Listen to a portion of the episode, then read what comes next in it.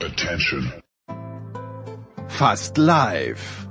Aus einem Berg von nicht einmal zur Hälfte ausgepackten Umzugskartons voll mit Utensilien aus den geschliffenen David Alaba Studios kommt die Big Show von Sportradio 360.de. Hier sind Namen weder Schall noch Rauch.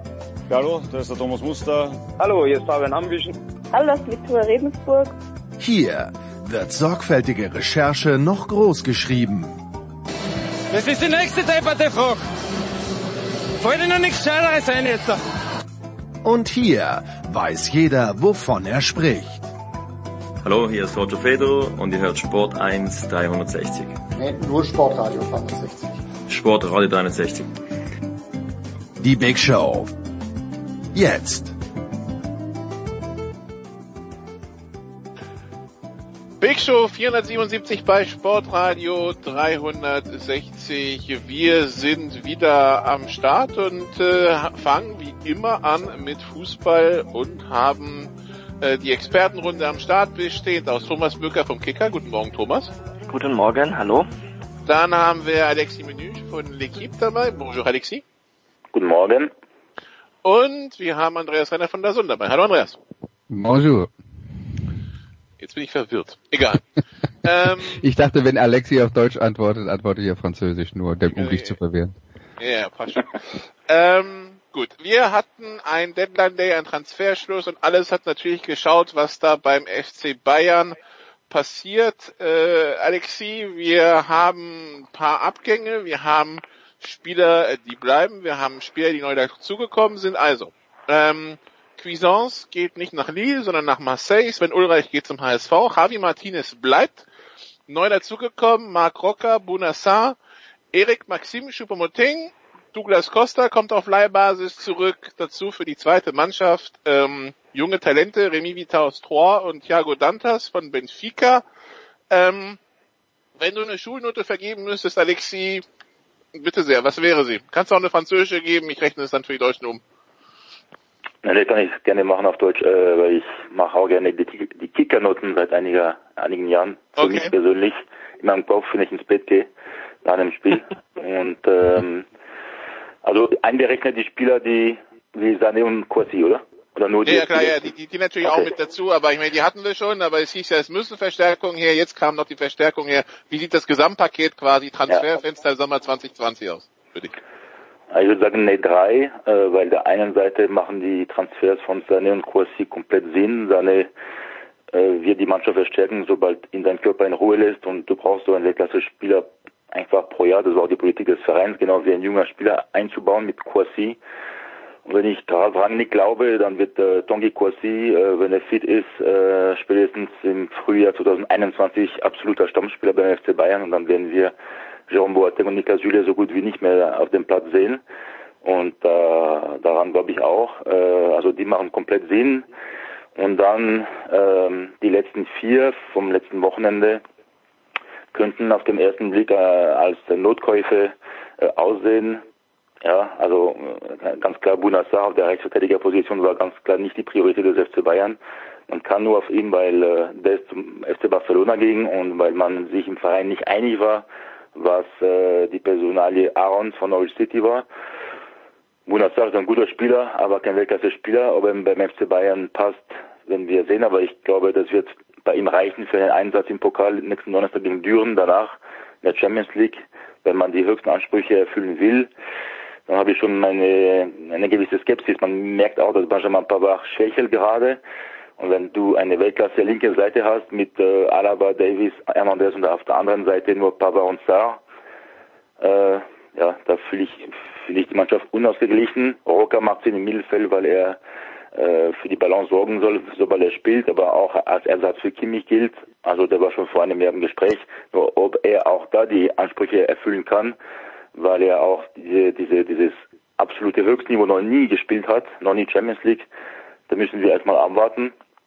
Choupo-Moting habe ich meine große Probleme, weil, okay, er hat ein Tor gegen Atalanta Bergamo gemacht, aber äh, auch wenn er kein Geld kostet oder kaum Gehalt auch, äh, Zirkzi ist immer noch im Verein und warum darf er nicht ran? Warum werden die Jugendspieler äh, solche erfahrene Spieler vor die Nase gesetzt. Also da komme ich nicht so gut äh, mit. Und Douglas Costa hätte ich auf keinen Fall geholt, weil er noch nie konstant war, noch nie, ähm, sage ich mal, äh, auf einer langen Zeit fit. Also der ist immer wieder von Verletzungen äh, geplagt. Und da gab es andere Kandidaten auf dem Markt. Also wie gesagt, eine 3 bis 3,5. Gut, äh, Thomas, wie schaut's aus, wenn man sich Alexi anhört, hat man das Gefühl, man hat halt Füllmaterial für DFB-Pokal und Spiele wie gegen Mainz, Augsburg und so weiter gehört und dann hofft man, dass die anderen dann für die großen Einsätze fit sind. Das habe ich jetzt ein bisschen draus mitgenommen. Wie siehst du es? Ja, aber das ist ja auch nicht verwerflich. Ich meine, da ist ein Stamm von 14 ähm, richtig guten Spielern. Die haben gerade das Triple gewonnen, also können sie erstmal nicht so schlecht sein. Äh, dann ging es darum, äh, diesen Kader äh, zu ergänzen und äh, tatsächlich, um Alternativen zu schaffen, und äh, da steht jetzt nicht zur Debatte, dass Choupo-Moting äh, dauerhaft für Lewandowski spielt, sondern wenn der mal eine Pause braucht oder sonst welche, welche Gründe äh, dafür sprechen, ähm, ihn mal äh, rauszunehmen. Und ähm, ja, ansonsten, äh, deswegen muss man das von der Bewertung her tatsächlich da ansiedeln. Das sind Ergänzungsspieler. Äh, das sind Spieler, die äh, ja dankbar sind, dort, äh, dort zu sein und keine von vornherein jetzt erstmal keine riesigen Ansprüche stellen.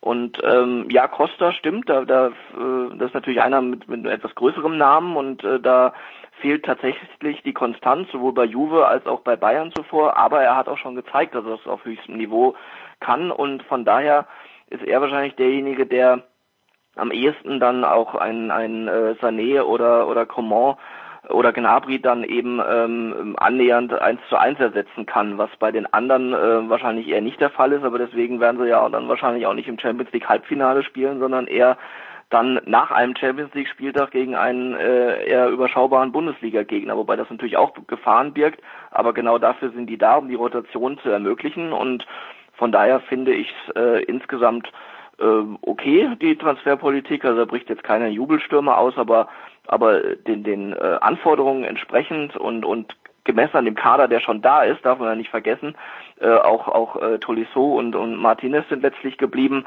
ähm, ist das ist das dann äh, recht ausgewogen, finde ich. Andreas, was man ja auch nicht erwarten kann, ist, dass der Weltklasse-Kader einfach nur mit Weltklasse gespickt wird. Das äh, wäre A ins Geld gegangen und B wahrscheinlich sind auch gar nicht so viele Weltklasse-Spieler auf dem Markt. Also ich, irgendwo muss man Abstriche machen, ne?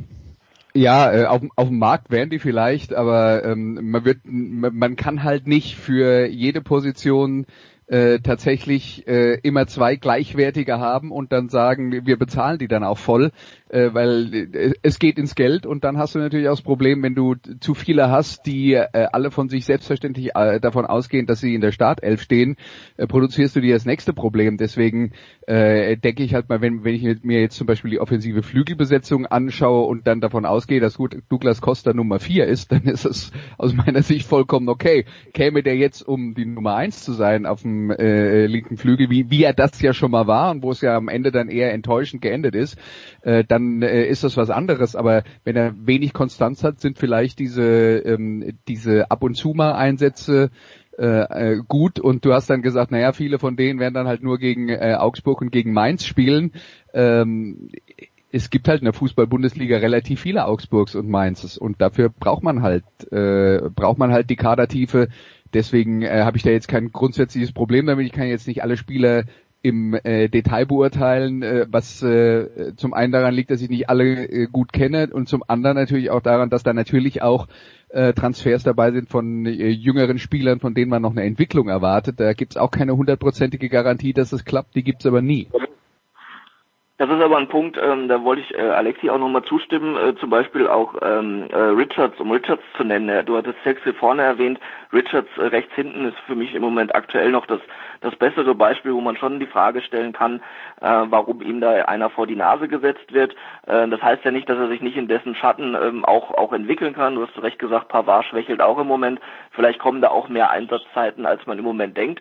Aber grundsätzlich ist es halt ähm, ja ein bisschen schade, dass ähm, ihm da jetzt nicht vielleicht komplett voll vertraut wird. Auf der anderen Seite zeigt das auch, wie hoch eben die Erwartungshaltung ist, der Druck ist und so weiter. Trotz gerade äh, des gerade erwähnten Triple-Gewinns ähm, ist es, muss es da immer weitergehen und immer wieder neue Titel her und ja, dann ähm, wird es schwer. Und trotzdem glaube ich schon, dass Flick jemand ist, der einen Musiala, einen Richards, ähm, vielleicht sogar auch einen Zirkse in irgendeiner Form weiter einbindet und, und sie weiter fördert und, und ihnen auch die Chance gibt, sich zu entwickeln.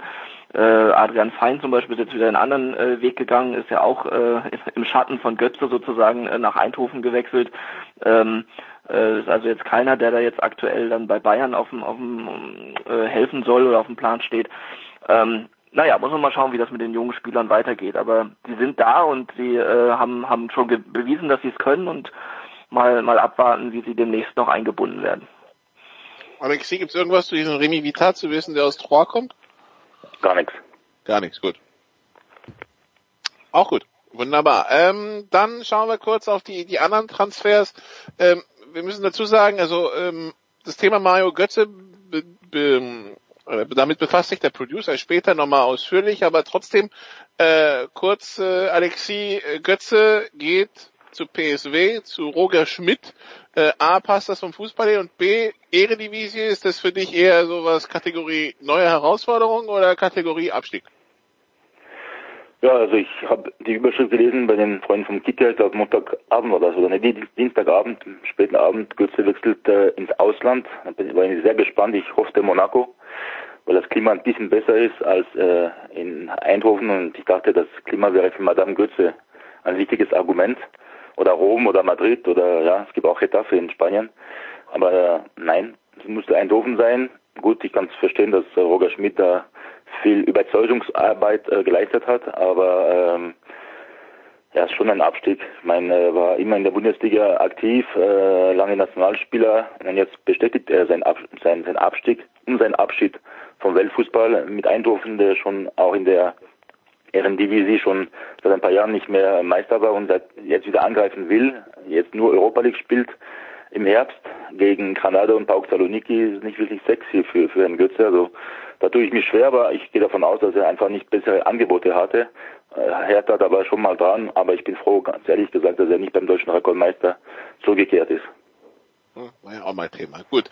Äh, Thomas, irgendwelche Neuzugänge, die jetzt reingekommen sind, über die wir unbedingt reden müssen? In die Bundesliga jetzt? Zum Beispiel Oder? in die Bundesliga, ja.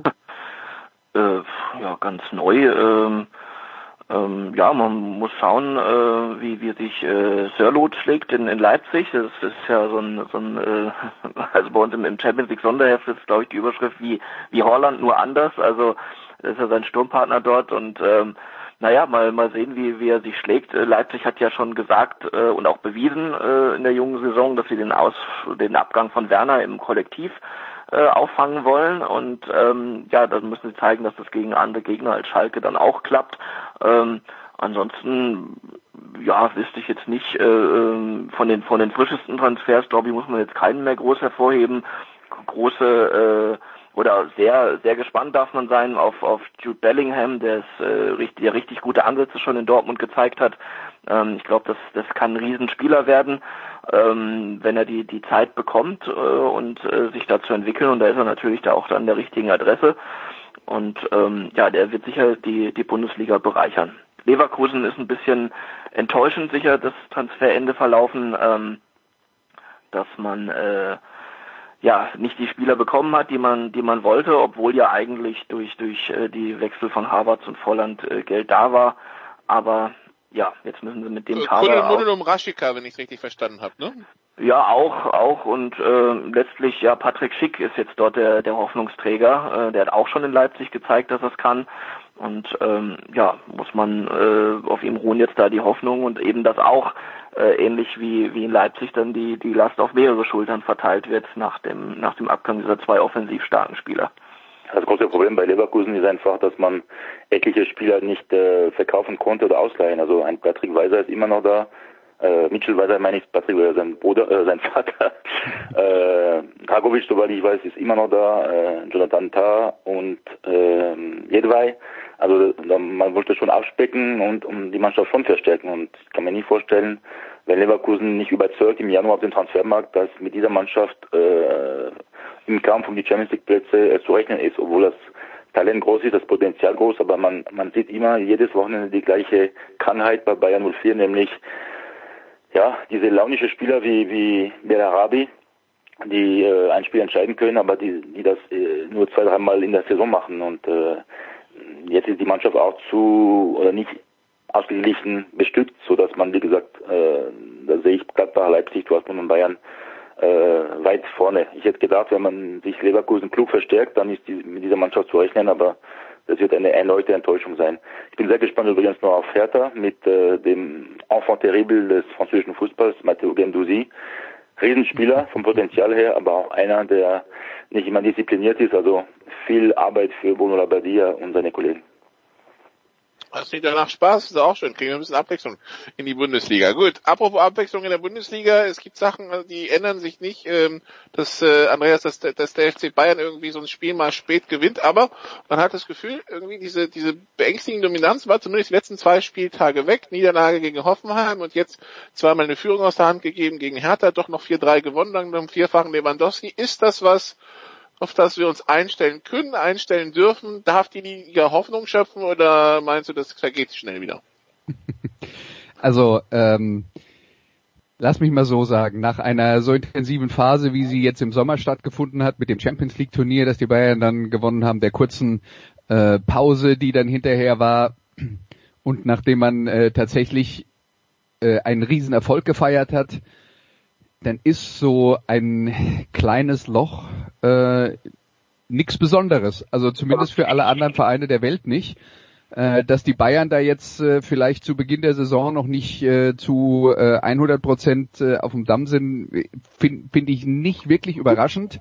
Ähm, man kann halt höchstens nur deswegen überrascht sein, weil sich Bayern halt in den letzten Jahren wenig von diesen äh, Durchhängern geleistet hat, selbst wenn vorher ein großes Turnier war oder äh, wenn die Mannschaft halt ähm, äh, vorher große Erfolge gefeiert hat. Und dann nehmen wir jetzt mal die, die, die äh, zwei Zeiten im jeweiligen Herbst, äh, als Nico Kovac Trainer war, nehmen wir da mal, mal raus. Das ist ja jetzt eine andere Situation. Die Konstanz, die Bayern in der vergangenen Rückrunde hatte, die ist vielleicht auch nicht, äh, äh nicht aufrechtzuerhalten. Das sind, glaube ich, auch Dinge, die, äh, die, die passieren äh, zum, zum großen Teil im Kopf und äh, wenn da ein bisschen Müdigkeit herrscht, dann ist es vielleicht tatsächlich schwierig, äh, sowas umzusetzen. Äh, aber was ich dem Rest der Bundesliga sagen würde, ist, ähm, selbst wenn die Bayern jetzt gerade eine Phase haben und die vielleicht noch zwei, drei, vier Wochen dauert, wo sie äh, äh, nicht ganz auf ihrem höchsten Niveau sind, dann macht besser jetzt Boden gut, weil ich glaube, das wird nicht lange dauern. Immerhin haben es ja drei Vereine geschafft, einen Punkt Vorsprung auf die Bayern zu haben inzwischen. Äh, fantastisch nach drei Spieltagen. Gut, äh, wo die Bayern ein bisschen geschwächt haben. Ähm, ja, ein Punkt Vorsprung auf die Bayern, Alexi, hätte man wahrscheinlich in Köln gerne. Also Mainz und Schalke haben wir letzte Woche thematisiert, äh, dass das da, wieso es da nicht ging und was da nicht ging. Man hat dann auch Mainz bei Union gesehen, dass es dann doch ähm, ja schwierig ist. Köln setzt die Sieglosserie von der Rückrunde fort. Äh, wie lange bleibt es da ruhig, Alexi, deiner Meinung nach? Äh, ich weiß nicht mehr, wie das nächste Spiel äh, äh, heißt für Köln, der Gegner. Äh, Frankfurt. Frankfurt. Ja. dann nach Stuttgart und dann Bayern. Ja, vielleicht bei der nächsten Länderspielpause im November wird's, könnte es eng werden, weil ich weiß nicht, wie, wie Köln da wieder zurückkommen will. Da fehlt es an, an, an, an, an Potenzial. Also ich, für mich ist es war schon vor der Saison klar, dass Köln mit Mainz zusammen ganz klar Abschiedskandidat ist, ähm, weil auch die Mannschaft gut am allerletzten Drücker verstärkt wurde, unter anderem mit Anderson und mit Duda, aber Anderson ist jetzt verletzt. Äh, womöglich müsste Anthony Modest äh, stürmen, der wieder fit ist, aber auch nicht mehr der, der alte ist und man weiß ja mit Markus Gisdol, es läuft am Anfang ganz gut und dann wieder ganz schlecht. Also warum sollte es jetzt bei Köln anders werden? es ist eher ein Karnevalsverein und es wird ein Karnevalsverein bleiben. Und deswegen glaube ich, äh, wenn die nicht absteigen, dann werden die ähm, im besten Fall 15. am Saisonende.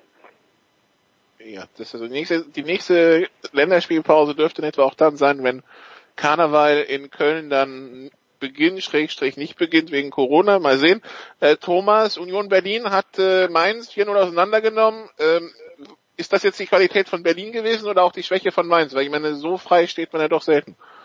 Ja, eben. Also das würde ich äh, nicht überbewerten. Andererseits, äh, und sie haben ja auch schon daheim gegen Augsburg verloren, also von daher äh, würde ich Union jetzt äh, deswegen nicht äh, zu hoch äh, ansiedeln. Der Punkt in Gladbach war aller Ehren wert oder ist aller Ehren wert. Ähm, und Mainz war wirklich kein Gegner, das war erschreckend schwach, äh, was die da abgeliefert haben.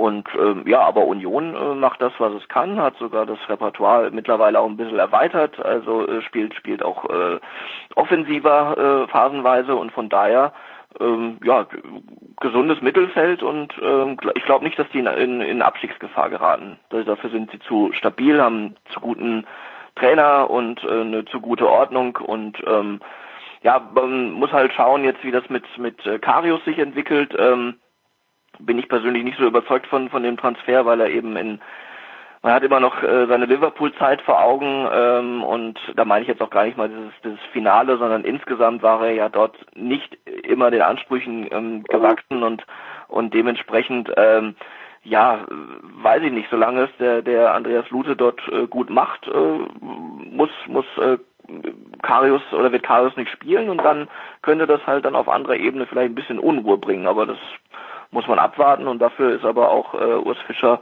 äh, gut, äh, das, das dann zu moderieren. Die nächsten Spiele von Union gegen Schalke und gegen Freiburg, also auch da die Möglichkeit, sich weiterhin äh, Punkte zu holen und sich weiter Pölzerchen aufzubauen auf dem Weg in, äh, in das Ende der Hinrunde, bevor dann die ganz starken Gegner kommen. Gut, dann machen wir eine kurze Pause und dann äh, geht's hier weiter mit Fußball in der Big Show 477. Bis gleich.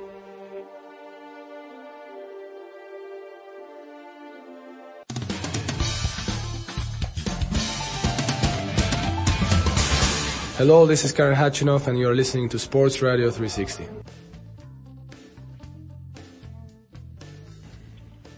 Big Show 477 bei Sportradio 360. Wir sind immer noch im Fußball mit Andreas Renner, mit äh, Thomas Böker und Alexi Menü. Fußball in der Big Show wird Ihnen präsentiert von bet365.com. Heute noch ein Konto eröffnen und bis zu 100 Euro Einzahlungsbonus erhalten. Wir schauen internationaler, ähm, was sonst so passiert, nehmen natürlich auch die Nationalmannschaft in den Fokus. Aber Thomas, ähm, wie, erklär mir mal bitte die, die, die Premier League. Ich schaue da auf die Ergebnisse, sehe da am dritten Spieltag, Man City verliert 2 zu 5 gegen Leicester. Am vierten Spieltag denkt sich Manu, das topp ich, verliert 1 zu 6 gegen Tottenham und dann kommt Liverpool um die Ecke und sagt, hold my beer, verliert 2 zu 7 gegen Aston Villa. Was ist denn da los? Ja, das sind ähm, erklärbare Niederlagen, denke ich, jede jede für sich. Ähm, es spielt Auch viel, in der Höhe? Nein, der Höhe dann äh, vielleicht in letzter Konsequenz nicht, aber aber äh, es ist es äh, ist halt ein, ein Trend, der sich abzeichnet, ähm, dass irgendwann ähm, da dem dem äh, Programm äh, Tribut gezollt wird, äh, auch wenn wir jetzt noch früh in der Saison sind, aber es, es gab ja keine richtige Saisonvorbereitung. Äh, und Manchester United war auch bis kurz vor Schluss in der Europa League dabei. Manchester United hat auch nicht einen, ich würde es mal äh, höflich formulieren, ausgewogenen Kader. Ähm, sprich, äh, nach vorne ist das richtig gut, nach hinten richtig schlecht. Von daher sind da äh, so viele Gegentore kein Zufall. Ähm, Manchester City ist, äh, das war schon ganz früh zu sehen, ist, ist platt. Also die haben schon äh, auch das erste Spiel, das sie in Wolverhampton gewonnen haben, war nicht so deutlich, wie es am Ende aussah. Da haben sie auch zig Chancen zugelassen. Ähm, und dann kam das Leicester-Spiel und jetzt äh, in Leeds hatten sie auch, äh, äh waren sie auch gut bedient mit, mit dem 1-1. Also äh, das wird noch dauern, bis die wieder äh, ja alte Frische haben und alte Stärke, wobei das auch ja relativ ist bei der Abwehr. Da muss man jetzt schauen, ob äh, Ruben äh, Dias da aus äh, Lissabon der große Stabilisator wird. Für 68 Millionen mal wieder völlig überteuert eingekauft, aber so so ist es halt dort. Ähm, Liverpool ähm, ja war äh, natürlich überhaupt nicht zu erwarten äh, in der Höhe. Allerdings hatten sie auch schon Schwierigkeiten äh, daheim gegen Leeds, äh, als sie als sie knapp gewonnen haben. Und ähm, ja, dementsprechend ähm, Liverpool war jetzt zwar nicht im Final Eight äh, Turnier dabei, aber die haben natürlich auch einige Ausfälle im Moment, wie wie Henderson, wie Thiago, wie Alisson zuletzt im Tor. Das ist schon das ist schon ein Riesenunterschied, ob Alisson oder oder Adrian spielen. Ähm, dementsprechend ja, war eine, herbe Klatsche, die man aber auch jetzt nicht überbewerten muss im Sinne von, ähm, dass da die große Krise ausgerufen wird. Allerdings stehen sie doch schon gegen, gegen Everton, das bisher alles gewonnen hat, dann nach der Länderspielpause doch unter Druck und dieses Merseyside Derby sollten sie nicht verlieren. Also ich glaube, äh, was das halt dann nochmal zeigt, das hilft dann auch ein bisschen einzuordnen, was gerade bei Bayern passiert, weil wir reden ja jetzt von Durchhängern nach einer intensiven Phase und nach vielleicht auch einer sehr erfolgreichen Phase. Bei Liverpool, selbst wenn die nicht so äh, lange mit dabei waren und noch Champions League gespielt haben, darf man auch nicht vergessen, äh, die haben halt auch wirklich eine Saison auf dem allerhöchsten Niveau gespielt und da reden wir dann auch wieder von Müdigkeit, vor allen Dingen im Kopf, diese Intensität aufrecht zu erhalten. Äh, und äh, was jetzt speziell das Liverpool-Spiel bei Aston Villa angeht, ich habe es nicht in voller Länge gesehen, aber habe mir natürlich die Highlights dann angeguckt, weil ich wissen wollte, was da passiert ist.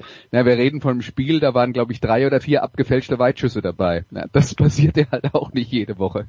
Und das, das kam dann halt noch erschwerend hinzu.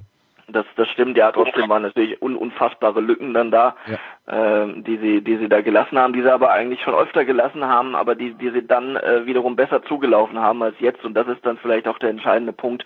Äh, äh, Joe Gomez zum Beispiel in Innenverteidigung ist dann auch nicht auf seinem äh, höchsten Level im Moment. Und ähm, ja, das hatte, hatte man auch schon bei der englischen Nationalmannschaft neulich gesehen. Also das ist äh, ein paar, paar Schrauben, an denen da gedreht werden muss, aber das Gesamtgebilde Liverpool ist, glaube ich, so stabil, dass äh, die das jetzt nicht umwirft und dass es vielleicht sogar ein früher heilsamer Schock war, der jetzt die Sinne wieder schärft und dementsprechend äh, glaube ich, dass Liverpool sich davon jetzt nicht äh, groß beeindrucken lässt. Alexi, ist es ja so, dass nach der Länderspielpause an den drei Wochen danach jeweils Champions League stattfindet. Äh, das sind dann die ersten drei Spieltage. Wir reden darüber, dass die Top-Teams sich noch finden müssen.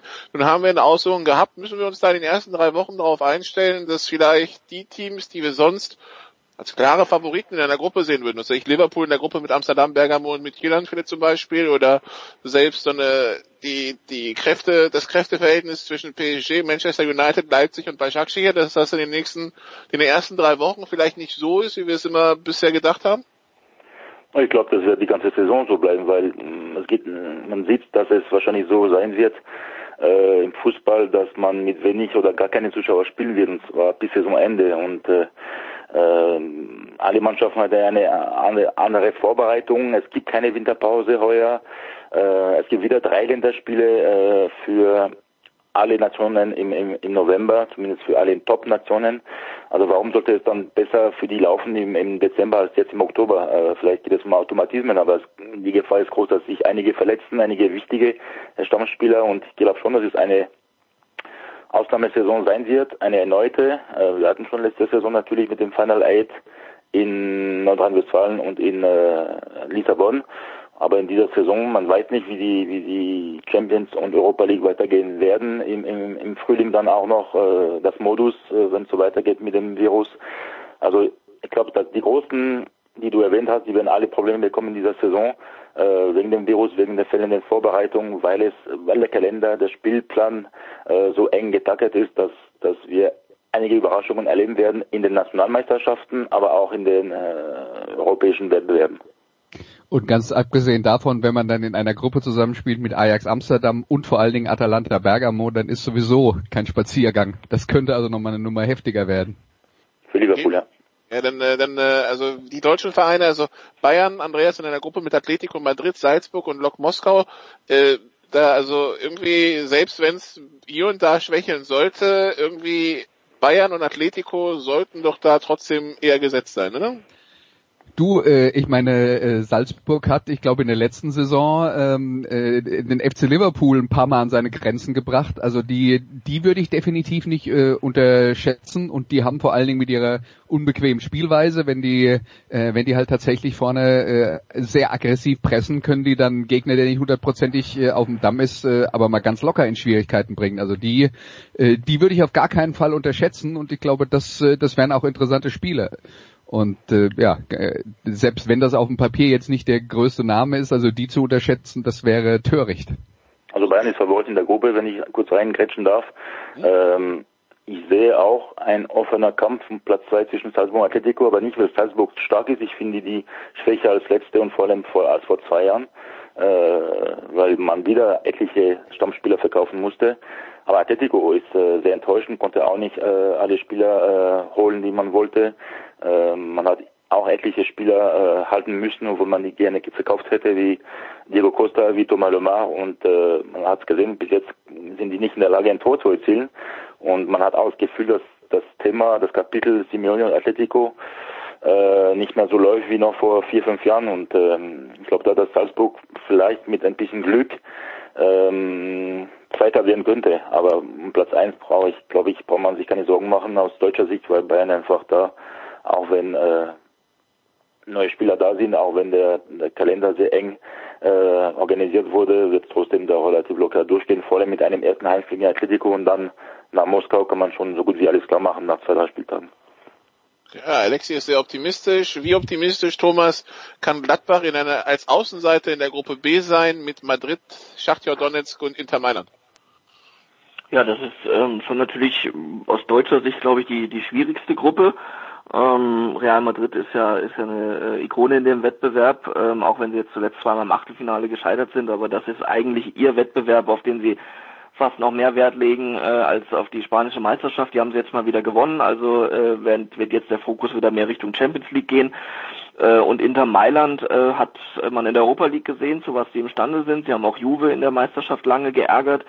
Äh, Antonio Conte ist äh, meines Erachtens nach äh, ein, ein sehr guter Trainer, der der äh, dafür auch sehr, sehr gute Balance sorgt. Es sieht immer etwas defensiver aus, aber auch seine Mannschaften können dann letztlich auch, wenn er so Fixpunkte hat, wie in dem Fall jetzt Lukaku und äh, Martinez vorne, ähm, können auch sehr offensiv äh, oder offensive Akzente setzen. Also das ist schon alles andere als einfach. Donetsk auch nicht zu unterschätzen. Also ähm, Gladbach, ich glaube, es wird zwischen Gladbach und Inter dann ein Zweikampf um um, äh, um Platz zwei äh, letztlich äh, und das äh, ja, muss man dann schauen, wie der direkte Vergleich auch ist in diesen beiden Duellen. Von daher ähm, ist Platz zwei möglich, aber doch sehr schwierig für Gladbach. Ja, also ich würde auch sagen, äh, Platz zwei ist möglich, aber Platz vier auch, weil ich sie auch nicht meilenweit vor Schachtja Donetsk sehe. Äh, das, das ist schon eine Gruppe, wo, wo glaube ich, äh, wo es glaube ich ein Hauen Stechen gibt und vielleicht auch insgesamt die, äh, die engste oder einer der engsten Gruppen in dieser Gruppenphase. Andreas, die Gruppe von Dortmund mit Zenit St. Petersburg, Lazio Rom, FC Brügge äh, klingt in dem Sinne unangenehm, sie muss da halt konstant durchkommen, ne? weil irgendwie hat man das Gefühl, da kann jeder jedem mal Punkte klauen. Ja, und was ist genau das, was Dortmund äh, seit Jahren nicht so richtig auf die Straße bringt? Konstanz. Also äh, wenn es darum geht, ja, äh, Dortmund ist natürlich trotzdem äh, also sie sind wahrscheinlich die bessere Mannschaft in der Gruppe, ja, aber ich weiß nicht, ob äh, ne? Ja, zu, zumindest meiner, Dortmund ist auf jeden Fall äh, zumindest meiner Mannschaft, die äh, unter den ersten zwei landen sollte. Lazio hat in der vergangenen Saison in Italien ein paar sehr gute Phasen gehabt, auch ist am Ende nicht konstant äh, nach Hause gebracht. Das lag bei denen eher daran, dass nach der äh, Corona-Pause, äh, dass dann die Spiele so äh, eng getaktet waren, was sie jetzt auch sind, und der Kader nicht die ganz große Tiefe hatte.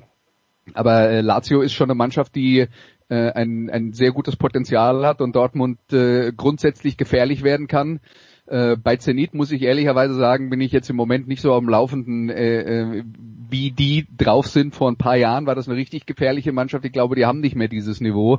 Deswegen würde ich schon äh, erwarten und hoffen, dass Dortmund auf jeden Fall vor denen landet. Und wenn man, ich glaube aber nicht, dass sie zum Beispiel gegen Lazio beide Spiele gewinnen. Das Auswärtsspiel in St. Petersburg Anfang Dezember. Könnte frisch werden. Ähm, gut. Und letzte Gruppe, Alexi, äh, ja, Leipzig bei PSG, dem Champions League Finalisten, Manchester United, äh, Europa League äh, Halbfinalisten und bei Shakhtar hier dem äh, türkischen Meister. Ne? Ähm, was, äh, was geht da? Zumal Leipzig, PSG, wir erinnern uns, da war ein Halbfinale. Leipzig tut sich gegen französische Mannschaften immer schwer. Äh, gegen PSG, klar, aber letzte Saison auch gegen Lyon in der Gruppenphase und vor drei Jahren in der Europa League äh, gegen Olympique Marseille ausgeschieden. Also äh, da tun sich die Leipziger komischerweise gegen französische Mannschaften äh, schwer. Mal sehen, ob es dieses Mal auch der Fall sein wird. Äh, Paris hat sich jetzt auch auf dem letzten Drücker wieder mit drei Spielern verstärkt. Sehen auch die da greifen, ob Thomas Tuchel mit seinem Kader zufrieden ist, ob das äh, um, den, um der Konflikt zwischen Tuchel und Leonardo ein bisschen äh, ruhiger wird, weil das ist schon äh, heftig zwischen die zwei, die kein Wort miteinander mehr tauschen und jeder sagt, der Paris beobachtet, einer von beiden muss weg sein vor Saisonende, weil es kann nicht so weitergehen. Das kann auch eine Rolle spielen natürlich in diesen Spielen, vor allem weil Paris mit einem äh, Hammer Heimspiel beginnt gegen Manchester United und die haben auch nicht so eine gute Erinnerung an die Red Devils, äh, als man im Achtelfinale ausgeschieden ist vor eineinhalb Jahren, 2-0 gewonnen, Old Trafford alles im Griff gehabt und dann gegen die D- oder E-Mannschaft von Manchester United 1-3 ausgeschieden. Das äh, war schon damals, da hat schon das ähm, Werk Thomas Tuchel gebröckelt und äh, also wenn Paris Dritter werden sollte, brauchen wir nicht drüber reden. Der wird nicht überwintern, der deutsche Trainer, vor allem weil sein Vertrag ja ausläuft am Saisonende. Aber so auf dem Papier glaube ich schon, dass Paris und Leipzig weiterkommen werden, weil die besser eingespielt sind als Manchester United. Dort ist der Trainer auch wieder mittlerweile vielleicht nicht auf der Kippe Thomas, aber zumindest wird wieder über ihn diskutiert und man ist überhaupt nicht zufrieden mit äh, der Einkaufspolitik bei den Fans von Menu. Also ich glaube, die werden äh, auch äh, große Schwierigkeiten haben und gegen den Red Bull Fußball große Probleme äh, kriegen. Ja, das, das äh, wirklich große Unruhe. Wir haben es ja nicht geschafft, Jaden Sancho zu holen. Also bis zum Deadline Day haben die Engländer geglaubt, dass das ja irgendwie doch sein muss, obwohl Dortmund schon dreimal äh, definitiv Nein gesagt hatte, schon lange vorher, als eben diese Frist im August verstrichen war und Manchester United nicht die 120 Millionen auf den Tisch gelegt hat. Ähm, das äh, ist zum einen natürlich Corona äh, geschuldet und den finanziellen Folgen, zum anderen aber auch die waren in den letzten äh, Jahren zweimal nicht dabei in der Champions League und äh, bei allem Kapital, was der Verein noch hat im, im, im, Lau im, laufenden Geschäft, äh, tun sich dann halt dann auch irgendwann mal Lücken auf. Äh, sie haben viele Einkäufe gemacht in, in, weiß nicht, so rund um die 50 Millionen für Wan Bissaka und und Harry Maguire auch viel zu teuer. Äh, das ist das Geld, äh, was dann letztlich jetzt für Sancho gefehlt hat, wobei sie ähm, ja tatsächlich auch Defensivverstärkung brauchen. Sie haben ja vorne richtig gute Leute, von daher ist Cavani jetzt auch äh, nicht unbedingt nachvollziehbar die die, die Verpflichtung ähm, für mich, weil äh, die die hätten eher nochmal in, in, in die Defensive äh, investieren müssen. Ist dann vielleicht aber auch eine Frage, was ist auf dem Markt, was was will man ausgeben, was kann man ausgeben und so weiter. Aber Manchester Uniteds Problem ist, wie vorhin schon gesagt, nicht, nicht die Offensive. Da haben sie Greenwood, da haben sie Rashford, ähm, da haben sie Bruno Fernandes. Ähm, also ähm, das, das ist wirklich richtig gut. Aber dahinter wird's dann halt eng mit dem launischen Pogba noch äh, dazu. Äh, mal so, mal so, aber wenig konstant. Also ähm, da sehe ich äh, Leipzig ähm, nicht äh, als Außenseiter in dem in den Duellen. Ja, vor ja, allem zu, so richtig mit Cavani, äh, der 12 Millionen netto kriegt, er wird 34 in wenigen Wochen. Da bin ich absolut bei dir. Warum äh, ja, spart man nicht das Geld für den richtigen Innenverteidiger? Die wollten, gut, die haben Telles geholt, das ist vielleicht keine schlechte Verstärkung, aber das reicht nicht, um da in Europa wirklich äh, konkurrenzfähig zu sein, auf dem höchsten Niveau. Ja, man darf nicht vergessen, dass äh, sehr viel von der Kritik bei Manchester United halt eben auch was mit der taktischen Ausrichtung des Trainers zu tun hat, der insgesamt in der Kritik steht bei dem Leute am Anfang sowieso skeptisch waren. Er hat das letzte Saison ganz gut hinbekommen, aber äh, lass mich mal so sagen, äh, Ole Gunnar Solskjaer steht jetzt eher im Ruf, einer zu sein, der es schafft, eine gute Stimmung in der Mannschaft zu verbreiten und nicht einer, der äh, an den taktischen Details feilt und gerade auch was die Besetzung in der Abwehr angeht. Ich glaube, viele von den Problemen könnte man lösen, wenn man ähm, äh, wenn man da äh, tatsächlich ein bisschen mehr Detailarbeit auf die Taktik legen würde, weil so schlecht ist der Kader jetzt auch nicht, um zu erklären, was in den letzten Wochen passiert ist. Und äh, ich könnte mir gut vorstellen, dass solcher ähm, äh, Vereinslegende hin oder her ähm, da, wenn es gegen äh, äh, gegen die deutschen Clubs geht, wenn es gegen Leipzig geht in der Champions League, dass der vielleicht gar nicht mehr auf der Bank sitzt. Ja, aber das ist schon eine, eine große, große Hemmschwelle dort, den, den rauszuschmeißen. Es kommt dann auch immer auf die Alternative an. Sie haben ja viele Trainer nach Ferguson gehabt, viele auch namhafte wie Van Gaal und Mourinho, die dann äh, Mourinho zumindest ja einen internationalen Titel auch geholt hat, aber aber letztlich ähm, ja so richtig äh, zufrieden waren sie mit keinem, so richtig glücklich nicht und bei Solskjaer ist tatsächlich, äh, ich, ich sehe diese, diese Ausrichtung nicht, die er hat äh, oder haben will oder vermitteln will. Es ist mal so, mal so. Und ähm, die, die, sie, haben keine richtige erkennbare DNA auf dem Platz und das ist dann was, was man dem Trainer da ankreiden muss. Und ähm, aber trotzdem sein Legendenstatus ist eben nicht zu unterschätzen. Bevor sie den rausschmeißen, äh, müssen sie erstmal was Besseres präsentieren und äh, um nicht da alle äh, noch gegen sich aufzubringen, die da möglicherweise ja dem diesem Trainer dann doch die Treue lieber gehalten hätten. Wie wäre es mit Ralf Rangnick? Ja, ist äh, sicher eine Option. Also ich äh, denke, dass er dort als Trainer äh, äh besser äh, hinpasst als äh, jetzt von seinem ähm, soll ich sagen, von seiner, von seinem Antrieb her als als Sportdirektor äh, zu Milan zum Beispiel. Also weil für mich gehört er auf dem auf dem Trainingsplatz, äh, weil er richtig gute Ideen hat äh, und und äh, eine Mannschaft auch entwickeln kann.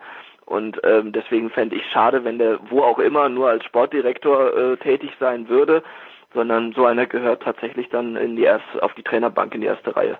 Und in England würde es ja auch vielleicht ganz gut passen, sorry Alexi, äh, würde es vielleicht auch ganz gut passen, weil in England der Trainer ja nicht genau. immer inzwischen, aber er, er, ist dann eben auch Manager, hat also ähm, äh, auch einen größeren Einteil, äh, äh, Einfluss auf äh, tatsächlich die äh, die Transfers. Und das würde ja Manchester United auch ganz gut äh, ins äh, ins Bild passen, weil das ist ja äh, so eine Lücke im Verein ist, wo es schon die ganze Zeit viel Kritik gibt und Rang, also insofern würde Rangnick tatsächlich Sinn ergeben und es gibt halt immer noch einen Mauricio Pochettino, der im Hintergrund äh, schwebt über quasi allen großen Trainerjobs in äh, Europa und der ist noch nicht unter. Oder Laurent Blanc, nee, das ist ein Witz. Oh Gott, oh Gott, wir, wir wechseln ganz schnell, wir wechseln ganz schnell das Thema. Ähm, wir, wir nehmen noch ganz kurz die Länderspiele mit. Äh, Andreas gestern ein 3 zu 3 gegen die Türkei, dreimal in Führung gegangen, dreimal hat die Türkei ausgeglichen. Eine Konstellation eines Teams, das in der Form wahrscheinlich auch nicht wieder zusammenspielt, wobei das haben wir auch schon bei der Nations League gesagt. Äh, ist jetzt irgendwas bei dabei, was man mitnimmt, äh, entweder was Hoffnung macht oder was Sorgen macht oder ja? Also jetzt mal ganz grundsätzlich finde ich, äh, wenn man sich dieses Spiel anschaut, das jetzt nicht die höchste äh, Qualität hatte, das muss man klar sagen. Ähm, was aber erklärbar ist, weil es nicht nur Mannschaften sind, die so noch nicht zusammengespielt haben, sondern sehr viele junge Spieler, teilweise sogar Spieler, die in der Bundesliga nicht mehr, äh, nicht unbedingt Stammkräfte in ihren Vereinen sind. Da muss man halt auch sagen, äh, der Bundestrainer schont halt aufgrund der hohen Belastung äh, tatsächlich eine ganze Reihe von Spielern. Da waren keine Bayern dabei, da waren keine Leipziger dabei. Also das ist dann schon eine ganze, eine, eine ganze Latte von äh, Top-Leuten, die da gefehlt hat. Und so muss man das dann halt auch einordnen. Das war eine Chance für junge Spieler, sich zu zeigen. Was mir grundsätzlich gefallen hat, ist, dass beide Mannschaften sehr aggressiv gepresst haben, dass beide Mannschaften aber auch versucht haben, unter Druck äh, sauber flach hinten rauszuspielen. Also dieses Bemühen war zu sehen, aber es war dann halt auch sehr fehlerbehaftet, wo ähm, vielleicht die Situation eine Rolle gespielt hat, vielleicht auch die Qualität, die äh, nicht ganz so hoch war. Das war sicher, aus deutscher Sicht waren da viele vermeidbare Fehler dabei. Bin mir, bin mir aber auch sicher, die Türken würden das Gleiche sagen. Es ist halt ein bisschen frustrierend, dass dieser Trend immer in den letzten Minuten Ausgleich zu äh, äh, kassieren sich fortsetzt und der muss dann halt jetzt enden. Ich finde, in diesem Testländerspiel kann man das jetzt mal gerade noch so akzeptieren, auch wenn es weh tut, aber äh, die nächsten beiden Spiele sollten ja dann doch gewonnen werden und äh, regelmäßig Ausgleich in der in der Nachspielzeit zu kassieren, ist halt äh, kein Erfolgsrezept.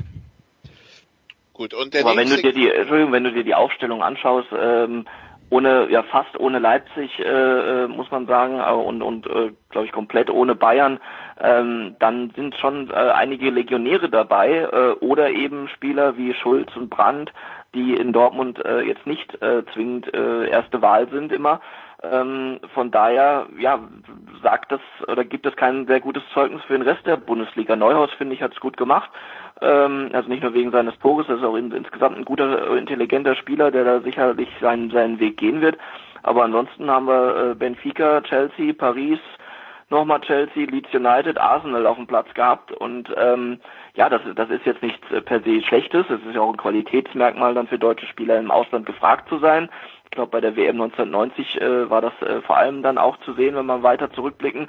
Aber trotzdem, die Bundesliga an sich, wenn Bayern und Leipzig nicht dabei sind, ähm, dann äh, wird's dann wird's äh, vielleicht schon von, von der Auswahl her ähm, dann schwierig und ähm, ja, dann muss man aber schon sagen, dass einige dann eben auch die Chance in Abwesenheit der, der Stars nicht genutzt haben mhm. und vor allem dieser ja, dieser, ähm, dieser Trend, äh, wie du es gesagt hast, späte Gegentore zu kassieren, das ist ja kein Zufall offensichtlich, sondern äh, da, da stimmt es dann an, an, an vielen Sachen nicht und äh, letztlich dann vielleicht auch nicht nur an der Konzentration oder Kondition, sondern dann auch an der Qualität in entscheidenden Momenten, äh, wenn man wenn man auf so so darum bettelt mit solchen Fehlern, ähm, dann äh, wurde es dann äh, jetzt schon öfter zuletzt äh, spät äh, bestraft und, und Jetzt war es nur ein Test. Jetzt kommt auch auch Nations League ist ja, da sind sie ja sogar abgestiegen und durften trotzdem drin bleiben nach der Aufsteckung, Aufstockung. Auch das ist zu verschmerzen. Aber die EM-Endrunde ist halt nicht mehr lang hin und es geht nicht darum, dass dass nicht genug gute Spieler da wären. Die Auswahl ist schon ist schon da und wenn die dann alle ihr Potenzial äh, bringen, dann äh, ist Deutschland auch mit Sicherheit äh, vorne dabei bei der EM. Nur äh, bis die sich wann sollen die sich bis dahin irgendwo mal in dieser Formation einspielen? Da, wird, da werden immer wieder Absagen kommen, immer wieder werden die Vereine einfordern, so wie jetzt zu Recht, dass Bayern-Spieler zum Beispiel auch mal geschont werden müssen bei so einem Testspiel. Also wie soll sich da zusammen was wirklich Großes entwickeln, was die Namen an sich hergeben würden, aber äh, vielleicht dann eben aufgrund der, der Struktur dann nicht möglich ist, aber auch aufgrund der äh, Terminstruktur in diesem äh, Kalenderjahr oder Spieljahr. Okay, und der nächste Gegner ist die Ukraine. Ähm, Alexi, die wurden gestern Corona-ersatzgeschwächt in Paris auseinandergenommen mit 7 zu 1, ne? Ja, deswegen sollte man dieses Ergebnis nicht überbewerten, aber trotzdem äh, konnte Olivier Giroud bei seinem 100. Länderspiel auch noch äh, Michel Platini überholen in der Gesamttorschützenliste der französischen Nationalmannschaft, also nicht schlecht für einen Ersatzspieler bei Chelsea. Und äh, ansonsten, wie gesagt, wenig da dazu zu sagen. Wir haben ein bisschen äh, Sorgen um äh, Leipzigs Upamecano, der zur Halbzeit raus musste und der auch positiv sein könnte. Okay, gut. Also, das werden wir verfolgen. Also die nächsten Termine im Fußball Samstag 20.45 Uhr Ukraine, Deutschland, Dienstag 20.45 Uhr Deutschland, Schweiz. Danach geht's mit einem ganz normalen Spieltag weiter. Und für die, die es nicht auf dem Schirm haben, es finden an diesem Wochenende auch die Playoffs, Halbfinals statt äh, in Richtung, wir brauchen noch vier Teilnehmer für eine EM, die wie auch immer, wo auch immer, wann auch immer gespielt wird. Äh, Georgien, Belarus, Island, Rumänien, Bulgarien, Ungarn, Bosnien, Nordirland, Slowakei, Irland, Schottland, Israel, Norwegen, Serbien, Nordmazedonien, Kosovo. Aus diesen 16 suchen wir vier EM-Teilnehmer. Da geht's also an diesem Wochenende auch noch los für die, die es bestimmt alle auf dem Schirm hatten.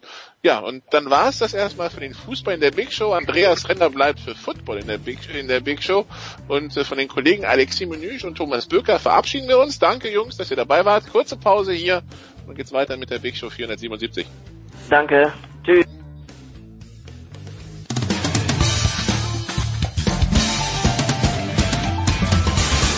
Hallo, hier ist Sven Hannawald und mir Sportradio 360.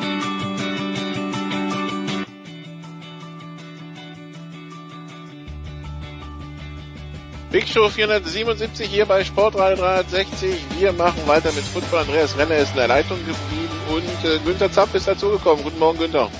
Wunderschönen guten Morgen.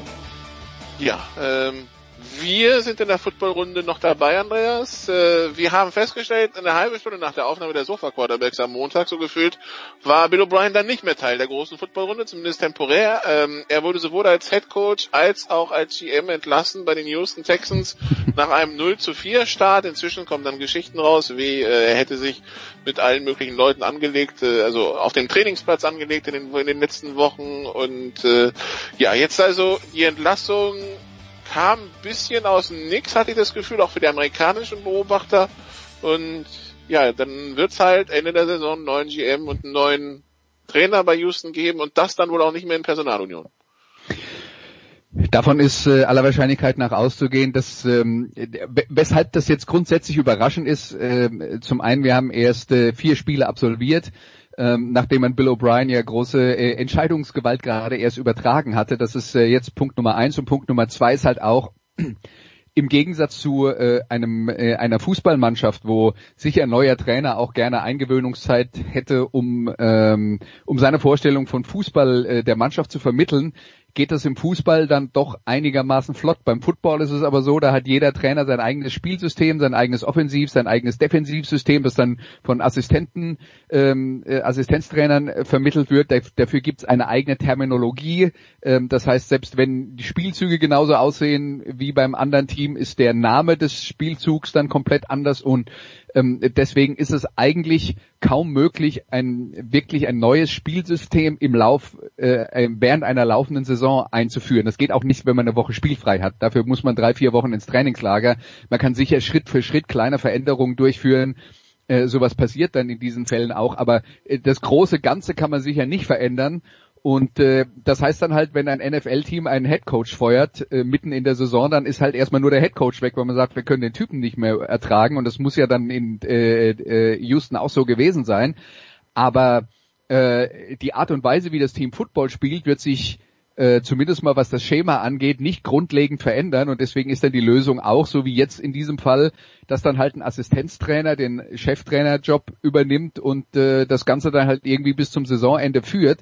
Aber ähm, wenn man mal mit dem Trainer in eine Saison gegangen ist, dann ist die Richtung schon, sagen wir mal, zu 85 Prozent vorgegeben und die ganz großen Veränderungen wird es dann äh, nicht geben. Deswegen ergibt es eigentlich im Normalfall auch keinen großen Sinn, im Lauf äh, einer Saison einen Trainer zu feuern und so früh in der Saison dann vielleicht erstmal gar nicht.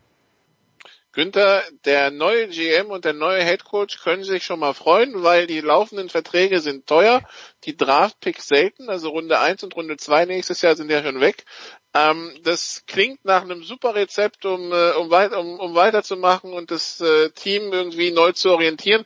Was ist denn der Status für dich bei den Texans? Also äh, muss das Rebuild sein oder was auch immer? Und äh, ja, angesichts der nicht vorhandenen Mittel, wie soll das funktionieren? Du gibst ja im Prinzip äh, die Antwort ja selbst. Also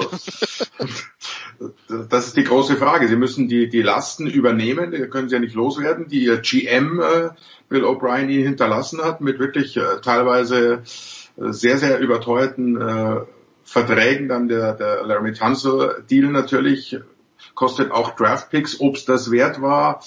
Der Andre Hopkins ist weg, den kann man nicht zurückholen. Es, es ist extrem schwierig. Also man muss, glaube ich, wirklich jetzt dann äh, Geduld haben. Nach den Erfolgen der letzten Jahre hat man vielleicht gehofft, okay, noch ein Schritt und dann, dann sind wir da oben dran.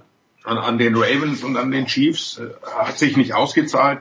Aber ich sehe da jetzt schon auch mittelfristig große Probleme. Ist natürlich auch schwierig, einen äh, Head Coach und auch einen GM zu überzeugen, dahin zu gehen, weil womit willst du arbeiten? Es sind ja ein paar Namen äh, unterwegs, klar, die werden sich auch zwei, dreimal überlegen, tue ich mir das an oder warte ich erstmal ab? Also als äh, Texans-Fan momentan ist, glaube ich, wirklich Geduld gefragt. Der OC der Chiefs soll ja, soll ja so gut sein, aber ob der sich eben so eine Situation ja, eben, so antut, ist eine Frage. Das ist ja, ist ja, ist ja eine Frage, ob, ob, genau, ob du da hingehst jetzt oder ob du nicht der vielleicht eine andere Offerte äh, anhörst, die sicher kommen werden. Aber davon reden wir jetzt auch schon länger. Warten, wir mal ab. Ich, ich musste ja schmunzeln, Günther, als ich in der amerikanischen Presse hier und da gelesen habe, Mike McCarthy ist on the hot seat. Äh, ja, das, das geht natürlich sehr schnell. Und oh, Günther, schmunzelt, Günther schmunzelt nicht mehr. Oh, oh. Und in, in, in Dallas geht's noch schneller. Ja, was, was, was soll ich sagen? Ich meine, äh, der bastelt der da eine Offense hin, die, die äh, 100 Punkte gefühlt macht pro Spiel und, und wenn Dexter weiterwirft, hat er 6000 Yards am Ende der Saison wird nicht ganz, das aber nur, weil er werfen muss. Es ist ja nicht freiwillig. Also die haben jetzt, man weiß, McCarthy äh, wirft lieber, als dass er läuft. Das war schon immer so. Aber in, in dieser Häufigkeit hat es einfach damit zu tun, dass die Defense nicht vorhanden ist. Und die Defense äh, ist natürlich auch in der Verantwortung des Head Coaches, der den Defense Coordinator ja handverlesen ausgesucht hat. Und wenn man die, die äh, äh Statistik mal anschaut, dann hat er in den, in den letzten Jahren, in denen er seine Defenses hatte, nie besser, glaube ich, als Platz 25 abgeschnitten. Von daher war es eigentlich schon zu befürchten, dass das auch wieder eine, schlechte Defense sein wird. Dass sie so schlimm ist, das äh, war, glaube ich, äh, nicht unbedingt. Auch bei mir sah das, sah das nicht so aus, aber äh, bin gespannt, ob sie irgendwann die, die Kurve kriegen und ein bisschen eher das System umsetzen können, aber mit, mit so einer Offense mit 1-3 dazustehen, ist natürlich schon äh, eine Frage. Da, da, klar, das ist jetzt nicht, äh, ist nicht ernst gemeint, aber man sagt schon, er muss jetzt irgendwas tun, weil sonst ist natürlich auch das wieder, wieder in den, in den Sand gesetzt, was sie momentan haben und es wird ja nicht einfacher. Dak will den Vertrag, den neuen, den wird er, so wie wir Jerry Jones kennen, auch bekommen und dann ist noch weniger Geld für irgendwelche anderen wichtigen Spieler vorhanden. Ja, wir haben ja schon am Montag, Nikola, über das Thema geredet und äh, da darf man natürlich auch nicht vergessen, die Dallas Cowboys haben viele gute Spieler und ähm, waren dann halt auch in einer Situation, wo sie sich entscheiden müssen, wen bezahlen wir, wem bezahlen wir nicht und sie haben sich im Prinzip für die Offense-Spieler äh, entschieden und haben einige in der Defense gehen lassen über die letzten zwei Jahre hinweg schon und äh, jetzt fällt es ihnen auf die Füße. Ähm, das hat auch was mit Salary Cap Management zu tun. Naja, nicht ganz. Den, den Marcus Lawrence haben sie bezahlt, Shannon äh, Smith haben sie jetzt relativ äh, gut bezahlt. Das, das Problem, das ich auch sehe, ist halt dieses, dieses Wohlfühlpaket, äh, das Jerry Jones dafür all seine Spieler äh, baut und immer noch äh, daran festhält, so in eine Watte packen. Denn äh, wenn man wenn man mal ganz ehrlich ist, alle, die jetzt die dicken Verträge gekriegt haben, äh, spielen deutlich schlechter als vorher bringen weniger Leistung und das, das hat schon auch ein bisschen was äh, denke ich, damit zu tun, dass, dass die halt gepimpt werden und da haben sie ihr Geld und jetzt ist schon gut und, und äh, mehr muss ich nicht machen. Das äh, ist, ist irgendwie auffällig. Gut, dann schauen wir mal, was die Cowboys am Wochenende gegen die Giants machen. Da ist ja ein Sieg eigentlich schon Pflicht äh, in dieser Division. Ähm, aber auf der anderen Seite ist es die NFC East. Wir schauen mal, welchen Rekord der Sieger am Ende hat. Im Augenblick sieht's alles andere als gut aus. Also Tabellenführer ist Philadelphia mit der krachenden Bilanz von 1, 2 und 1. Das, äh, das geht noch besser. Aber wir schauen auf die Spiele des Wochenendes und es sind jetzt wenige Spiele zwischen Teams, die wirklich äh, bisher viele Siege eingefahren haben. Eins wäre heute Nacht Andreas. Das ist Chicago gegen Tampa. Tampa kommt mit dem Schwung aus der zweiten Halbzeit gegen gegen äh, die Chargers äh, in, nach Chicago. Ich glaube, wenn sie den Schwung mitnehmen können, dann wird es für Chicago auch schwer, ne? Ich glaube, bei Chicago, egal wer da jetzt äh, Quarterback spielt, sollten wir jetzt erstmal zumindest im derzeitigen Stand äh, keine Punkte-Explosionen erwarten. Und äh, die, die Bucks haben halt wirklich in der zweiten Hälfte äh, den Rhythmus gefunden äh, im Spiel gegen die Chargers, äh, gegen eine auch nicht so schlechte Verteidigung eigentlich in den Wochen vorher. Äh, aber da haben sie den Ball bewegt und vor allen Dingen dann auch in die Endzone gebracht. Äh, das wird ein äh, schweres Spiel für die Chicago Bears. Was ihnen durchaus Hoffnung geben kann, ist, äh, ja, das war jetzt eine gute zweite Halbzeit oder sagen wir mal eine herausragende zweite, zweite Halbzeit der Bucks gegen Los Angeles. Die erste war dafür sehr schlecht. Also konstant über 60 Minuten haben sie es noch nicht gezeigt. Auch im Verlauf der Saison gab es äh, Höhen und Tiefen und äh, dann darf man natürlich auch nicht vergessen, wir reden jetzt von einem Donnerstagsspiel und die Donnerstagsspiele stehen ja grundsätzlich im Ruf, dass sie aufgrund der sehr kurzen Vorbereitungszeit für beide Teams äh, öfter mal überraschende Ergebnisse produzieren, einfach weil ähm, äh, weil die Teams eben nicht ihre normalen Abläufe haben äh, und die Vorbereitung auf den Gegner halt auch nicht so intensiv sein kann. Hier fehlen schlicht und einfach zwei Tage, die ansonsten ja auch randvoll gepackt sind mit Trainingseinheiten und Videostudien und so weiter und so fort. Die Zeit fehlt dann halt die Bucks die Hoffnung haben, dass sie endlich mal nach zwölf Jahren wieder in die Playoffs könnten. Im Augenblick sind sie mit 3 und 1 auf einem guten Weg dahin. Auf der anderen Seite, Günther, die Bears mit 3 und 1 ist Nick Foles die Lösung. Dau dauerhaft äh, nicht unbedingt. Also dieses Wechselspielchen äh, auf der Quarterback-Position war jetzt auch nicht so äh, so erfolgreich, wie man sich das vielleicht erhofft hat. Und die Bears waren wohl das äh, schwächste 3-0-Team, wenn man sich das alles so anschaut. Da ist, da ist noch einiges, einiges zu tun und Nick Foles, äh, wissen wir alle, das ist, das passt dann irgendwie wieder zu Chicago, das ist so ein Auf und Ab Quarterback. Er hat grandiose Momente, manchmal auch mehrere hintereinander. Das reicht dann oder hat gereicht für Philadelphia zum Super Bowl, aber ansonsten hat er ja nie richtig glänzen können, hat sich nie irgendwo als die klare Nummer eins durchgesetzt, war ja schon mal äh, eigentlich in Rente gegangen oder hat das sehr, sehr ernsthaft erwogen. Also das ist jetzt, glaube ich, nicht die, die Lösung. Mit Stubisky ist es offensichtlich ja auch nicht, was wir äh, seit, seit zwei Jahren ja schon vermuten, wenn man sich das Ganze so anschaut. Und, und der Quarterback-Flüsterer Matt Nagy ist offensichtlich damit äh, überfordert. Von daher würde ich jetzt weder auf Foles noch auf Trubisky äh, mein Geld setzen als die große Erfüllung für die Chicago Bears. Ja, Nick Foles ist so ein bisschen äh, Fitzpatrick ohne den Bart, oder?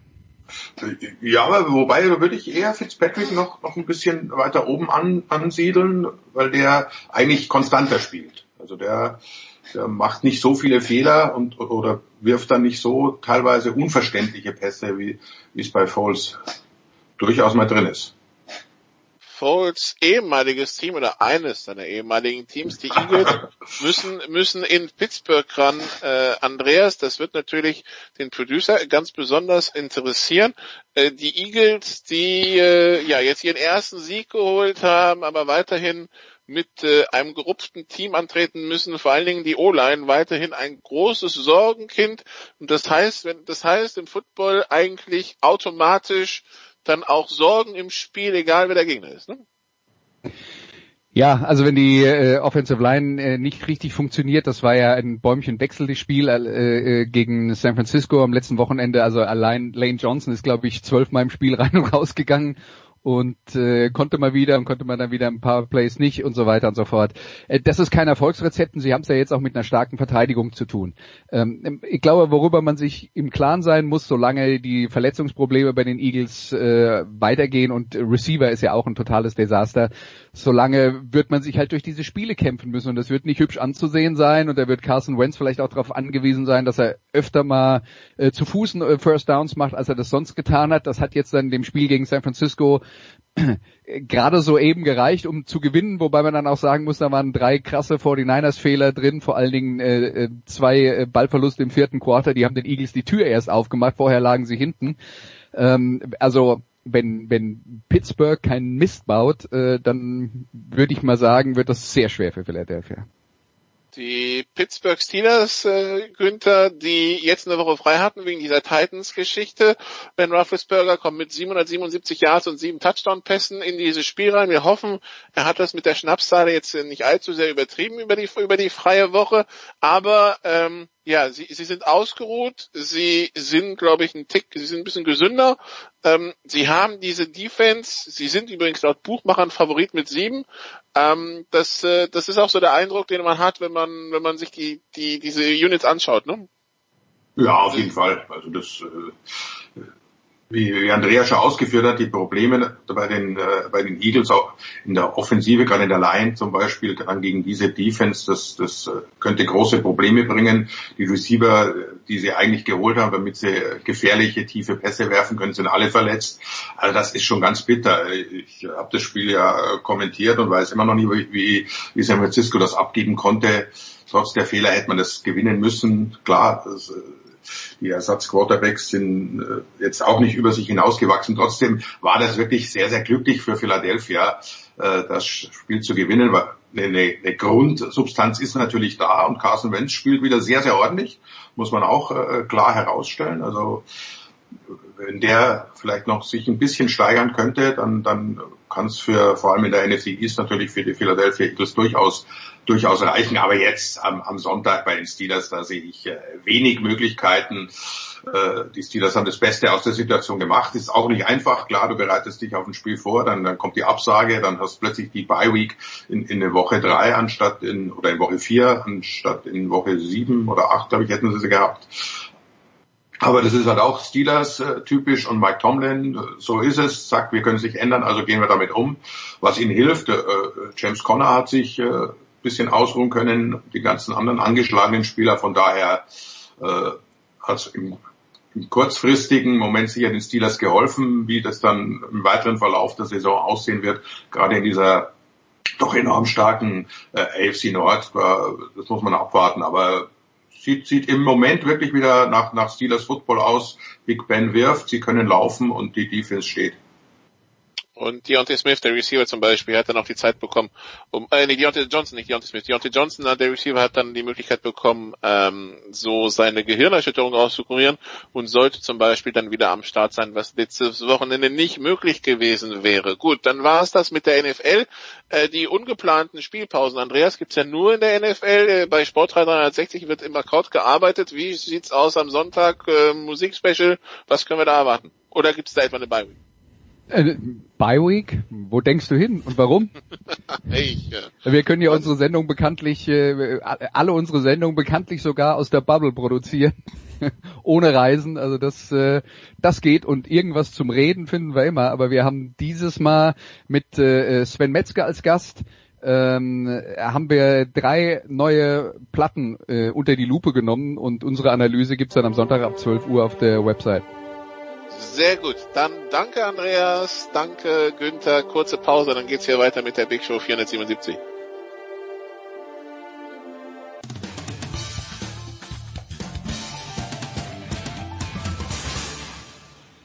Servus, hier ist der Heiko Vogel und ihr hört Sportradio 360.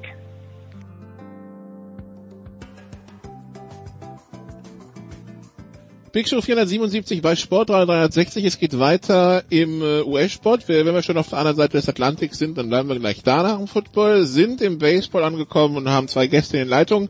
Zum einen Tom Heberlein vom SED. Hallo Tom. Servus. Und dann haben wir noch Oliver Knag, Bild BZ, der Sohn. Hallo Olli. Moin zusammen, hallo. Bevor wir uns ins Tagesgeschehen stürzen, machen wir wie so oft und äh, leider meist aus traurigen Anlässen, in dem Fall wieder ein Todesfall, das Kapitel Sportgeschichte auf. Olli, ähm, Bob Gibson ist gestorben am, äh, am Freitag im Alter von 85 Jahren, war Pitcher für die St. Louis Cardinals, äh, lange Karriere von 59 bis 75, 17 Jahre. Ich habe mir aufgeschrieben ein Karriere-ERA von 291. Ich habe mir aufgeschrieben das Jahr 1968. Ein Saison-ERA von 1,12. Also für die, die es mit dem ERA nicht auf dem Schirm haben, das ist halt, wie viele Punkte gibst du als Pitcher ab, hochgerechnet auf neun Innings? Vereinfacht gesagt. Das heißt, im Grunde genommen, wenn er auf dem Platz war, haben die Gegner einen Punkt gemacht, mehr nicht. Und vor allen Dingen, er hatte 34 Spielen gepitcht, das sind 306 reguläre Innings und er hat 304,2 Innings gepitcht. Das heißt, er war die ganze Zeit dabei noch auf dem Platz. 13 Shutouts. Ich muss sagen, als ich diese Statistiklinie gelesen habe, Olli, musste ich so, wow. Ne? Also da fällt einem nichts anderes ein als wow. Ja, definitiv. Aber daran sieht man halt auch, wie weit ähm, sich das Pitching oder die Strategie des Spiels auch weiterentwickelt hat. Ja, früher, früher hast du halt äh, sehr häufig den, den Starter halt draufgelassen, es sei denn, er lief in, in ernsthafte Schwierigkeiten im, im siebten oder achten Inning.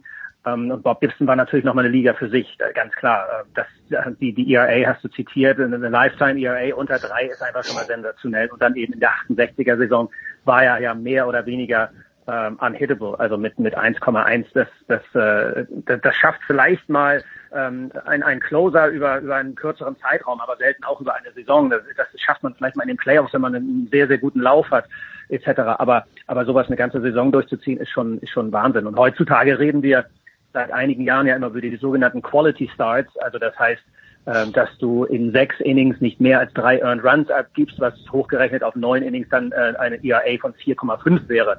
Und damit sind die meisten dann schon relativ zufrieden oder das ist dann eben ein, ein Quality Start. Ähm, da hätte der Kollege Gibson wahrscheinlich nur müde drüber gelächelt. Kollege Gibson, der eigentlich eine Quality Career hatte, Tom, ne? Ja, da, man muss ja dazu sagen, ich meine, über 17 Jahre so eine Leistung zu bringen, das ist natürlich auch eine Klasse für sich spricht für ihn. Ich, so, so durable, also so ausdauernd, kann mich nicht erinnern, dass es noch einen gibt, der 17 Jahre mit so einem IAE durchhält. Unabhängig davon muss man zu Bob Gibson natürlich auch sagen, das war natürlich auch ein astreiner Typ, also ähm, ja, ein Character Guy, also ja. hochanständiges Kerlchen, nie irgendwie in einen Skandal, also einer, der Baseball in allen seinen Facetten hervorragend repräsentiert hat. Also, so viel zu Bob Gibson, wie gesagt, letzten Freitag verstorben. Ja, das waren 17 erfolgreiche Jahre. Wir nutzen das als Übergang, Olli, zu den Twins, äh, die ja jetzt eine etwas beispiellose Niederlagenserie in den Playoffs zu bieten haben. Ähm, das ist auch in, in seiner Art einzigartig, aber eigentlich nicht die Art von Statistiken, für die man ähm, erwähnt werden will. Ne? Ja, Wahnsinn, oder? Also wenn du dir überlegst, dass du seit äh, 2004, wenn ich das richtig im Kopf habe, 18 Playoff-Spiele in Folge verlierst, also sowas gibt's ja eigentlich nur im Film. Da ist ja die Frage äh, schon mehr oder weniger gestellt oder die Antwort gegeben, wann wird diese Geschichte verfilmt? Natürlich dann mit einem Happy End. Das heißt, irgendwann wird sich diese Serie sicherlich mal drehen und hatten sich letztes Jahr gehofft, äh, nach, nach einer wirklich starken äh, Saison mit Home Run-Rekorden etc., äh, an den Yankees vorbeizuziehen und Clubs wieder das gleiche Problem. Und dieses Jahr waren es dann mal nicht die Damn Yankees aus Twins betrachtet, sondern, sondern eine Truppe aus Houston, die sich als einzige Mannschaft äh, mit einem negativen Record noch irgendwie in die Playoffs geschummelt hatte, mit, mit 29 und 31. Und dann gehst du gegen die auch sang- und klanglos mit 0-2 unter. Das war schon, das war schon erschütternd und ähm, sicherlich definitiv äh, die bisher größte Überraschung, äh, wenn man jetzt die Einzelergebnisse bisher mal sieht. Ähm, die Frage ist, wo wollen sie weitermachen? Da sicherlich nicht. Äh, es sind einige Personalentscheidungen, die anstehen. Es sind diverse Spieler, die nächste Saison Free Agents sind. Da geht es äh, unter anderem eben äh, DH Nelson Cruz, äh, andere Pitcher, äh, Rich Hill, Odo Rizzi, äh, Marvin Gonzalez im Infield. Also es sind einige Free Agents, äh, die sie resignen müssen. Äh, die Payroll ist natürlich derzeit relativ niedrig. für, für, für, fürs nächste Jahr haben sie jetzt, glaube ich, 55 Millionen committed. Ähm, insofern ist da viel Platz. Aber äh, die Frage ist halt, wie willst du beispielsweise mit einem 40-jährigen Nelson Cruz umgehen, der ähm, sicherlich zum einen nicht jünger wird und zum anderen, bei dem man in dieser Saison gesehen hat, hey, kam ziemlich gut aus den Startlöchern. Aber wenn du die letzten 20 Spiele dieser sehr kurzen Saison anguckst, da hat er dann halt auch nur noch für 2,65 gehauen. Mit drei Bomben und in den letzten zehn Spielen nicht eine dabei. Das sind so die Diskussionen, die momentan in, in Minnesota ähm, äh, in der Luft liegen, beziehungsweise in, in dort drüben diskutiert wird. Und Zeit genug haben sie jetzt ja dadurch, dass sie halt äh, mal wieder so früh rausgegangen sind mal wieder so früh rausgegangen sind. Gar nicht erst dabei, das hatten wir ja schon vor ein paar Wochen thematisiert, Tom. Das waren die Los Angeles Angels, mit oder ohne auf Anaheim, egal. Es ist vor allen Dingen ohne Playoffs. Jetzt hat man sich entschieden, den GM zu feuern. Ähm, bedeutet das Hoffnung, dass wir zukünftig im Oktober vielleicht auch öfter den Namen Trout in den Mund nehmen? Naja, also Hoffnung muss man ja immer haben und gerade wenn man die Los Angeles Angels ist, dann muss man das auch haben. Ähm, ja, die Frage ist halt, was will er, wo will er hin? Ähm, gibt er Mike Trout endlich mal einen guten Supporting Cast? Oder vielleicht noch ein, zwei gute Pitcher dazu? Also der hat genug zu tun, glaube ich. Also so viel Geld wie die raushauen, da muss irgendwann jetzt irgendwann mal was zurückkommen, weil sonst äh, ja, sonst würde ich mir als Eigentümer mal denken, naja, ich äh, reiß den ganzen Laden nieder.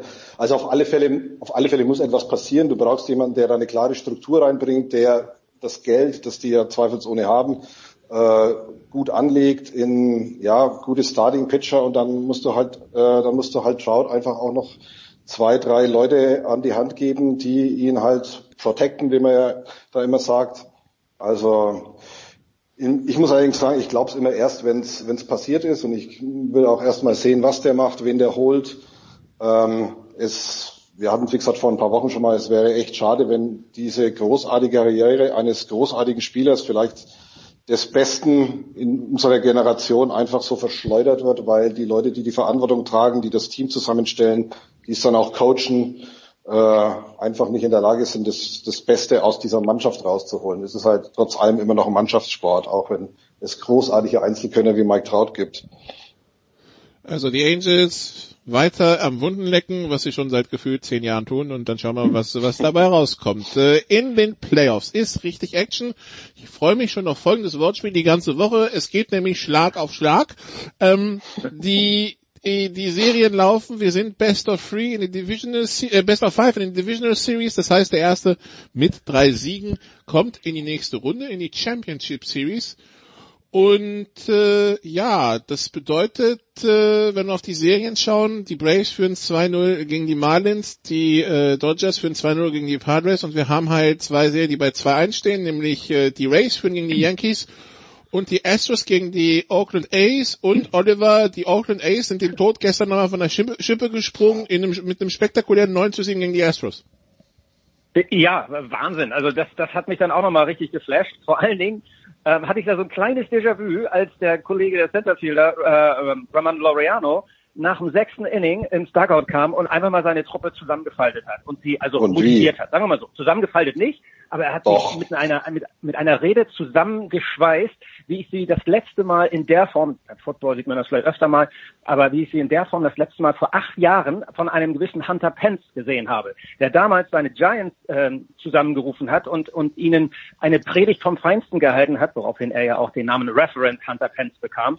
Ähm, damals ging es in der in der National League der Division Series, also gleiche gleiche Star, ähm, gleiche Position wie eben jetzt in der NLDS Series gegen die Reds. Und äh, er sagte dann halt auch solche Dinge wie ähm, ich will euch noch einen Tag sehen, ihr seid die geilste Truppe, mit der ich je zusammengespielt habe. Ich will sehen, was Ryan, Ryan Terrio morgen trägt. Ich will äh, Defense spielen oder ähm, ja Defense spielen hinter Vogelsong und so weiter und hat die Truppe richtig, richtig zusammengeschweißt. Warum ich das so ausführlich erzähle, wie gesagt, es waren die Reds, gegen die es damals ging.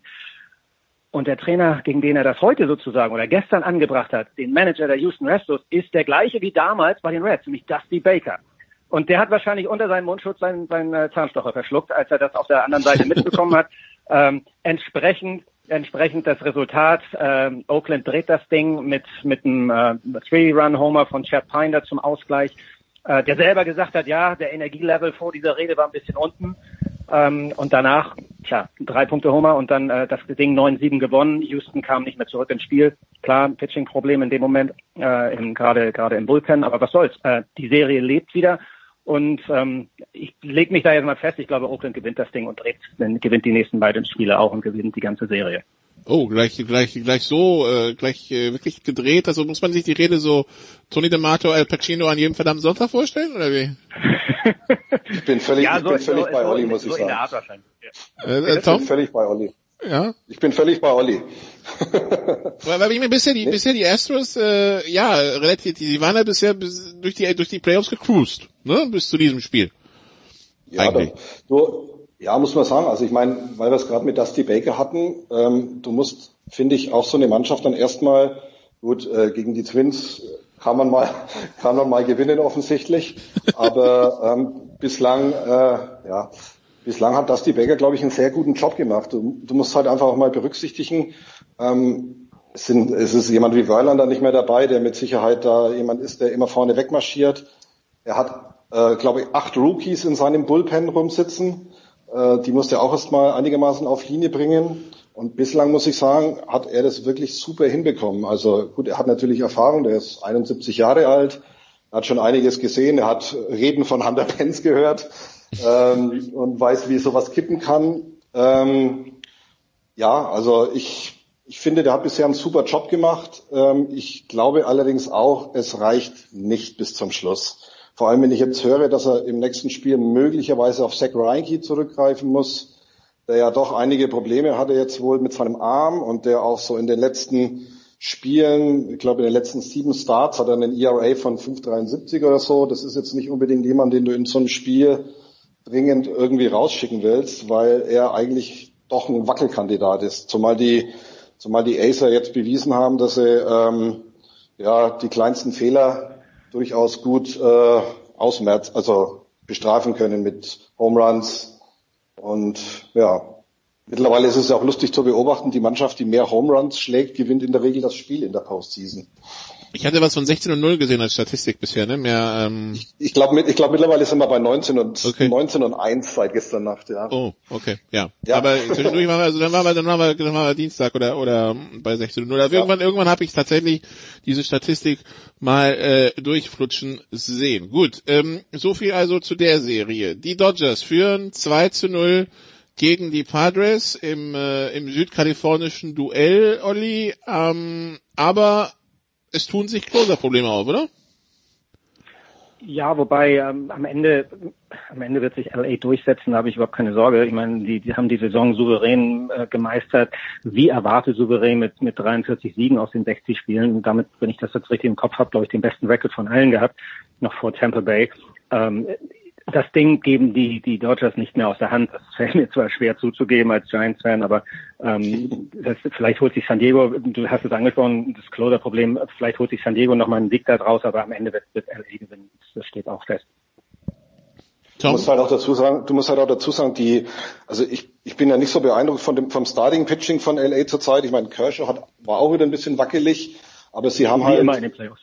Ja, ja, wie immer in den Playoffs. Aber diesmal haben sie halt Leute, die, die dafür halt das, das Ding in die Landschaft schlagen.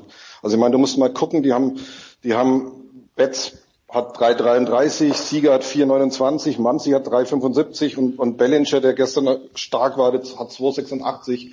Also das sind schon echt gute, äh, gute, ist eine ziemlich gute Hitting Percentage für die, äh, für die Playoffs und äh, ich, solange, solange sie Leute haben, die dann wieder die Schwächen der Pitcher ausgleichen, äh, geht's gut. Ich glaube nicht, dass es bis zum Ende gut geht, weil irgendwann musst du dich auf dein Pitching verlassen können.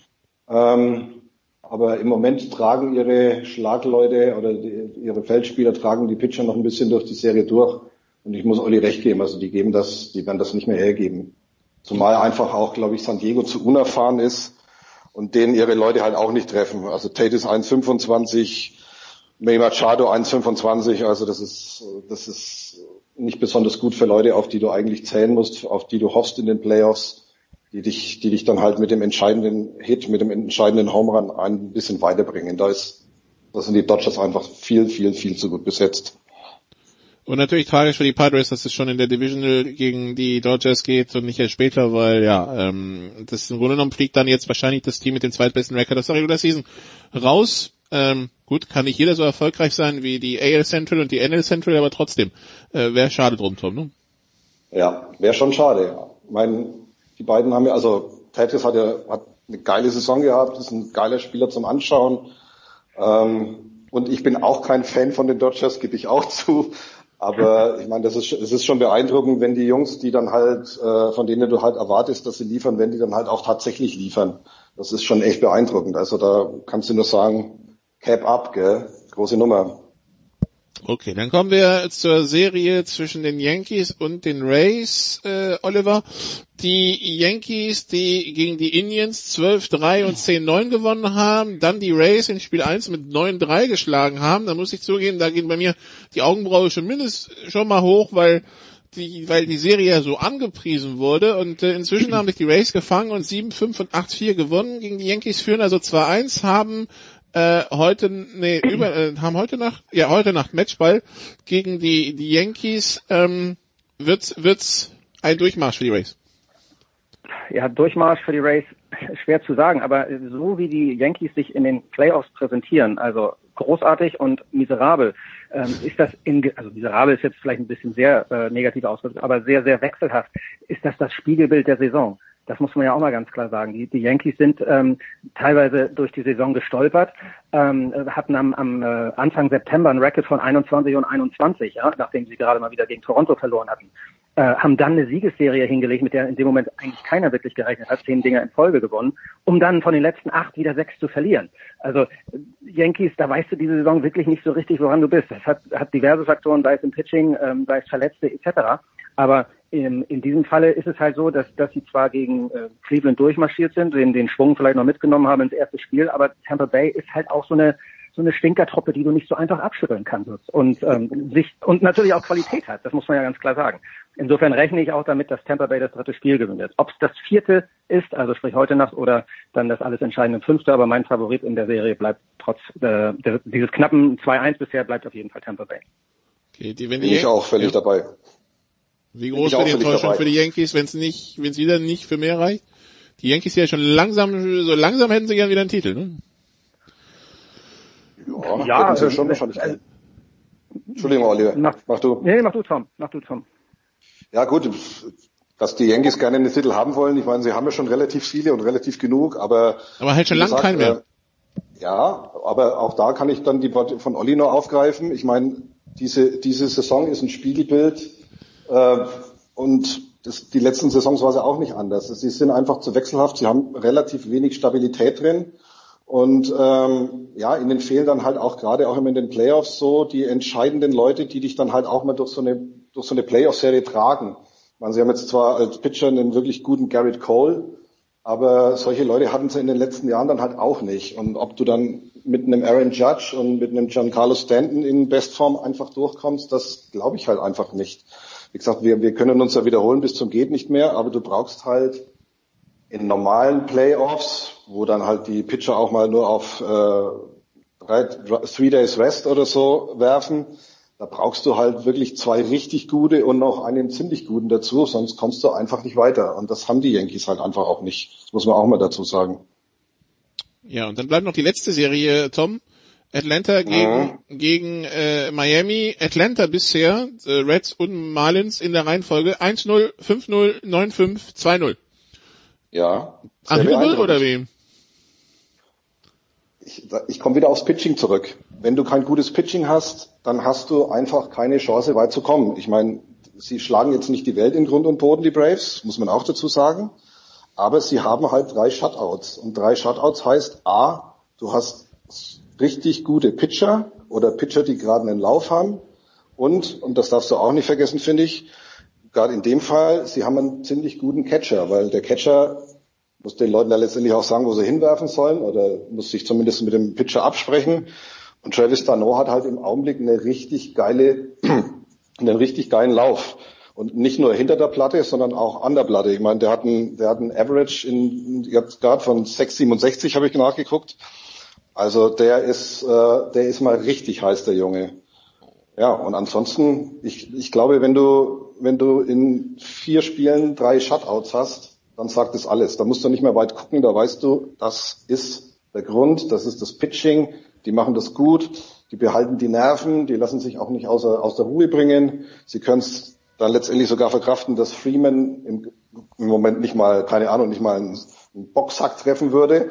Aber ja, das hohen Respekt. Also die machen das echt cool, die Jungs. Die gehen da raus, zeigen keine Nerven, werfen ihr Zeug über die Plate und die anderen schauen richtig schön mit dem Ofenrohr ins Gebirge. Olli, reicht das glaube, für die Marlins ja. und würde es für die Dodgers reichen? Für die, für die Marlins wird es nicht reichen. Äh, oder, äh, nein, nein, reicht es, was die Braves machen, reicht das, um die Marlins quasi zu erlegen und reicht es dann später, ja. wenn das für die Marlins reicht, auch für die Dodgers? Also für die, Mal, für die Marlins wird es reichen, da bin ich mir sicher. Wie immer, wie man, wie Tom auch schon sagte, good pitching beats good hitting.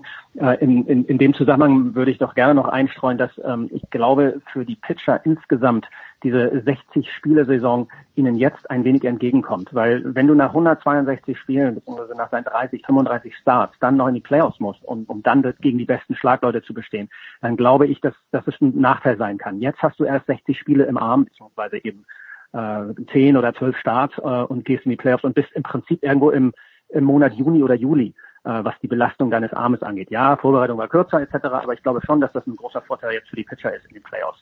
Deswegen ähm, Braves gewinnen äh, gegen Miami und dann äh, muss ich tatsächlich auch mal für die Braves halten, die auch nicht unbedingt mein Lieblingsteam sind und dann hoffe ich, dass sie auch die Dodgers schlagen. Also, ja, das gut, wird das, schwierig. Also, also, ein, ein, Ton, ein, ein Ton wirst du aber trotzdem sterben müssen, ne? Ja? ja. Weil, ich meine, wenn du Atlanta nicht magst und die Dodgers nicht magst, also irgendwie, ja, dann bist du wahrscheinlich dann fürs AL-Team in den World Series. Aber gut. Ja, ich kann immer noch auf die Race gehen. Irgendwas wird ja. sich schon finden, wo nicht Dodgers draufsteht. Nein, die, die Plays, äh, die waren ja vor, vor, ich weiß nicht, wie lange ist das her, vor 25 Jahren, als die Division dann neu geordnet wurden, die waren halt auch mal mit den Giants in einer Liga und ähm, damals hatten die Giants, ich glaube, 101 Spiele gewonnen und die Dodgers und die, die Braves 102, ja, und äh, seitdem mag ich sie nicht. Gut. Dann werden wir das weiter beobachten, was in den MLB-Playoffs passiert. An dieser Stelle also danke an Tom Heberlein und Oliver Knark. Kurze Pause hier in der Big Show und dann geht's weiter mit Motorsport. Bis gleich.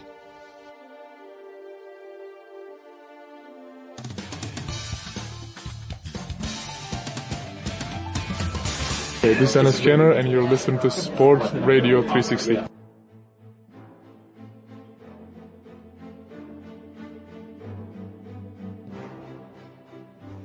Big Show 477 bei Sportradio 360. Wir sind angekommen im äh, Motorsport. Formel 1 soll erstmal unser Thema sein mit den beiden Stefans in der Leitung. Zum einen The Voice, Stefan Heinrich. Hallo The Voice. Ja, ich grüße euch, ich freue mich. Und Stefan Ehlen ist auch dabei. Hallo Stefan. Servus miteinander. Und ich bitte um Disziplin, meine Herren. Ja, wenn hier einer mit der Antwort des anderen unzufrieden ist, dann bitte nicht den Frontspoiler auf die Strecke werfen. Ja, The Voice, das macht man einfach nicht.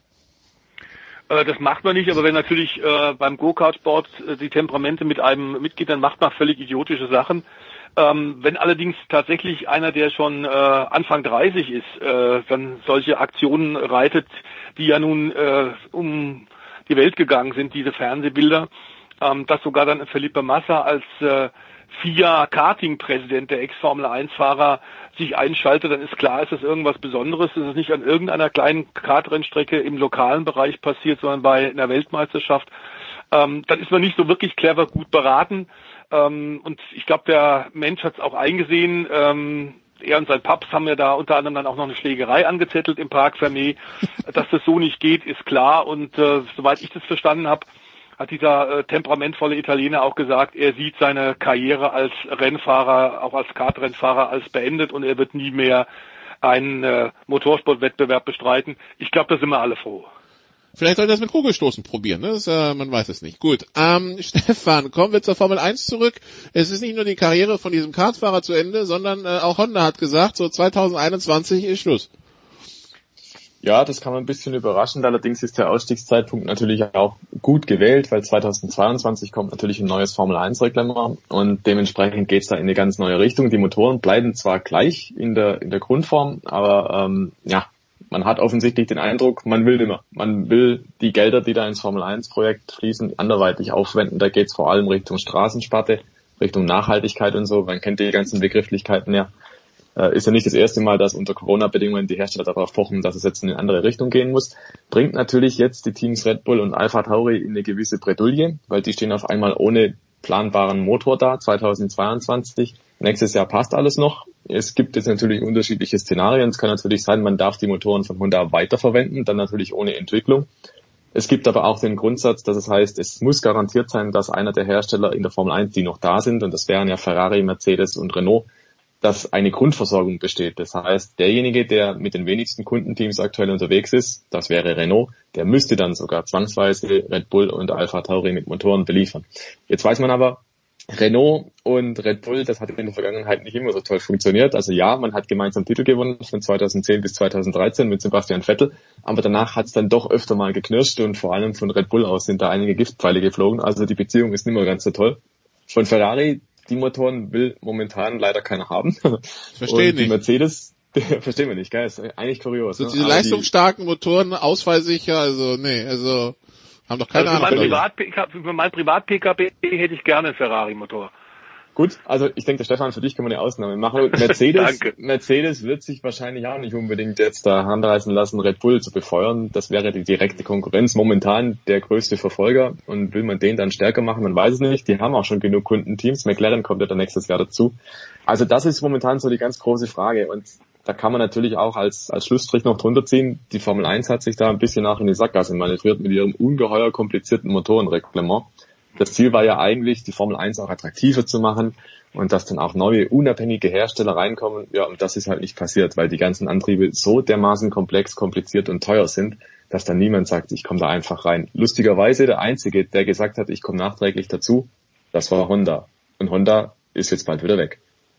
Ja, aber wie ist das ein existenzielles Problem für Red Bull dann The Voice oder oder wie schauen wir? Weil ich habe auch gesehen, Christian Christian Horner sagt, so bescheuert wie das Motorenreglement ist vor 2026, einen neuen Motorenhersteller kriegen, kriegt eh keiner.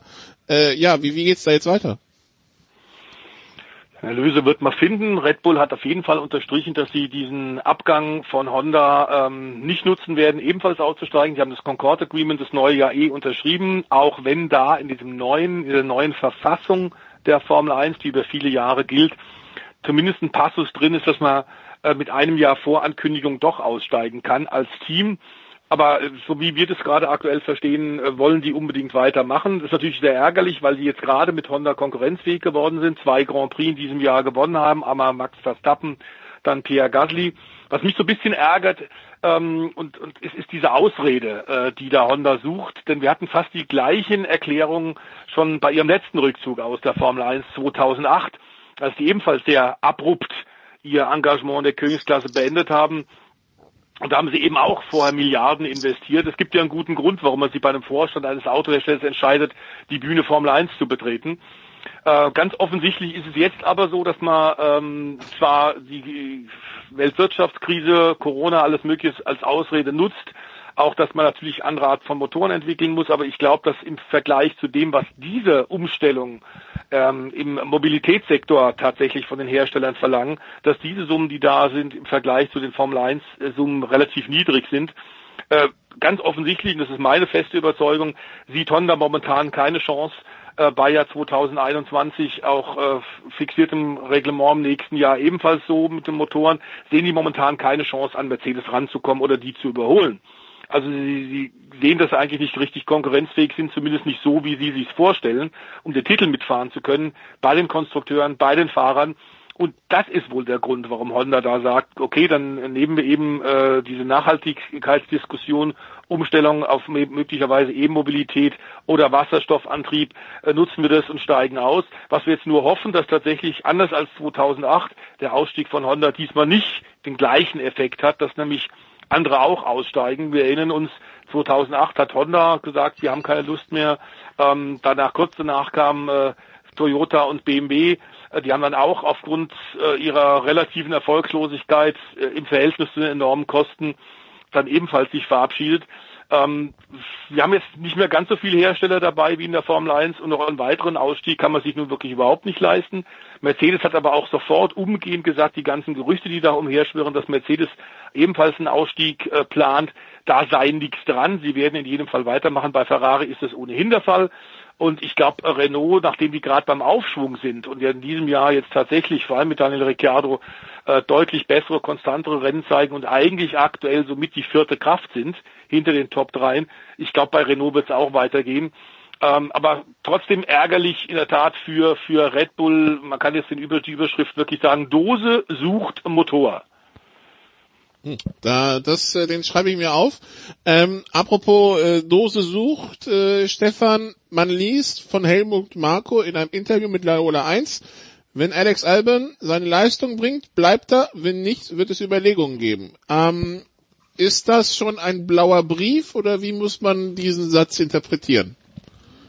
Also ganz generell ist die Situation in diesem Jahr bei Red Bull ganz anders als noch 2019 mit Pierre Gasly. Den hat man quasi hochkant rausgeworfen, nachdem man ein paar Rennen hatte, die nicht so richtig funktioniert haben. Das war mitten in der Saison, ja. Mitten in der Saison und also die Schonfrist, die Alex Albon hat, die ist ungleich länger und man geht da wirklich, man redet, man redet mit mit Engelszungen fast schon mit ihm und über ihn.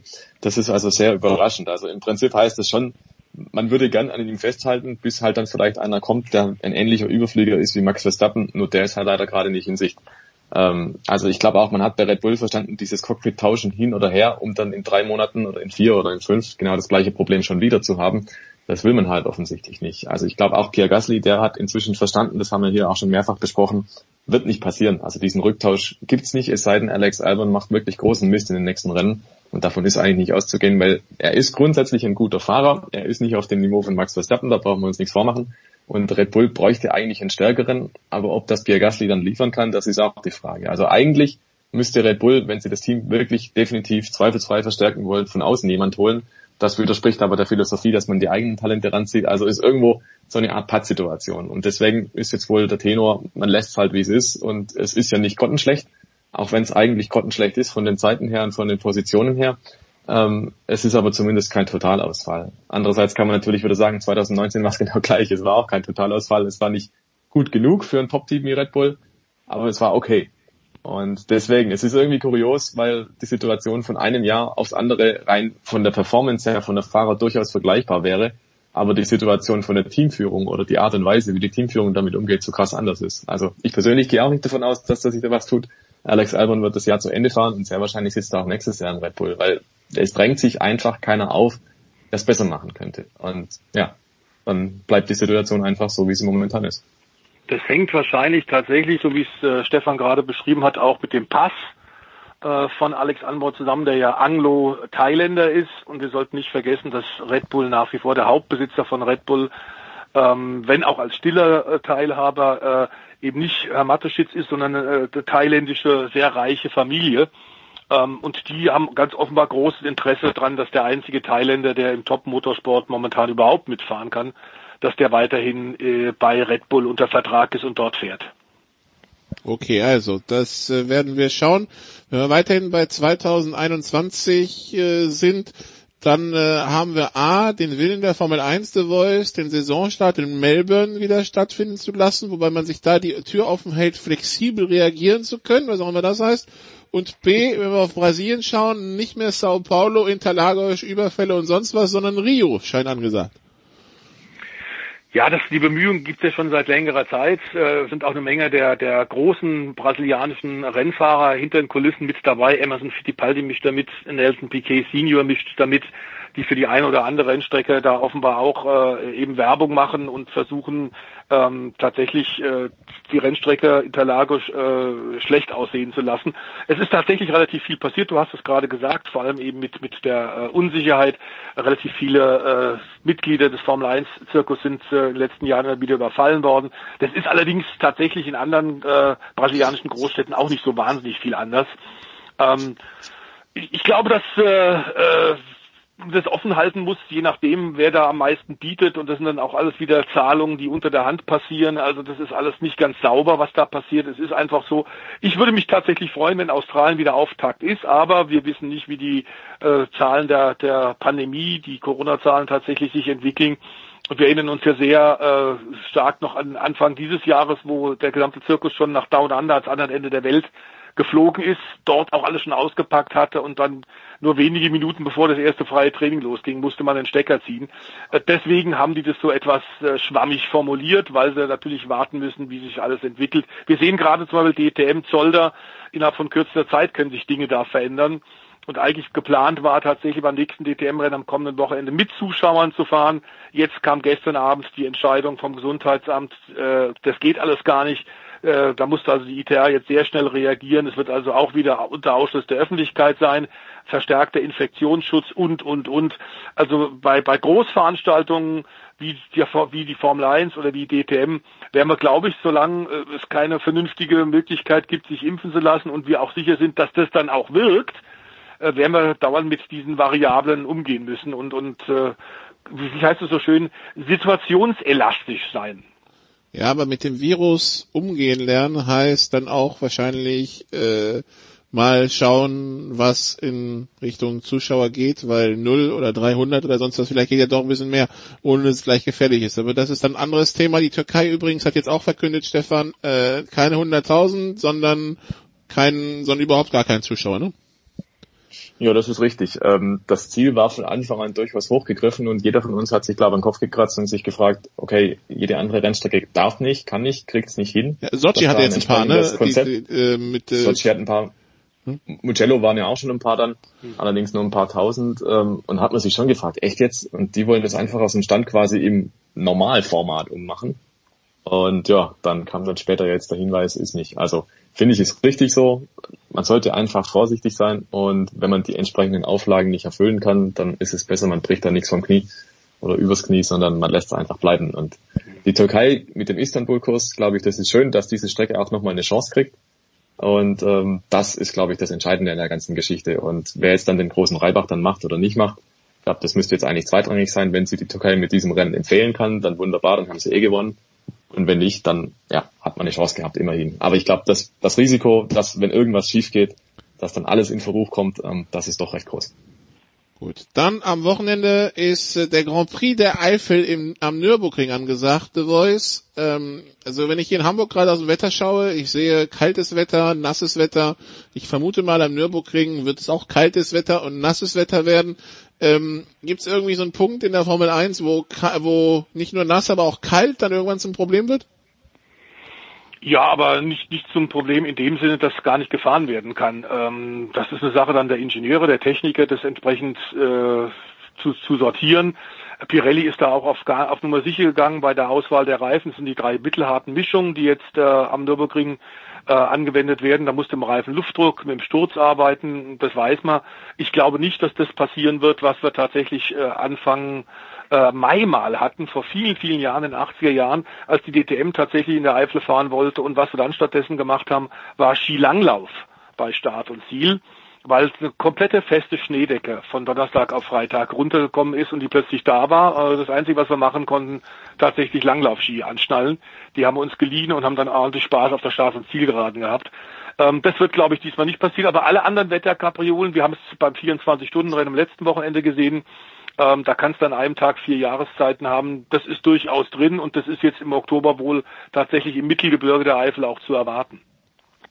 Also der Wetterbericht sagt, Stefan, äh, Sonntag äh, Tagestemperaturen, also äh, morgens zwei, tagsüber acht, leichter Regen, leichte Regenwahrscheinlichkeit, keine Schneewahrscheinlichkeit, ähm, weitgehend trockene Bedingungen, vielleicht leichte Schauer. Wem kommt dieser Mix zusammen mit der Strecke und äh, ja der der aktuellen Form äh, beziehungsweise der Möglichkeiten der Motoren am ehesten entgegen. Ist das ist das auch Hamilton-Wetter oder könnte irgendwer anderes davon profitieren?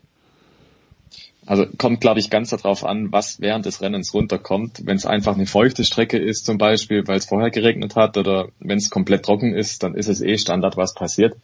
Ich glaube, kühle Temperaturen sind jetzt nicht so das Problem. Eher, wenn es sehr, sehr heiß wird, ist es ein Thema, weil dann die Kühlung zu gering ausfällt. Aber wenn es einfach nur kalt ist, dann kann natürlich sein, du bringst die Reifen nicht auf Temperatur.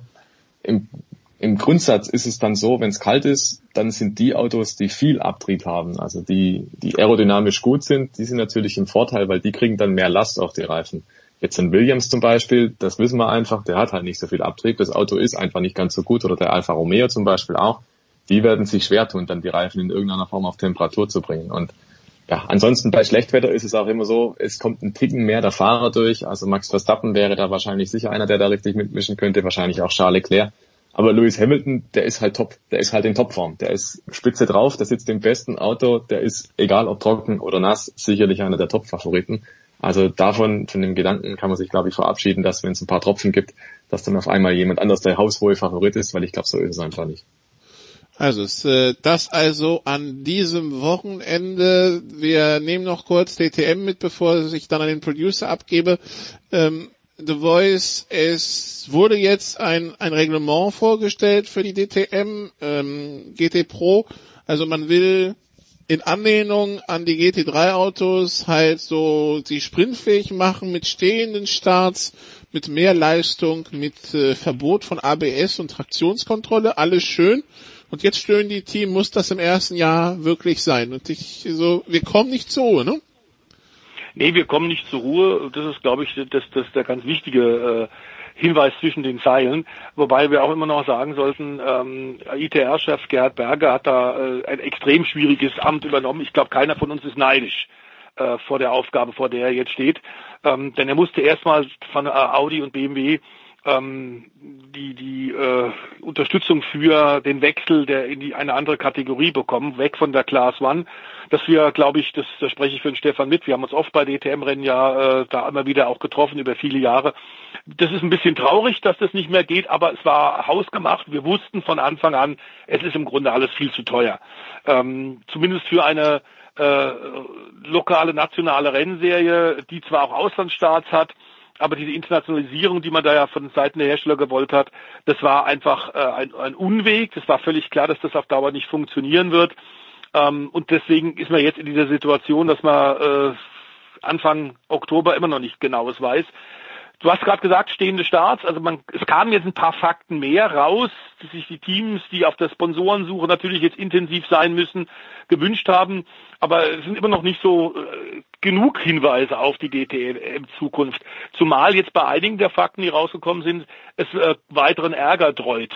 Denn die GT3-Autos sind für stehende Starts überhaupt nicht äh, vorbereitet und äh, überhaupt nicht gebaut worden. Die sind für fliegende Starts gebaut worden. Das heißt, du müsstest jetzt aufwendig die Kupplung der in Frage kommenden GT3-Fahrzeuge äh, tatsächlich verändern. Da sind dann die Hersteller gefordert. Ähm, und genau das ist jetzt natürlich in Zeiten von Corona jetzt neue Investitionen machen, neues Geld investieren. Das macht eigentlich gar keinen Sinn. Zumal auch aktuell die GT3 in der jetzigen Form, wie sie im ADAC GT Masters eingesetzt wird, in vielen, vielen internationalen Rennserien, eben auch in Europa und weltweit, ähm, davon weggehen, ähm, da sind die GT3s eh, eh schon ausgereizt, die jetzt noch mehr Leistung haben wollen, wie Gerhard sich das wünscht. Ich weiß nicht, was davon tatsächlich realistisch ist. Ich bin mir auch ziemlich sicher, dass äh, BMW und Audi, wir haben es ja schon mal bei Sportradio auch äh, diskutiert mit Eddie, ähm, mit Eddie Mielke, dem Sat1 äh, DTM-Kommentator, dass das im Grunde auch äh, gar keinen Sinn macht. Man ist so spät dran, man muss jetzt im Grunde bestehende Autos nehmen, die es einfach gibt ohne dass da große Änderungen sind. Man kann wegen mir die äh, eigene Balance of Performance machen, die Angleichung der unterschiedlichen Fahrzeugkonzepte. Das hat die ITR in diesem Jahr schon mit der GT4-Klasse gemacht, die im Rahmen der Class One DTM gefahren ist. Das haben sie auch ganz gut hinbekommen. Ähm, aber ich glaube, dass das im Grunde noch ein riesen Fragezeichen alles ist. Ähm, und ich weiß auch nicht, wie die Finanzierung dann laufen soll. Äh, wenn jetzt so viele Dinge noch offen sind, die noch äh, an der Detailbearbeitung bedürfen. Wenn die Hersteller dann jetzt sich überlegen müssen, müssen wir tatsächlich doch ein paar Dinge umbauen. Ich glaube, dass der Gerhard Berger da jetzt aus der Hüfte schießt und ein paar Dinge macht, die, die, glaube ich, nicht realistisch sind. Ähm, mir ist völlig klar, dass er äh, den Fahrern sehr viel mehr Verantwortung geben will. Das ist er als Racer, hat er immer schon gesagt. Er will nicht unbedingt so wahnsinnig viele Hilfen, die den Piloten ähm, im Rennauto das Arbeiten leichter macht, wie zum Beispiel ABS, wie zum Beispiel Traktionskontrolle. GT3-Autos sind aber im Grunde für den Kundensport gebaut und damit für Profis und für Amateure. Und die Amateure brauchen eben diese Traktionskontrollen, diese Hilfen, damit sie überhaupt ihrem teuren Hobby nachgehen können. Und die finanzieren eigentlich den GT3-Sport weltweit. Also äh, ich bin mir nicht so ganz sicher, ob das wirklich äh, sinnbringend ist. Diese Informationen, die jetzt rausgekommen sind Anfang der Woche, haben am Grunde äh, mehr Fragen aufgeworfen, als sie, äh, als sie beantwortet haben.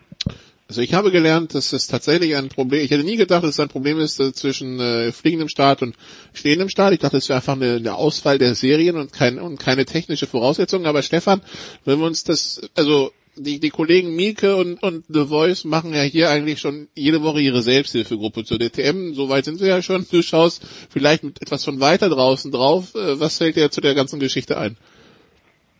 Also mir geht's da ähnlich wie dem Stefan. Ich kann irgendwie nicht so ganz nachvollziehen, warum Gerhard Berger so hoch zielt. Also was ist der Sinn und Zweck dahinter? Also ich glaube, primär geht es ja darum, diese Marke, diese Plattform zu erhalten und diese, ja, diese Plattform als Rennserie ins nächste Jahr rüber zu retten, was keine Selbstverständlichkeit ist, was kein Selbstläufer ist.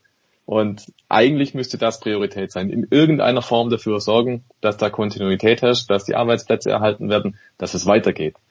Aber dann kommt er mit dieser Idee daher, die ja, aus meiner Sicht völlig aus den Wolken gegriffen ist. Ja? Also das setzt so viele Voraussetzungen, die er nicht in der Kontrolle hat, die er nicht erfüllen kann. Diese GT3-Autos an sich, die gibt's wie Santa Meer, das ist überhaupt kein Problem. Da haben auch die Teams Interesse, da haben die Hersteller Interesse, dass die Autos dort fahren zu einem vernünftigen Budget. Aber was er macht, ist, er treibt die Kosten unnötig in die Höhe. Und das ist das, was ich daran nicht verstehe. Warum muss es denn immer Premium sein? Warum muss es denn immer nochmal toller und nochmal besser und anders als in der Standard GT3-Klasse? Das will mir nicht ganz einleuchten. Es würde auch völlig genügen, nächstes Jahr einfach mit normalen GT3-Autos zu fahren, aber zu fahren und mit einem vollen Starterfeld. Weil das kann er alles momentan halt nicht garantieren. Und deswegen ein Fass aufmachen, deswegen jetzt solche Pläne rauszuhauen und im Prinzip das ganze Ding, was er da jetzt über Wochen und Monate aufgebaut hat, dass diese Serie weiterleben kann, das dann wieder einzureißen beziehungsweise ins Zweifel zu bringen, das kann doch nicht gut sein. Also das ist auch keine gute Werbung, finde ich, an der ganzen Geschichte. Weil was ist denn, wenn es am Ende heißt von den Herstellern, das machen wir nicht. Oder nur zwei oder drei Hersteller sagen, okay, wir machen eine neue Kupplung. Ähm, dann hast du wieder das Gleiche, was du bisher hattest. Da fährt halt der Audi gegen den BMW oder der Audi gegen den Porsche oder ich weiß nicht. Aber da kommt halt kein Lamborghini, weil die sagen, naja, für ein Auto entwickeln wir das Ganze nicht. Ähm, bei BMW und bei Audi sind vielleicht die Stückzahlen zum Beispiel ganz andere. Und das sind so Probleme, die müsste er sich nicht schaffen. Das sind Steine, die legt er sich selber in den Weg, der Gerhard Berger. Und das ist das, was, was mir nicht klar ist, was er damit eigentlich bezweckt. Ich kann verstehen, dass er da was Besonderes aufbauen will, dass es anders sein soll, dass der Fahrer noch mehr im Mittelpunkt stehen soll. Aber da muss ich sagen, schau dir mal GT3-Rennen an. Die sind einfach gut, ja. Die sind gut, ohne dass stehend gestattet wird. Die sind auch gut, ohne dass es keine Fahrhilfen gibt und dergleichen mehr. Also es gibt viele Möglichkeiten, viele Stellschrauben, die man da drehen kann, damit man packenden Sport auf der Rennstrecke hat. Aber mit dem, was er da plant, da schießt er wirklich übers Ziel hinaus, finde ich. Und ich bin sehr gespannt, ob es gut geht. Ich kann es mir momentan nicht vorstellen, weil ich glaube einfach, die wirtschaftliche Situation, die gibt das nicht her, dass da ein Hersteller sagt, jawohl, das machen wir. Ähm, auch wenn es vielleicht sportlich attraktiv sein mag. Aber ja, die Zukunft wird zeigen. Ich hätte schon nicht gedacht, dass die DTM das Jahr 2020 überlebt. Momentan sieht es danach aus, dass es so kommt, dass es vielleicht dann doch überlebt, die Rennserie oder die Plattform. Ähm, aber was dann nächstes Jahr passiert, also ich kann mir auch gut vorstellen, dass der Gerhard Berger dann einfach zurückrudern muss und sagen muss, ja, okay, dann wird's halt doch nur GT3 Standard. Also, die Skepsis bleibt, ob die DTM bleibt, werden wir sehen. Was auf jeden Fall bleibt, ist der Producer bei Sportradio 360. Der ist jetzt nämlich ab jetzt dran. Ich danke den beiden Stefans für die Motorsportrunde. Ich danke den Hörern bis hierher. Und wie gesagt, jetzt geht's weiter nach einer kurzen Pause mit Jens Rüber in der Big Show 477.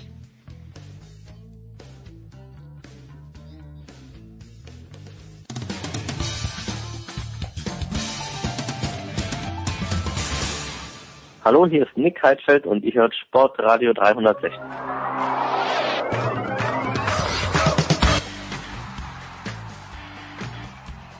Die Big Show 477 Sportradio 360. Wir haben Überraschungsgäste. Das war gar nicht so geplant, aber wenn Michael Leopold unvorsichtigerweise ans Telefon geht, dann freue ich mich sehr, dass er ein paar Minuten Zeit für uns hat. Servus Leo.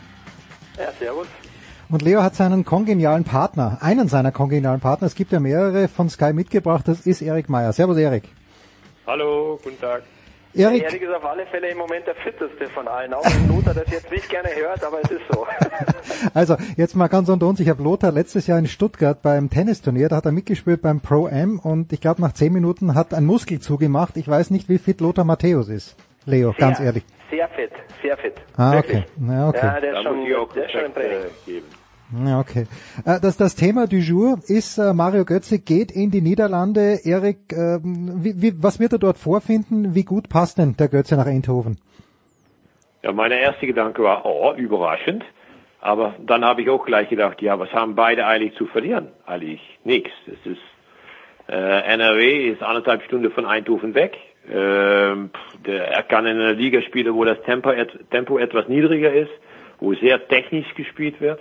Ja, das sind alles Sachen, die zu ihm passen. Er hat einen deutschen Coach. Ähm, PSV ist eine Mannschaft, die meistens überlegen spielt. Ähm, ja, ich sehe da nicht so viele Sachen, wo ich sagen kann, äh, das ist äh, negativ, obwohl, obwohl viele Leute vielleicht denken, was macht er in den Niederlanden? Aber es gab noch nie so viel deutsche Spieler und Trainer in der niederländischen Liga als diese Saison. Leo, warst du ein kleines bisschen überrascht? Also ich habe die Götze zu Bayern-Meldung habe ich nie irgendwie ernst genommen oder den, den Gedanken, aber mit Holland, ja. Also, also überrascht, man ist, also ich glaube, es wäre jetzt gelogen zu sagen, ähm, Eindhoven überrascht einen nicht, aber ich fand das Thema Bundesliga und Götze natürlich insofern total spannend, weil du sagst, Bayern konntest du dir nicht vorstellen. Ich habe mit dem geschätzten Kollegen Jonas Friedrich, haben wir uns am, Sam am Sonntag vor dem Bayern-Spiel noch ausgetauscht und ich habe gesagt, der einzige Verein, wo ich ihn mir in der Bundesliga hätte vorstellen können, waren die Bayern. Ja, weil, weil er da einer von, von 20 äh, Stars ist oder Superstars und weil die ihn in Anführungszeichen mitnehmen können. Ähm, es ist einfach ja, ich meine, das ist ja keine, da muss man ja kein Prophet sein und, und schon und, und eigentlich auch kein Experte, um zu sagen, das Tempo in der Bundesliga hat in den letzten Jahren einfach nochmal zugenommen.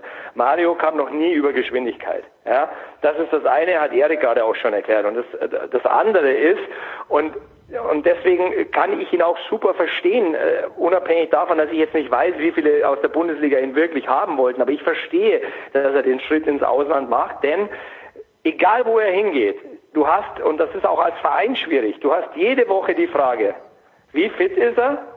Steht er in der Startelf?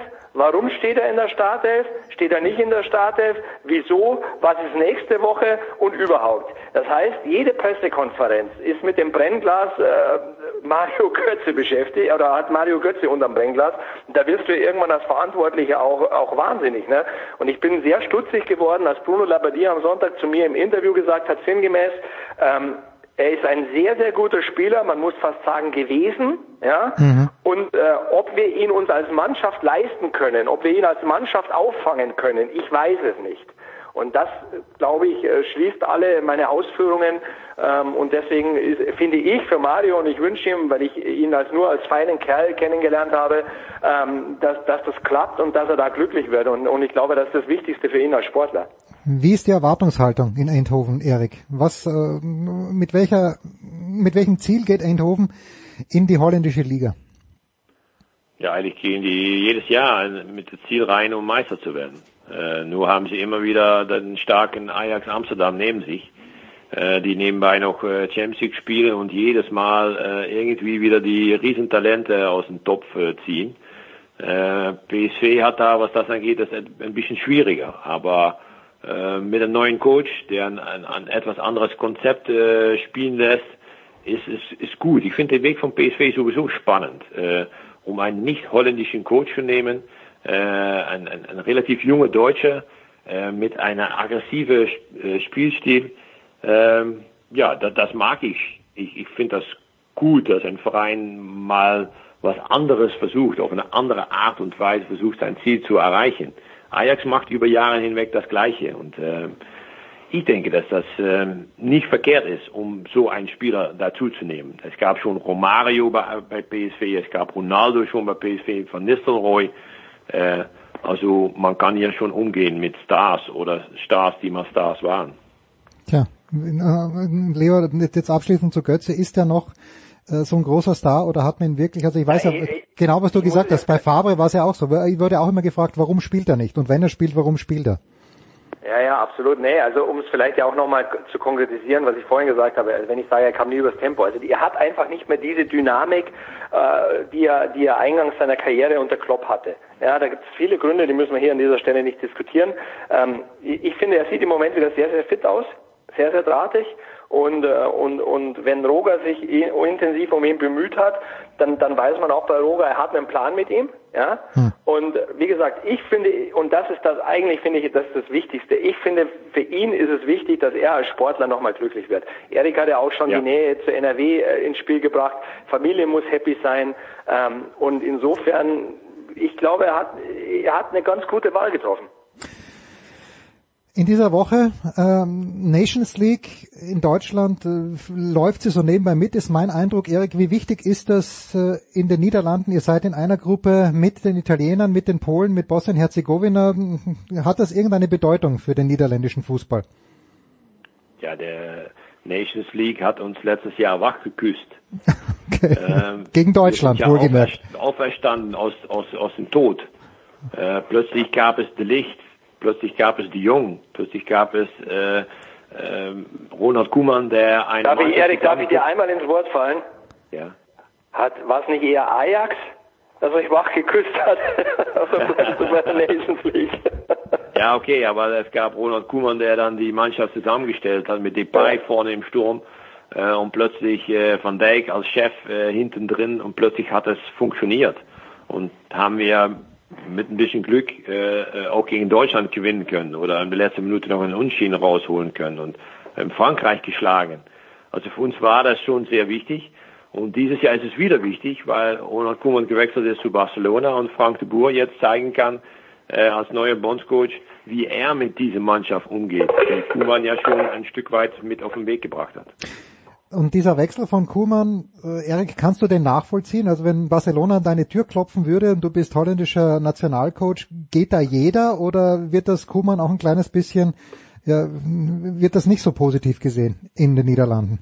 Naja, er hatte das schon so oft erkündet, dass wenn Barcelona kommt, er geht. Wenn Barcelona Okay. kommt, er da gerne hin möchte. Wenn Barcelona anruft, dann gehe ich zu Fuß. Wenn Barcelona anklopft, dann da konnte man ja eigentlich nur noch sagen, der wird gehen. Hm, okay. Und dann haben wir dann auch noch vernommen, dass er das in seinen Vertrag bei der holländischen Verband mit drin geschrieben hatte, dass er für einen Verein eine Ausnahme macht, Barcelona. Und äh, da war das eigentlich logisch, dann ist eins und eins zwei. Vermutlich darf man seit Cruyff in Holland mit Bezug auf Barcelona alles, oder?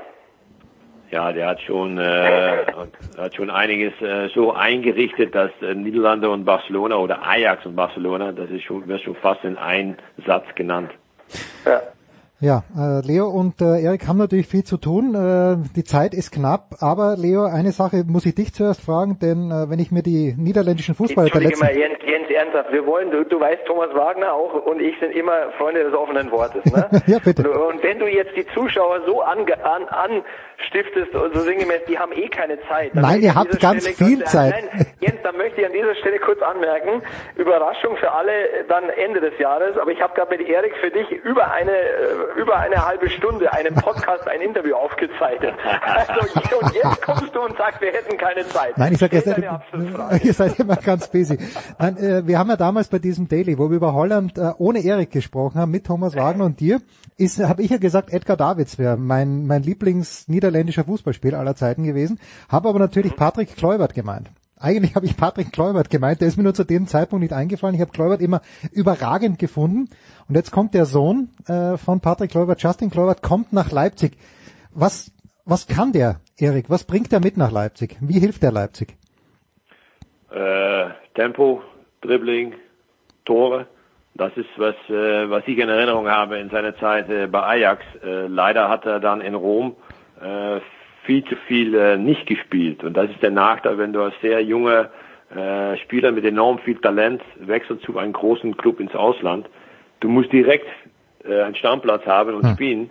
Und wenn das nicht der Fall ist, ja, dann, dann spielst du in die Ersatzmannschaft oder du sitzt nur auf der Bank. Und das ist mit äh, Justin Kluivert passiert. Äh, ich gehe davon aus, dass er die Qualität noch immer hat, weil das, das verlierst du nicht. Also ein Top, ein, ein, ein Top-Spieler, der, der mit seiner Geschwindigkeit und Power äh, da reinpasst in das System. Und das finde ich schön bei, bei Leipzig, dass sie sich Spieler aussuchen, die in das System passen und nicht ein Spieler, der einen schönen Namen hat. Aber, Leo, äh, aktuelles Beispiel, Dani Olmo hat auch ein bisschen gebraucht, bis ihn der Nagelsmann immer aufgestellt hat. Äh, die Gefahr ist schon da, dass der Kluivert kommt und erstmal ein bisschen von draußen zuschauen muss, oder? Ja, aber also jetzt erstmal auf Olmo bezogen, der kam natürlich aus einer Liga, wo du dich tatsächlich schon mal äh, ein bisschen umstellen musst Richtung Bundesliga und und äh, dass der herausragende Qualitäten hat, äh, das haben sie ja immer betont und es hat halt ein bisschen gebraucht, bis er sich auch auf das Körperliche in der Bundesliga eingestellt hat. Ähm, und generell ist es so, am Ende des Tages, und das wird der Erik natürlich als Ex-Profi noch mehr bestätigen können als, als ich, hängt es ja davon ab, wie, wie verkauft dir das der Trainer? Also wenn du, wenn du als junger Spieler, sag ich mal, wochenlang auf der Bank sitzt und keiner spricht mit dir und du weißt nicht warum, ist das eine. Aber wenn der Coach, und, und, und da bin ich mir sicher, dass Julian Nagelsmann die, die richtige Temperatur finden wird, wenn er dir, wenn er dir erklärt, du hör mal her, ähm, zwei Wochen noch, ja, hm. ich will das und das noch sehen von dir im Training, dann ist das ja wieder eine andere Nummer. Ja, natürlich. Kann der Nagelsmann das, Erik? Ja, kann, kann der Nagelsmann das, Erik? Abschließende Frage. Ja, sicher, sicher. Der, der, er kann sehr gut äh, sich versetzen in einen Spieler und ihm auch das erklären. Und er kann, glaube ich, auch ein Spieler sehr gut erklären, dass er im Moment äh, nicht der Spieler ist, der unter die erste Elf kommt, weil er nicht gut genug ist im Moment. Okay. Wunderbar. Freue mich sehr, dass das äh, geklappt hat. Und ja, Leo hat. Darf ich ein Fazit ziehen? Also das ist so ein typisches Jens Rüber, äh, Rüber Gespräch gewesen. Angeblich hätten wir keine Zeit, haben aber gerade über eine Stunde für Sportradio 63 zur Verfügung gestanden. In diesem Sinne einen schönen Tag, Jens. Wünsche ich euch auch. Danke, ihr zwei. Äh, aber Jens ist doch ein ganz netter Kerl. manchmal, ja. manchmal, eigentlich ja. Kurze Pause, der Big Show 477.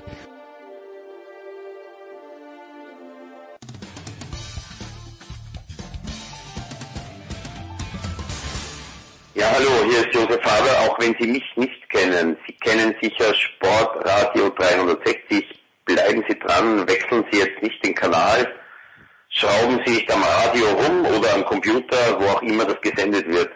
Sie hören genau das Richtige, verstellen Sie nur mehr die Lautstärke.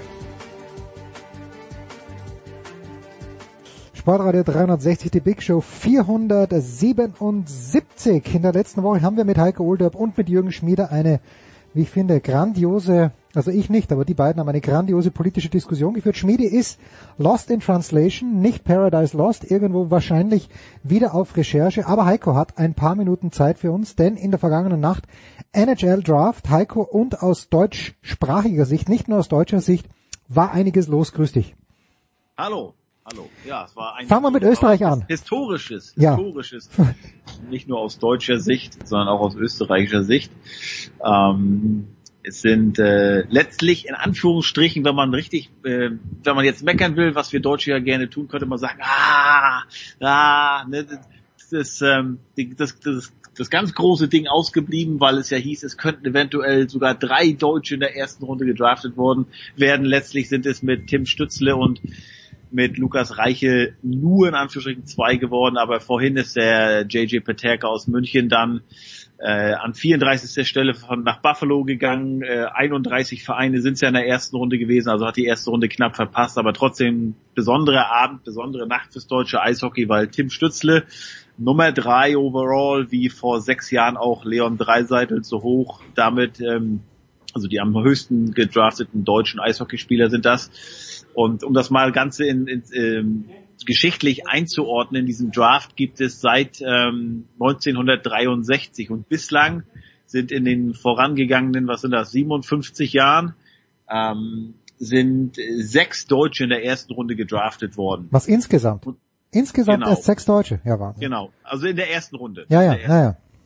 Äh, ging los damals mit Olaf Kölzig, dann kam Marco Sturm, Marcel Gottsch, dann äh, Leon Dreiseitel, Dominik Bock vor zwei Jahren, Moritz Seide dann im vergangenen Jahr und jetzt halt äh, Stützle. Ähm, und in diesem Jahr sind halt gleich zwei gedraftet worden in der ersten Runde mit Tim Stützle an Nummer drei geht nach Ottawa und mit Lukas Reichel von den Eisbären Berlin an Nummer 17, der zu seinem Lieblingsteam und seinem Lieblingsspieler geht, Patrick Kane und Chicago Blackhawks. Und wie gesagt, wenn man bedenkt, dass Peterka eigentlich bei den ganzen Insidern, wie zum Beispiel Bob McKenzie, äh, an Nummer 23 äh, geführt wurde, Mensch, das, das hätte eine noch historischere Nacht werden können, als es ohnehin schon war. Aber nein, ganz großer Erfolg, dass äh, gleich, also es ist ein mega Jahrgang, dieser 2002er Jahrgang. Ähm, aus deutscher Sicht hat man ja auch vergangenes Jahr schon bei der Junioren-WM gesehen in Tschechien, als Deutschland muss man vielleicht immer auch so ein bisschen einordnen, den Klassenerhalt geschafft hat. Da haben sich in der Relegation mit 2 zu 1 Siegen gegen Kasachstan durchgesetzt. Da haben die drei unter anderem geglänzt.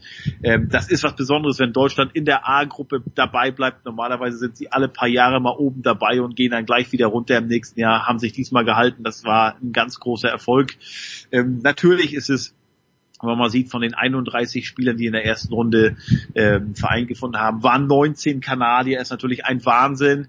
Aber ähm, trotzdem haben sie halt hier im übertragenen Fernsehsender bei NBC Sportsnet sehr, sehr oft von äh, davon gesprochen, dass doch eine, dass doch eine äh, oder potenziell eine historische deutsche Nacht werden könne. Also es war, war schon auffällig, wie oft wirklich das Wort Deutschland und äh, deutsches Eishockey da gestern Abend äh, gefallen sind.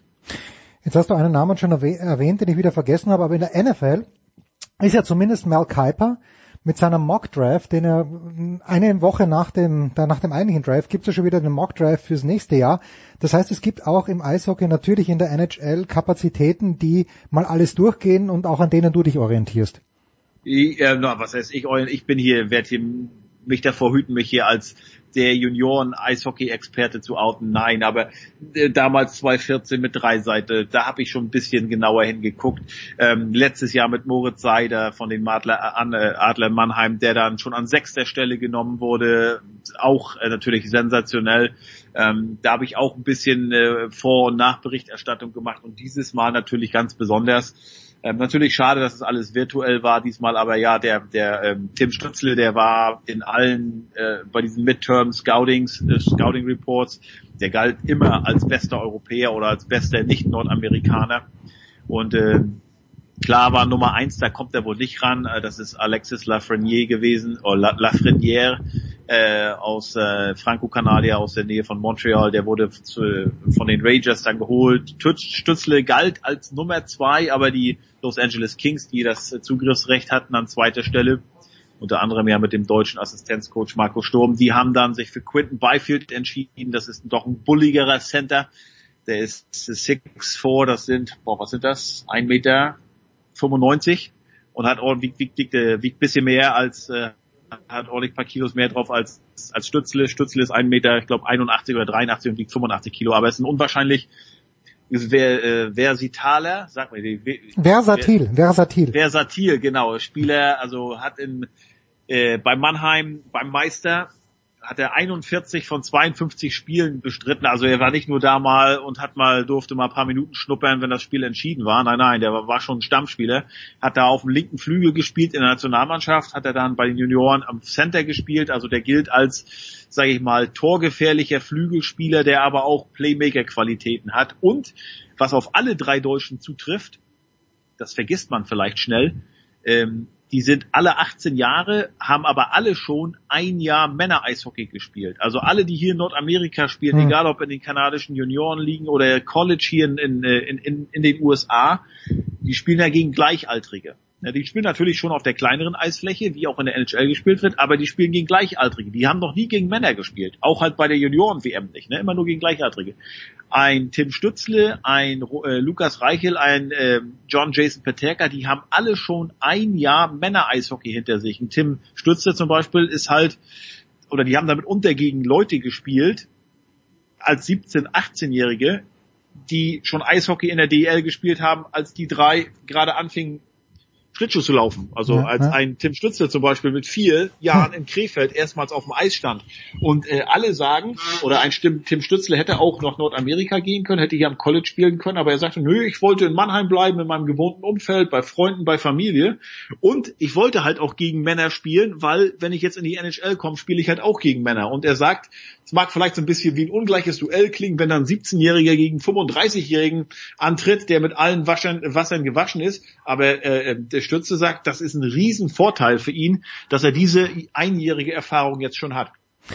Gut, das kennen wir natürlich auch ein kleines bisschen, finde ich, von Luka Doncic, der ja auch im Nationalteam Absolut. dann Europameisterschaft gespielt hat bei Real Madrid gespielt hat. Jetzt ähm, hat mir Michael Leopold dann einigermaßen erbost, den haben wir gerade vorhin gehört, äh, eine Mitteilung geschickt und zwar äh, ging es darum um Quentin Beifeld, den du ja schon angesprochen hast und da erwähnt wohl die NHL, also zumindest habe ich so verstanden, dass das Leo dann doch auf die Palme gebracht hat, dass er, glaube ich, das second highest äh, Black Player ever drafted ist. Ist das noch? Der höchste. Der, ah, der höchste, höchste sogar. Ja, ist, also ist, ist das überhaupt, das ja, aber ähm, Leo meint, dass das darf doch keine Erwähnung mehr wert sein. Ist es aber leider, ja, hast du recht. Also ja, Leo hat recht, nicht ich, Leo hat recht. ist es das nicht und, und auch in der NFL nicht, aber wir reden über die NHL. Ne? Das ist nach wie vor der weiße Sport und ich glaube, vergangenes Jahr waren das 43 schwarze Spieler nur in dieser Liga unter den mehr als 700 Spielern und das ist leider in dieser Liga dann immer noch etwas Besonderes. Ganz klasse war aber übrigens auch nicht nur also bei Byfield, das war ja dieser klassische, ne, du, da geht der Manager, der äh, Rob Blake von den Kings und sagt dann, okay, wir, wir, äh, we select äh, Clinton, äh, der Quinton Byfield. Dann an dritter Stelle kam, ich weiß nicht, ob ihr es mitbekommen habt oder mittlerweile schon gehört habt in Deutschland, da war ja, war ja Ottawa dran und es war klar, die nehmen jetzt Tim Stützle. Die haben das aber nicht so gemacht, dass der, der das äh, Großraumbüro des Managers mit all den Scouts gezeigt wurde, sondern die sind, haben Alex Trebek eingespielt. Sagt dir der Name was? Äh, natürlich, Alex Trebek äh, war, äh, na, äh, Jeopardy, oder? Genau, ist ja, immer noch. Ist immer noch, nein, ist immer noch, wirklich. Hat ja. Jetzt, ja, hat ja, ich glaube, ganz schwere Be äh, Bauchspeicheldrüsenkrebs gehabt, aber ich glaube, seit Juli wird wieder aufgenommen. Okay. Und der ist äh, 80 Jahre, glaube ich schon, jetzt mittlerweile. Ähm, und auf jeden Fall, der fand ich eine super Idee von den Senators und das hat sie auch an diesem Abend so heraus, hera äh, abgehoben von den anderen Teams ähm, und den, den, deshalb halt auch Stütz, äh, Stützle, äh, haben die das, äh, okay, äh, der Alex Trebek, der ist halt auch in, äh, kommt aus der Nähe von Ottawa, ist an der Universität von Ottawa, hat er studiert und dann haben sie gesagt, okay, jetzt machen wir eine Folge Jeopardy. Spielen die Musik ein, alles, ne, diesen, diesen Vorspann, wie man ihn kennt. Dann sitzt der Alex Trebek an seinem Pult und sagt, heute die Kategorie ist äh, NHL. Und dann muss man ja immer, wird ja immer nur vorgelesen, man muss mit einer Frage beantworten und er las dann halt vor, ähm, äh, auf Englisch halt, mit welchem äh, Pick, äh, oder nee, wer war der, ähm, der ähm, First Round Pick oder der Third Overall Pick äh, in the 2020 Draft of the Ottawa Senators und dann war nur halt er im Studio war, gab er die Antwort gleich mit. Wer ist Tim? Und dann kam es aber Stützel. und äh, also durch Tim Stützle wird halt nicht nur jetzt das, äh, das, das Ü äh, wieder bekannter in der NHL. Das wurde ja vorher schon durch Tom Kühnhackel einst eingeführt, obwohl der ja auch mehr als Kuhnhackel hier durchging. Aber mit Stützle, also ich habe jetzt von ganz vielen, es wurde viel über Tim Stützle gesprochen im Vorfeld. Unter anderem auch Wayne Gretzky hatte ihn mal im Frühjahr im Call. Aber da war auch Tim Stützel, dann war er Tim Stützle oder Tim Stutzel, aber keiner hat Tim Stützle gesagt. Aber gut, die werden jetzt dann in den nächsten Jahren hoffentlich genug äh, Gelegenheit haben, an der perfekten Aussprache zu arbeiten. Es ist, sind viele Fallen. Ja, also, also sind, das, das, war das, das war ganz toll, dass die Senators das, das gemacht haben. Und was auch toll war, ähm, die äh, San Jose Sharks, die haben an 31. Stelle zugegriffen und die haben sich, jetzt muss ich mal gestehen, dass ich den Namen nicht genau habe, Wiesblatt, glaube ich, hieß der. Ein Moment. Äh, auf jeden Fall haben die sich, äh, ich gucke jetzt mal gerade nach bei mir im Twitter-Account, die haben Entschuldigung, dass es jetzt ein bisschen dauert. Nee, es ist alles okay. Das ist, das ist halt Live-Radio, dass wir live aufzeichnen und morgen dann aus, äh, in, nach Verzögerung ausstrahlen. Übrigens hat sich Schmieder gerade angekündigt, das möchte ich kleiner Cliffhanger. Schmieder wird bei einem zweiten möglichen US-Sportteil dabei sein, während Heiko. Äh, genau. Äh, ganz kurz mal, die haben Ossi Wiesblatt. äh, ähm, ähm, Großer Name. Ich hoffe, dass er, ich hoffe, dass der richtig gut genau. wird. Genau. Und das Schöne war aber, dass der dass Doug Wilson Jr., das ist der, ist er der GM? Ich weiß, Doug Wilson ist sein Dad, der ist jahrelang der GM. Auf jeden Fall, der hat ähm, den Pick erklärt und der hat das in, sagt man auf Deutsch, in, äh, in Gebärdensprache gemacht. Sag weil ja. die Mutter von Ossi Wisblatt ist taubstumm. Und äh, das hat für unglaubliche also Reaktionen hier ähm, gesorgt, völlig zu Recht auch. Also das war eine ganz große Geste. Wenn du mal denkst, ähm, natürlich, ne, als Elternteil, dein Junge ist 18 Jahre. Ich weiß nicht, wo Ossi Wiesblatt in Kanada zu Hause ist. Ähm, ich glaube, dass er Kanadier ist. Ja, er ist Kanadier. Und äh, der geht jetzt halt dann nach Kalifornien. Weit, weit weg von zu Hause. Und dann mit dieser Geste, finde ich, gibst du doch deinen, der lieben Mama schon so ein Eindruck äh, oder so, ein- so ein Gefühl, Frau Wiesblatt, we gonna take care of your son, don't worry about it. Also das war unheimlich sympathisch und auch neben Tim Stutzle, wie das halt präsentiert wurde, stach das heraus. Herrlich. Schmieder ist da. Ähm, wir äh, werden ihn in drei Minuten reinholen, aber äh, Marco ein Wort, äh, Heiko ein Wort müssen wir schon noch verlieren zu Marco Rossi an Nummer 9 gedraftet. Er geht nach Minnesota. Ähm, ich ich habe den Namen wirklich schon mal gehört. Ich weiß nicht in welchem Zusammenhang, aber so, so sehr interessiere ich mich nicht für den österreichischen Eishockeyspieler Marco Rossi nach Minnesota. Was weiß man über den Jungen? Was weiß man über Minnesota? Ist das gut oder ist das eher mittelprächtig? Es ist kalt im Winter, ne? Ja, Richtig genau. kalt. Ja, Fargo. Das Schaut mal bitte Fargo an, dann wisst ihr das. Der äh, Landsmann ähm, Thomas Warneck bestätigen können. Ich habe auch gleich mal nachgeguckt, weil ich dachte, oh, ist Rossi eventuell der am höchsten gedraftete Österreicher an neunter Stelle, aber nein, äh, Warneck war damals äh, an fünfter Stelle gezogen worden. Äh, aber der war es schon gewohnt, in, äh, in Minnesota zu spielen. Da hat er ja Highschool ähm, äh, Eishockey schon gespielt, meine ich. Ansonsten kann ich dir über Rossi, muss ich eingestehen, nicht viel sagen. Ich war auch überrascht. Ein Bekannter von mir, ein Kanadier, äh, sein Sohn geht mit Ryan in eine Klasse, großer Eishockey-Fan, als Kanadier klar. Der hatte vorher schon gesagt, äh, oder hat den dann Namen mal erwähnt, dadurch bin ich erst auf ihn aufmerksam geworden. Ähm, kann dir nicht viel sagen, aber als no an neunter Stelle äh, kann ich mir durchaus vorstellen, dass der ähm, gleich äh, im Training Camp äh, eine Chance bekommt, weil normalerweise werden einige ja gleich bleiben, sie, wo sie sind. Mhm. Also äh, äh, also mitunter auch in Europa oder wie so ein Moritz Seider werden ins, äh, ins Farmteam in die AHL gesteckt. Ähm, aber einige, Tim Stützel zum Beispiel, sagt ja, nee, also ich glaube, dadurch, dass Ottawa sich im Umbruch befindet, äh, habe ich da eine Chance, auch als 18-Jähriger dann schon in der NHL gleich zu spielen in meiner ersten Saison. Äh, aber tut mir leid, über Marco Rossi, ich könnte dir jetzt irgendwas erzählen Nee, oder so tun, nee, als wenn nee, ich da nee. Zeit Wissen habe, habe ich einfach nicht. Aber wie gesagt, mir, ich habe halt immer auch ein bisschen Auge auf Österreicher, auf Schweizer und insgesamt ein, ein tolles Jahr, sag ich mal, in der NHL für den, für den deutschsprachigen Raum. Halt Leon Dreiseitel, drei Trophäen abgeräumt. Roman Josi von den Nashville Predators aus der Schweiz wurde zum besten Verteidiger gewählt und dann jetzt zwei Deutsche und ein Österreicher in der ersten Runde gedraftet. Ähm, nicht schlecht. Nicht schlecht. Äh, Wir machen gleich eine Pause, nur wenn ich mir die Bilder, also die äh, Penny DEL hat hier auf Instagram ein Bild gepostet und ich mir da Lukas Reichel und JJ Paterka anschaue, dann denke ich, Jungs, äh, legt ein bisschen zu, bis die nächste NHL-Saison äh, losgeht. Reichel, wo wir gerade schon bei äh, bei äh, Familiennamen und so sind. Ähm, ich weiß nicht, wie sehr, also die Eishockeyblase kennt ihn wahrscheinlich, aber ich weiß nicht, wie viele unserer zwölf Hörer aus der Eishockeyblase kommen. Äh, absolute Eishockeyfamilie. Sein Bruder Thomas, drei Jahre älter, spielt auch bei den Eisbären. Papa Martin, zwar in Tschechien geboren, aber hat von 1990 bis 2010 seine gesamte Karriere in Deutschland verbracht, in, bei bei deutschen Vereinen, unter anderem in Nürnberg. Als er dort gespielt hat, ist Lukas dort 2002 geboren worden und äh, ist deshalb jetzt halt auch äh, deutsch oder gilt als Deutscher.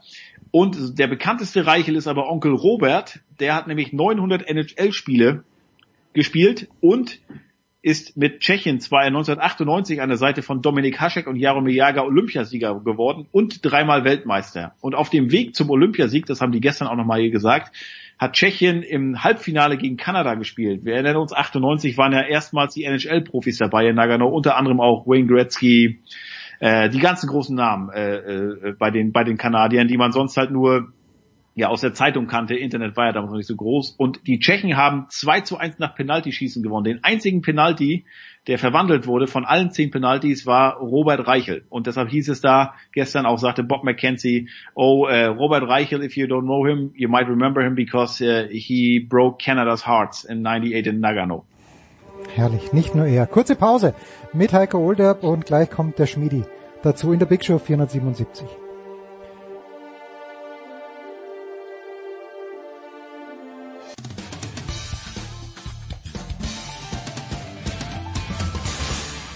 Hallo, hier ist Hagen Stamm und ihr hört Sportradio 360.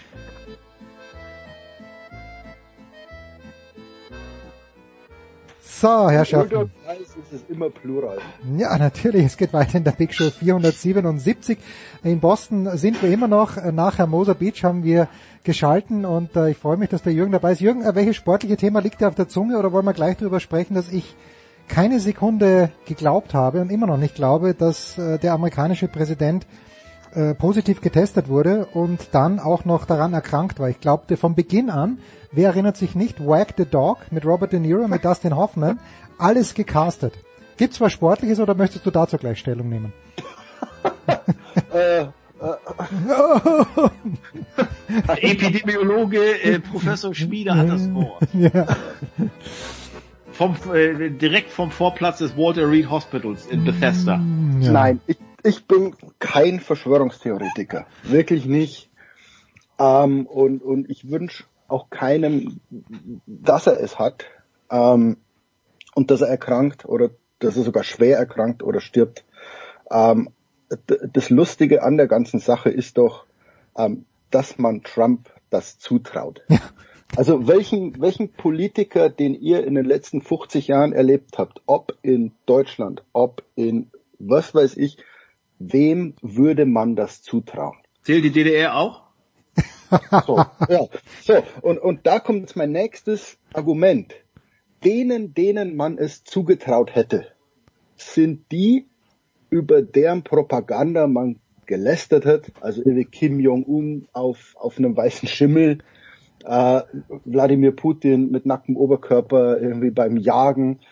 Ähm, also das sind so, so Politiker, denen man so mit Misstrauen begegnet einfach. Und, und dass man Trump nicht nur zutraut, dass er diese Krankheit für seine Zwecke missbraucht. Also ich habe schon ein paar Dinge gehört, wo wo eine Sprecherin von ihm gesagt hat, na ja, jetzt hatte er Covid, also kann er aus erster Hand darüber Hm. berichten. Ja, Heiko hat sogar retweetet. Ja, He- Heiko hat retweetet, ja. Also, ähm, dass der ein Spin-Doktor höchsten Grades ist, glaube ich natürlich. Also da braucht man nicht dran glauben, das, das sieht man jeden Tag. Ähm, aber da wir dauernd sagen, man soll nicht Verschwörungstheorien glauben oder sogar in die Welt setzen, will ich davor warnen, äh, zu sagen, er, er hatte es nicht oder er hat es nicht oder es ist nur erfunden. Ist ja nur mein Gefühl. Ist ja nur mein Gefühl. Ich finde es halt nur interessant, wie, ja, wie sagt man, naiv, ich will ja nicht beleidigend sein, deshalb will ich das Wort dumm eigentlich vermeiden, aber wie naiv seine Jünger halt sind. Also, für die ist ja die klare Message jetzt, oh, siehst du, ist alles nicht so schlimm.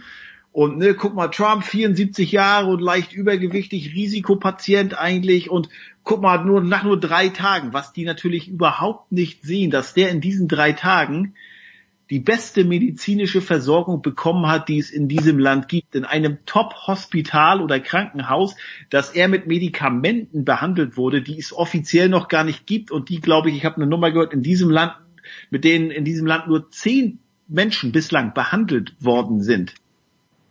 Dass das all das für den nicht mal, wir reden gar nicht vom normalen Joe the Plumber, auf die gar nicht zutrifft, auch viele andere, dass das für die unerreichbar ist, das sehen die gar nicht. Die sehen nur, guck mal, da sitzt er und dann heißt es ja sogar, ja, er hat Covid für uns, Greg Gutfeld von, von Fox News. Er hat Covid für euch, für uns ist er an Covid erkrankt. Er hat sich in, in die Frontlinie gestellt, sich in die Schlacht geworfen und seht her, er hat es überlebt. Aber unter welchen Umständen halt wie gesagt, die Umstände, die einem normalen Amerikaner und vielen anderen, auch reichen Amerikanern, nie zur Verfügung stehen, das sehen die halt nicht. Und ähm, ich hatte ja vergangene Woche schon gesagt, allerdings hatte ich mit diesem Trick nicht gerechnet oder mit diesem Zug, dass es noch richtig schmutzig und richtig dreckig werden wird. Jetzt sind wir eine Woche später und sagen schon, wow, was für eine Show.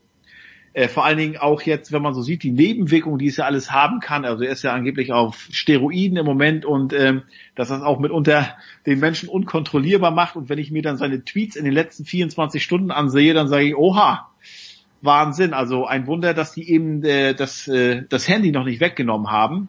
Aber ja, er brüllt und schreit, er wollte ja angeblich dankbar sein und wollte das nie vergessen und wird das nie vergessen, ne? die Sorgen und die Gebete und alles, die man da an ihn gerichtet hat. Und ähm, ja, mittlerweile klingt er wieder genauso wie vor der äh, vor der Erkrankung, äh, wieder der alte Schreihals und der alte aggressive, ja, der halt weiß, dass ihm wahrscheinlich in vier Wochen die Präsidentschaft abhanden kommt und deshalb mit allen möglichen versucht, ja, an der Macht zu bleiben. Thoughts and ja, aber prayers. Das ist, das ist doch, das ist doch sehr, ja, aber das ist doch, also Trumps Träume werden gerade wahr. Also ich, ich habe mir gestern gedacht, ähm, Eddie Van Halen stirbt und es ist so eine, eine Randnotiz irgendwie. Man sagt, Ja. oh, ge- geiler Gitarrist, er ist gestorben. Also so, so geht man mit, mit Krankheiten und, und äh, äh, dann hat Todesfällen von Promis um. Ähm, wir haben die letzten vier Tage in Amerika uns sehr häufig mit dem Gesundheitszustand von Donald Trump beschäftigt. Es haben Leute für ihn gebetet und selbst Leute, die ihn nicht mögen, haben, was bedeutet es für Trumps Gesundheitszustand, dass dieses Medikament verabreicht wurde? Wissenschaftler haben es analysiert. Wir haben es gelesen. Ähm, es ist der Traum des Narzissten Donald Trump, dass sich die Welt dafür interessiert, würde er niesen. Also es wird gerade alles wahr, wovon dieser Mensch jemals geträumt hat, dass sich die Welt für ein Niesen von ihm interessiert. Und das ist unfassbar. Wenn man schaut, was in der Welt los ist, welche Sorgen es gibt, wie viele Leute arbeitslos sind, wie Leute krank sind. Und wir schauen Nachrichten, ob Donald Trump genießt hat. Schulze Vor allem das. Schlimme ist ja auch, Jürgen, wir bekommen ja nicht mal die richtigen Informationen, weil sein Arzt ist ja sein Angestellter. Der Das wird ist ja nur mir doch wurscht. Warum kümmern wir uns denn überhaupt drum? Also, ja, er ist der Präsident der Vereinigten Staaten und der Gesundheitszustand ist, ist von weltweiter Bedeutung. Aber letztlich füttern wir den Geltungsdrang dieses Menschen, weil wir uns so dafür interessieren, ob es ihm jetzt schlecht geht, sehr hat, hat er schwer geatmet, als er die Treppe hochging und so weiter.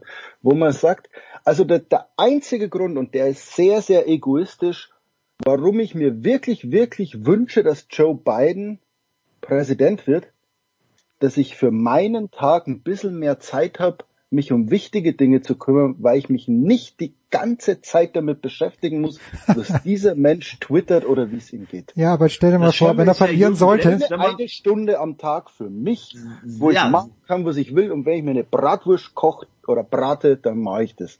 selbst, ja, das Schlimme ist ja wirklich, äh, es ist ja nicht nur jetzt, dass, äh, dass äh, alle sozusagen hüpfen oder aufspringen, wenn Trump irgendwas macht. Das geht ja seit vier Jahren so. Er weiß das, es wird natürlich mitunter auch geschickt eingesetzt. Aber ja, ich habe gestern, dadurch, dass es wirklich mit NHL Draft viel zu tun gab, habe ich mal zu meiner Frau gesagt, weißt du was, heute ist mir alles egal mit Trump. Und trotzdem, du hast natürlich nebenbei Twitter laufen und rechts ist ja die Liste von denen, was da so trending ist und da ist immer, immer Trump und dann kommen so, so Sachen, Sachen, also wo du eigentlich denkst, ein Wahnsinn, dass das jetzt so wieder gedreht wird, aber es wird geschafft. Und wenn man mal überlegt, Trump muss man ja wirklich sagen, aber das liegt halt auch an uns, an den Rezipienten. Er und sein Team sind am, ein Meister im, im, im, im, im, Ablenken.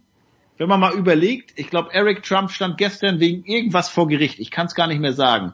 Melania Trump hat vergangene Woche doch gesagt, dieses scheiß Christmas, mit das ihr Weihnachten sowas von auf den Sack geht. Das wird normalerweise richtig ausgeschlachtet. Darüber wird gar nicht gesprochen, weil halt Trump, Trump, Trump im Vordergrund steht. Weißt du, worüber auch nicht gesprochen wird? Unter anderem Trump. Hat Trump sich schon einmal dazu geäußert, wie es eigentlich seiner Frau geht? Nein, äh, doch, irgendwann kurz, aber Jürgen, weißt du, wo sie ist? Also, also das erste, ne? das erste wäre doch, also ich, ich weiß nicht, wie glücklich ihr verheiratet seid, aber das allererste, wenn sich Leute für mich interessieren, sage ich, Jungs, meiner Frau geht's gut. Oder ich sag, Mensch, meine Frau liegt gerade im Bett, ähm, wäre schön, wenn ihr ihr mal einen Gruß schicken würdet oder, oder irgendwas. Nix. Kein Wort. Aber auch, das ist ja auch ist doch die Trump. Frau seines Lebens. Oder damit könntest du doch auch, also selbst wenn du es als politischen Trick machst, dann könntest du doch sagen, okay, I'm, I'm, ich stehe gerade am Bett meiner Frau, der geht's gut, ich halte ihre Hand und keine Ahnung. Ähm, kein Wort zur, zur Frau, die er als Liebe seines Lebens bezeichnet, äh, sondern 500 Tweets zu, zu Law and Order, keine Ahnung. Also äh, ein, nur einen Tweet, wo er sagt, I just visited Melania, she's doing well, please include her in your prayers. Nichts. So. Aber das, Stopp, Ja, Heiko, stopp. Lass halt uns stoppen. Heiko.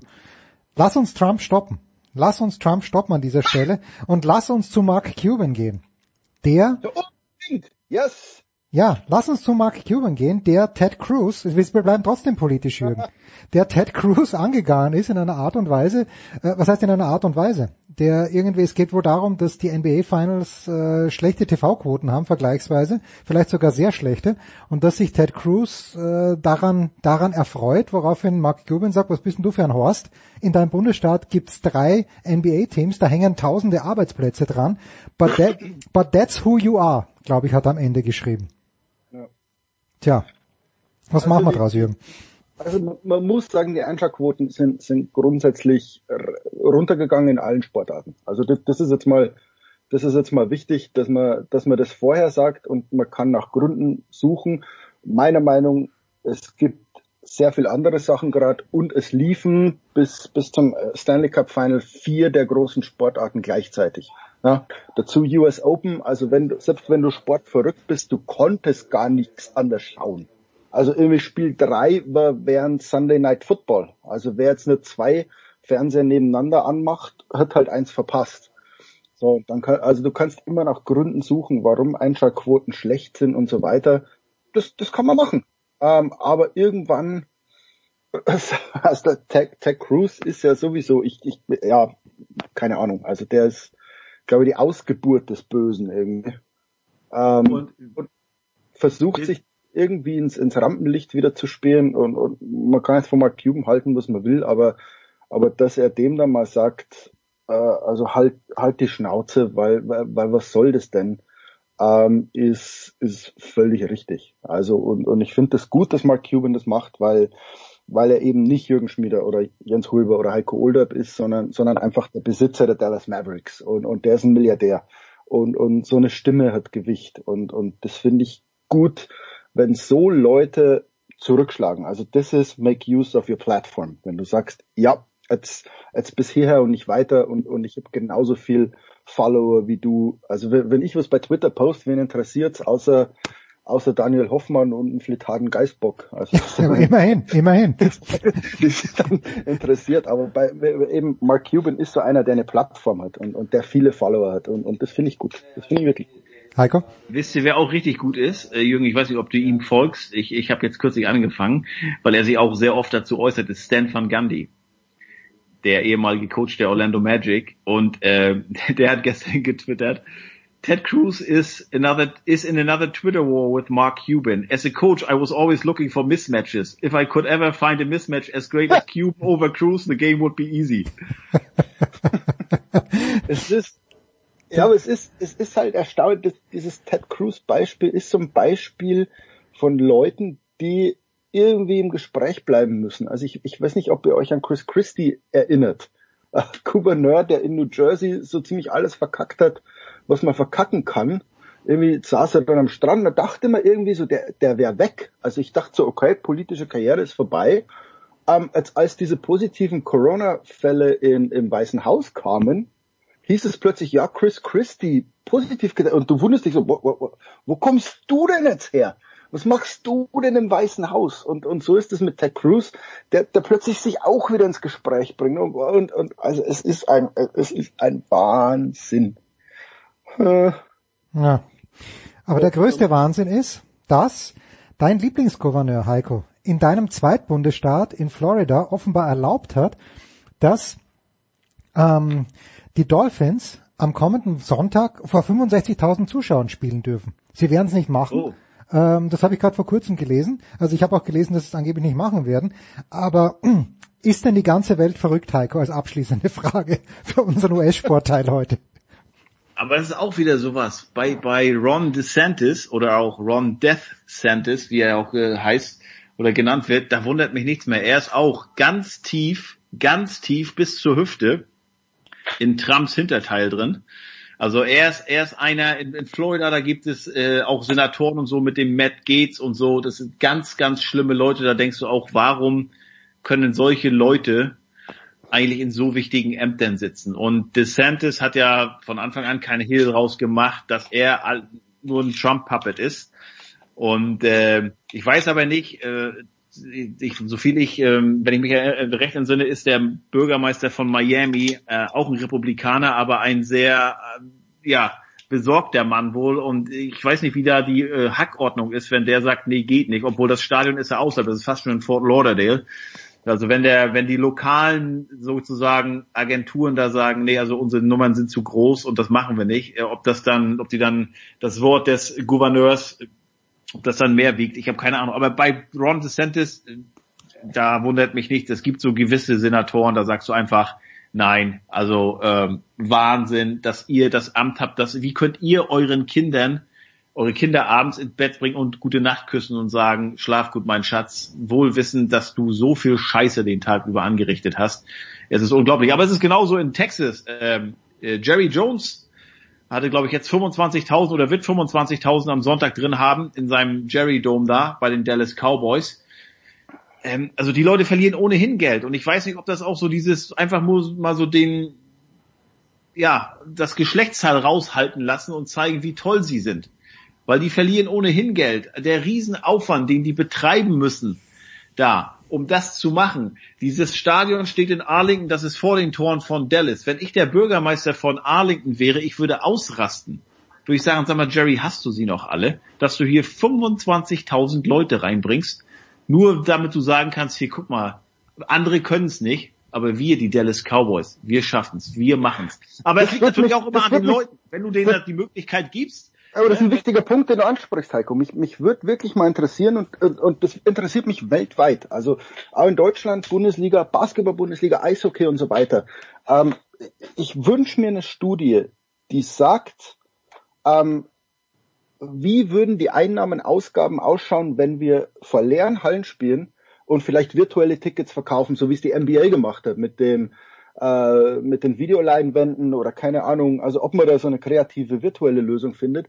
Oder der Aufwand, ein Stadion zu 10 bis 30 Prozent voll zu machen, ob der sich rechnet. Weil ich habe mit Leuten in Las Vegas geredet, weil es da auch um, ums Aufmachen ging und, und alle, also jeder Manager, ob das Restaurants, Casinos, Hotels und irgendwas waren, die sagten, lieber mache ich ganz zu, als wenn ich 30 Prozent aufmache. Da verliere ich mehr Geld. Und mich würde tatsächlich eine Studie interessieren beim Sport. Ähm, wie schaut's finanziell aus, wenn wir 10, 20, 30 Prozent aufmachen? Bundesliga, mach Eishockey-Bundesliga, irgendwas und gib mir eine Studie, lohnt es sich finanziell ein Stadion zu 25 Prozent aufzumachen? Das wird mich weh, das interessiert mich brennend. Also wer diese Studie macht, ich, ich würde zahlen für die Studie, wirklich. Und mich interessiert brennend oder würde interessieren, was das für Leute sind, die da hingehen die dann sagen, komm, ja, also, komm, nee, Häuschen, komm Kinder, komm einpacken, wir dürfen jetzt wieder, wir gehen da jetzt hin, weil sind ja unsere Cowboys, sind ja unsere Dolphins oder, oder wie sie alle heißen, da unsere Kansas City Chiefs, wir müssen jetzt unbedingt wieder ins Stadion, weil es ist Herbst und, immer, und die, die NFL 35. Selbst Freunde von ein Freund von mir, ein Arzt, der ist Arzt und, und äh, ähm, hat Tickets für die Rams. Sollten die Rams aufmachen, ist der der Erste, der hingeht. Wirklich. Das ist ein Arzt.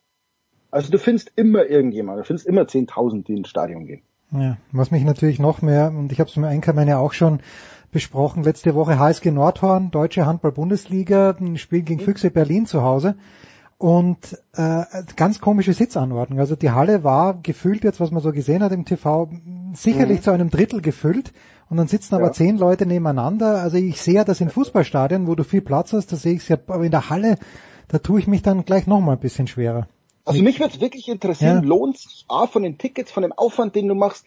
Die Leute müssen ja aufs Klo, die holen sich ja mal ein Bier, die holen sich eine Wurst. Das heißt, du musst ja auch die, die, die Concession Stands musst du ja, ja. füllen. Also du brauchst ja Angestellte, du brauchst ja, und diese Leute musst du ja testen. Also mich würde wirklich interessieren, die Clubs müssen doch so eine finanzielle Rechnung irgendwie machen und sagen, wenn wir, wenn wir keine Zuschauer zulassen, verlieren wir so und so viel Geld. Wenn wir 30 Prozent zulassen, verlieren wir so und so viel. Mich wird wirklich, äh, das ist eine der interessantesten Fragen gerade. Verlierst du nicht mehr Geld bei einem Drittel gefüllten Stadion? Das ist euer Auftrag da draußen an unsere zwölf Hörer. Fragt rum, macht selbst Recherche. Ich bin mir sicher, dass bei der Süddeutschen Zeitung wird es das vielleicht bald geben, vielleicht von der Wirtschaftsredaktion, vielleicht von der Sportredaktion, vielleicht gemeinsam. 75 Jahre SZ, schaut euch das bitte auch an. Also wer die digitale SZ hat, ist klar im Vorteil, aber es gibt, gibt natürlich auch immer noch welche, zähle ich mir eigentlich auch dazu, die das haptisch in der Hand haben müssen. Es ist äh, ganz, ganz groß, was sich da tut in diesen Tagen. Danke Jürgen. Danke Heiko, Pause. Und dann sprechen wir noch ein bisschen über das, was sich gerade in Paris tut.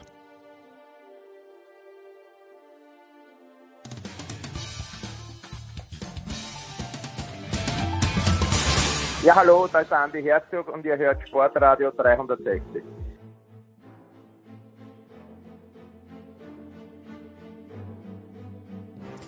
Es geht weiter in der Big Show 477 Grad sprach man mit den Jungs in den USA über die NBA, wenn auch nur ein kleines bisschen.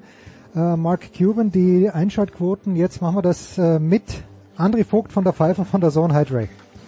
Mahlzeit, Jens. Bevor wir da reingehen, also Gaub hat mich ja zu Recht gerügt.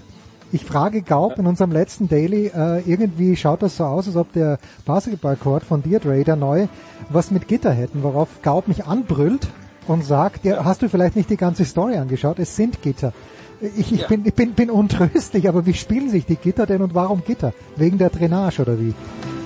Ähm, ja, es sind zwei verschiedene Gitter sogar, muss man dazu sagen. Also zum einen ist es so, äh, also ich muss mal ein bisschen ausholen, ich habe ja mich dagegen entschieden, was mir ein, ein Experte geraten hat, so einen guten Meter Loch zu buddeln, dann, ähm, äh, wie heißt es denn hier, nicht Split, äh, sondern äh, Schotter rein, ja, verdichten ja. und dann Frostschutz und so, weil der meinte, ja, wenn du das so machst, dann hält das 50 Jahre. habe ich gesagt, ich bin bald 50.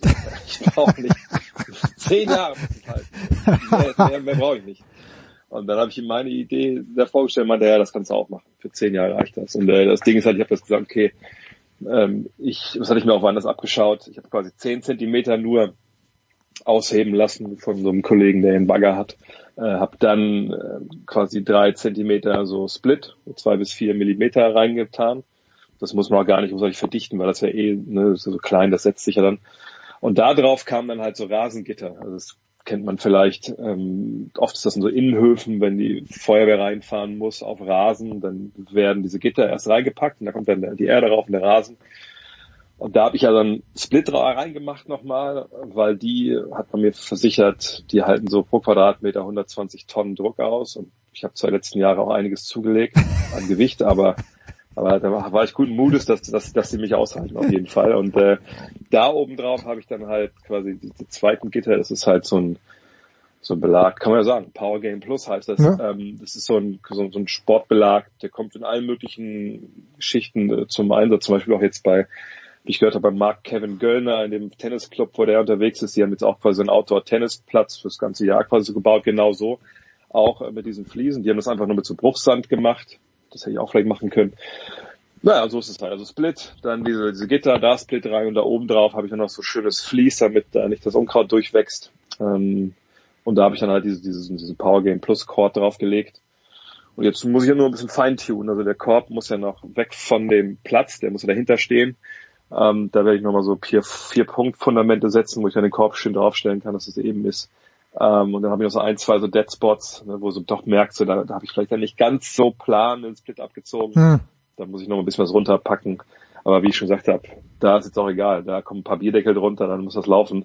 Ähm, und äh, ja, und dann ist es fertig. Jetzt muss es nur aufhören zu regnen hier in Wolfsburg. Dann kann ich auch meinen Herrenplan voll enden, dass ich jeden Tag da ein bisschen werfen gehe. Denn dafür, dafür habe ich ihn ja gebaut ich stelle mir das ganz großartig vor. Die Wasserwaage liegt äh, bei deinem Korb unten, du äh, hebst den Korb an und Frau Dr. Vogt äh, legt den einen oder anderen Bierdeckel noch drunter, damit das dann wirklich komplett eben ist. Das Schöne, muss ich sagen, das Schöne dabei ist ja diese, diese, diese Gitter, die kannst du ja einzeln auch wieder lösen. Das ist zwar so ein bisschen Formular, aber löst dann einzeln, dann schiebst du da schnell was rein, klickst das wieder rein. Das ist halt echt gut, das muss man sagen. Das ist auch, das ist aber echt also es ist eine blöde Werbung, aber es ist ein geiles Produkt, weil ich, ich, ich konnte es mir auch ein bisschen schwer vorstellen, dass äh, das Prallverhalten richtig gut ist. Dann dachte ich mir erst, na gut, jetzt hast du es gar nicht ausprobiert, hast trotzdem bestellt, weil du diese ganzen Testimonials gesehen hast. Ja. Aber ich muss sagen, ah, ist echt gut. Also bis auf die zwei, drei Spots, wo es ein bisschen absackt. Ähm, und es, was wichtig ist für die Nachbarn, äh, der, der Schall geht voll echt so unten dann quasi weg. Aha. Also wenn du den Ball, klar, wenn du normal eine Halle dribbelst, oder auf Asphalt, wo, wo soll der Schall hin? Aber da geht wohl echt eine Menge unten rein in dieses Splitbett auch, weil das ja auch, wie gesagt, Gitter sind, dieses Power Game Plus. Und von daher, ich bin bis jetzt echt zufrieden und die Nachbarn bisher auch zumindest. Also unsere direkten Nachbarn waren wirklich nur volles Lobes bisher. Und als ich meinte, gestern Abend habe ich doch eine Stunde ge gezockt. Ah, nee, haben wir nichts gehört. Ich ja, genau so soll es natürlich auch sein. Von daher habe ich jetzt auch schon ähm, beim Online-Händler mal gegoogelt, was so Solarflutlicht Nein, es wird immer besser. Herrlich, Ja, ja, herrlich. ja. Ganz, ganz cool. Ja, also wir, äh, wir, wir werden das im Auge behalten und wir werden das, ich werde jetzt, ich gelobe feierlich all deine Instagram Stories bis zum Ende anzuschauen, damit ich komplett so informiert bin wie der Einkommen auch.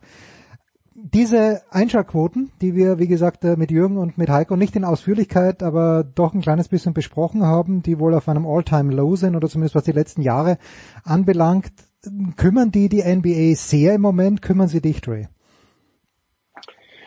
Ich glaube schon, dass die NBA da drauf schaut. Ähm, denn das ist natürlich neben dem, was sie in den Hallen verdienen, natürlich der Hauptteil von den Einnahmen. So, ne, dass man natürlich diese großen, riesigen TV-Verträge abschließt. Wir hatten ja erst vor ein paar Jahren diesen Fall, dass es da einen unglaublichen Sprung gab, ähm, in den Dollars, die sie reingeholt haben mit ihrem TV-Vertrag, wo das Salary Cap, also das Geld, was an die Spieler ausgezahlt werden kann, auch extrem gestiegen ist. Und ähm, natürlich, ähm, dieses Geld kriegst du nur, wenn die Fernsehstationen auch denken, ja, das holen wir ja wieder rein Hm. mit äh, Werbung. So, und natürlich, die Werbung kostet mehr, wenn mehr Leute zuschauen und weniger, wenn weniger Leute zuschauen. Und dann ist natürlich auch nochmal äh, on top von diesem TV-Vertrag für die ganzen USA. Und das sind ja die großen Stationen wie, wie TNT und ABC, ESPN. Hast natürlich dann auch nochmal diese regionalen Sender, die dann in der jeweiligen Stadt dann die Spiele übertragen, die quasi Medienpartner sind. Also, muss ich ja vorstellen, das wäre, ist ja so wie, keine Ahnung, zum Beispiel Premiere würde halt, gibt's ja gar nicht mehr, Sky. Sky, ja, Sky auch, ja. würde, äh, Sky würde die Woche, keine Ahnung, äh, von der Fußball-Bundesliga fünf Partien zeigen können. Ähm, aber alle anderen Partien vom FC Bayern zum Beispiel würden halt bei, bei FC Bayern TV oder sich lokal bei Bayern, Bayern 3 laufen. So, und würden auch nur zu sehen sein dann in diesem äh, lokalen Bereich. Also das ist ja in den USA ganz anders als bei uns. Ähm, und ich denke schon, dass sie da drauf gucken. Auf der einen Seite ähm, muss man aber auch sagen, auf der anderen Seite muss man sagen, dass ähm, natürlich die Einschaltquoten von allen Sportevents gerade in den Keller gegangen sind. Also ich habe gestern einen Tweet gesehen von einem renommierten US-Journalisten, der auch meinte, ich glaube, Kentucky Derby und so, äh, war die Einschaltquote auch zweistellig, also glaube ich auf 30, 40 Prozent tiefer. Äh, eigentlich sagt alles, was so ähm, Sport momentan läuft. NFL weiß ich nicht, ob es da auch so ist. Ähm, Baseball ging auch zurück. Und ich glaube, es ist vielleicht generell momentan so eine Geschichte in den USA, wo die Leute vielleicht auch andere Probleme haben, als, Hm. als Sport zu schauen. Und natürlich auch ne, ohne Fans ist auch mal so ein Ding, hast du wirklich Bock drauf.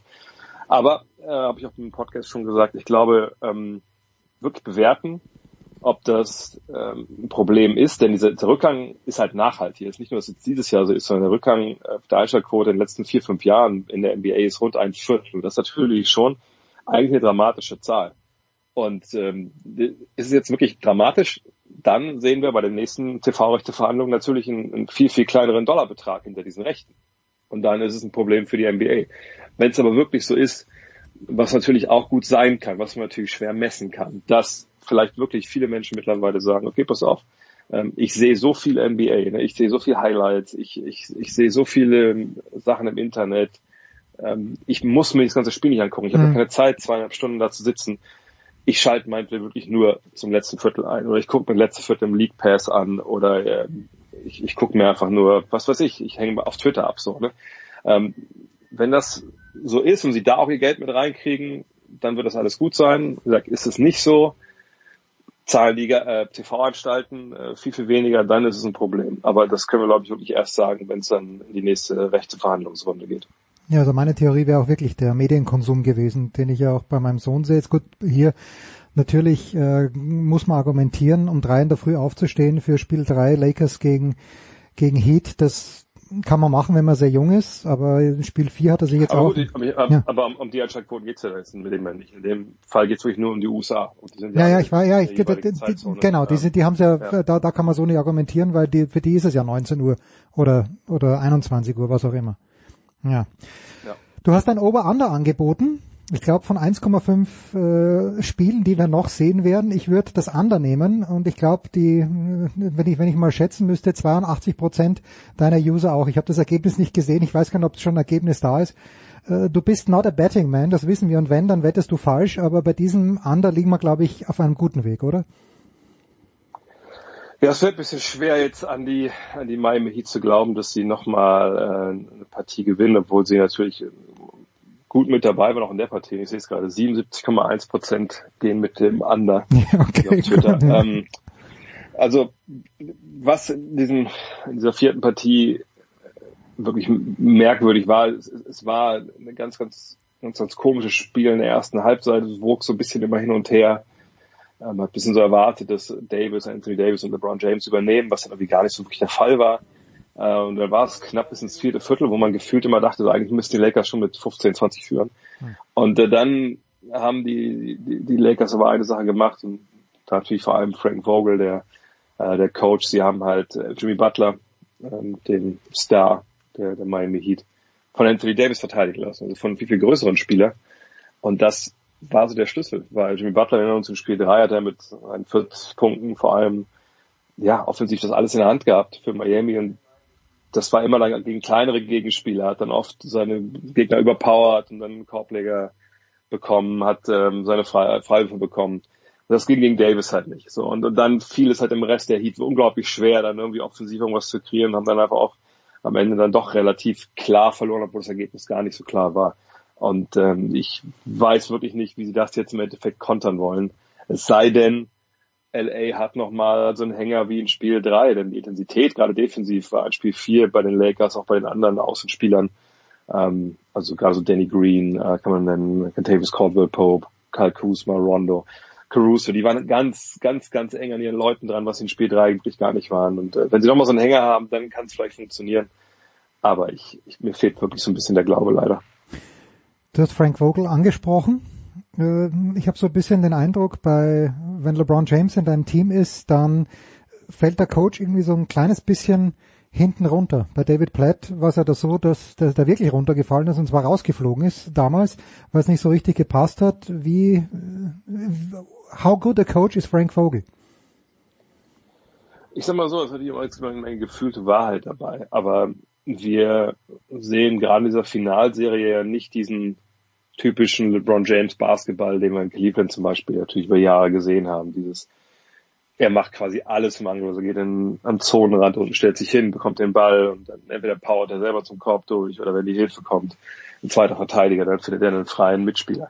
Ähm, das war, war einfach nicht so. Bis jetzt nicht so gewesen. Das haben die, die Ballbesitze, wo sie jetzt so gespielt haben, die kann man ja, wahrscheinlich in einer Hand sogar abzielen, allerhöchstens anderthalb Hände. Ähm, sondern sie spielen wirklich schon den Basketball, den sie halt über weite Strecken der Saison gespielt haben. Anthony Davis natürlich auch ein Mitspieler, der dann andere Abschlüsse und, und, und Plays braucht. Und ich denke, die Adjustments, also diese Veränderungen, gerade in der Defensive, die sind klar zu sehen, die Frank Vogel da gemacht hat. Und das sind sicherlich nicht welche, auf die er nicht selber gekommen ist, äh, wo LeBron ihn dann nachts anrufen muss und sagt, also wir spielen das so und so, sondern das ist ein Defensivcoach, das ist auch klar seine Handschrift in, in vielerlei Hinsicht. Und dass man natürlich seinen, seinen besten Spielern äh, offensiv äh, auch ein bisschen machen lässt, ist auch klar. Aber wie gesagt, ich, ich finde, er ist schon jemand, der ganz klar dazu beiträgt, wo man auch sicherlich jetzt nicht sagen kann, dass LeBron James der Coach der Lakers ist dieses Jahr. Was uns zu Tyron Lue bringt, wenn ich äh, das richtig gesehen habe, ähm, ist der sehr, sehr begehrt, mit Recht, und wo wir da hinkommen. Oder hat er schon was gefunden? Ich glaube, er ist noch, im Moment ist er noch begehrt, oder? Er ist sehr begehrt. Also ich meine, jeder freie Trainerposten, äh, egal ob es jetzt Houston ist, äh, New Orleans, die Clippers, wo er Assistant Coach hm. immer noch ist, ähm, da hat er sich vorgestellt, äh, da, da wird er auch sicherlich in der engeren Auswahl natürlich sein. Ich will ehrlich, ich, ich bin kein großer Fan von seiner Arbeit damals in Cleveland gewesen. Ähm, sicherlich tue ich ihm da wirklich auch Unrecht, ähm, weil er es halt auch verstanden hat damals, sicherlich auch LeBron James, auch manchmal eine klare Ansage zu machen. Er ist Meister mit denen geworden ähm, in der Finalserie, die natürlich ja ganz, ganz komisch war, auch in dem Sinne, dass natürlich eine Menge äh, Unwägbarkeiten es da gab bei den Warriors mit Verletzungen und Suspendierung etc aber sie sind Meister geworden. Das hat auch sicher, hat er auch einen großen Anteil sicherlich daran gehabt. Ähm, ich frage mich halt, wie gesagt, wie gut er wirklich als Coach ist, weil damals so die taktische Handschrift sich mir nicht ganz erschlossen hat. Aber das, wie gesagt, das ist eine rein subjektive ähm, äh, Meinung. Äh, von daher bin ich sehr gespannt. Ähm, ich glaube nicht, dass er diese ganzen Angebote bekommen würde, wenn er einfach nur aus Versehen Meister mit den hm. Cleveland Cavaliers geworden wäre. Und ich denke auch, dass er im Endeffekt bei den Clippers bleibt. Denn ähm, ich wüsste nicht, wo es wirklich dann gravierend bessere Voraussetzungen gibt als bei den Clippers. Es sei denn, dieser Kader ist komplett zerstritten und er selber der ja sehr, sehr nah, nah dran war, sagt, okay, das kann man nicht mehr kitten.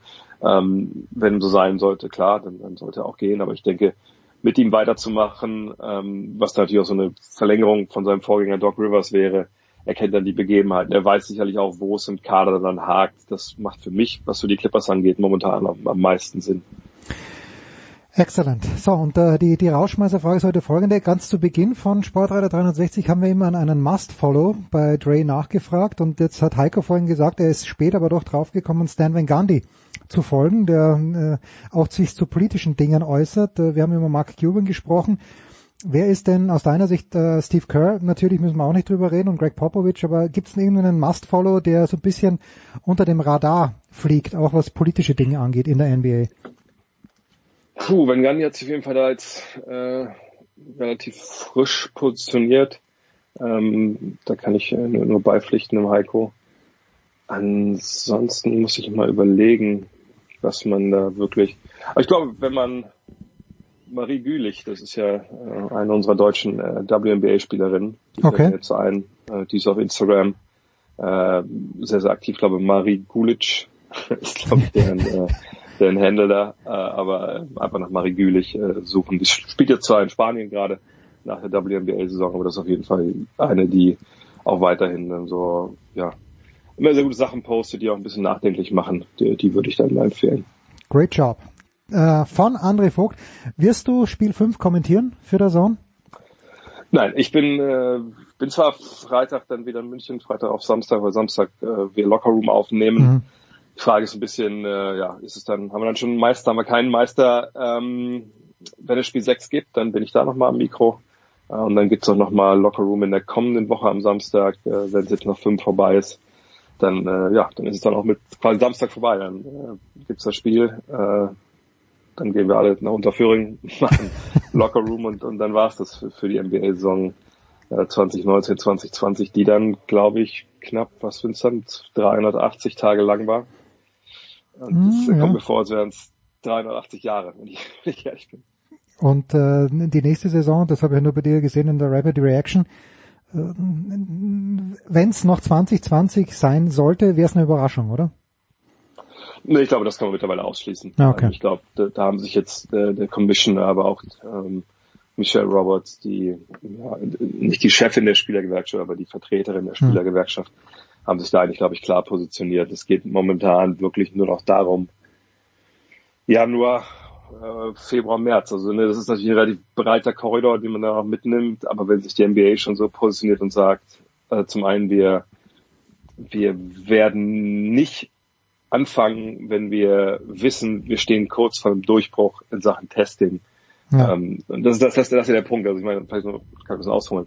Die NBA wartet ja nicht darauf, dass jetzt alle äh, ihre ihre Dosis äh, Impfstoff bekommen, dann ist alles wieder gut. Die sind ja, also ich glaube, die sind sicherlich cleverer als dann bestimmt ein oder andere Regierungsmitglied in, in den USA, äh, was das angeht, sondern die wissen schon, äh, die Chance, die sie haben, sind halt diese Schnelltests, die momentan natürlich ja, mehr oder minder gut funktionieren. Und, und wenn man äh, da halt hinkommt, und das ist natürlich nicht die einzige Industrie, die das so haben möchte, dass man wirklich sagen kann, äh, heute Abend ist ein Spiel, alle, die kommen, äh, stellen sich vielleicht eine halbe Stunde vorher mal vor Ja. die Halle, spucken, spucken da einmal auf ein, auf ein Stück Papier äh, oder lassen sich einen Nasenabstrich machen und dann weißt du dann vor fünf Minuten, okay, kannst rein, kannst nicht rein.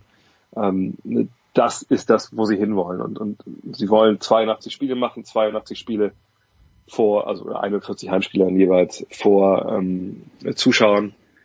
Und das kannst du ohne diese Tests halt nicht. Und, und darauf warten sie jetzt. Und ich denke, sie würden im absoluten Notfall Spiele vor, vor, vor leeren Hallen machen. Aber wer weiß, vielleicht spielen sie einfach alle in Florida. Da geht ja jetzt alles. Da geht alles, ja, wir haben gerade vorhin gesprochen, da würden die Dolphins auch vor 65.000 Zuschauern angeblich spielen dürfen. Ob sie es machen, ich glaube es eher nicht. Ja, wir werden sehen an diesem Wochenende. Dre, ich danke dir herzlich. Wir machen noch eine, eine kurze Pause und schmeißen uns dann raus mit den French Open mit Tennis.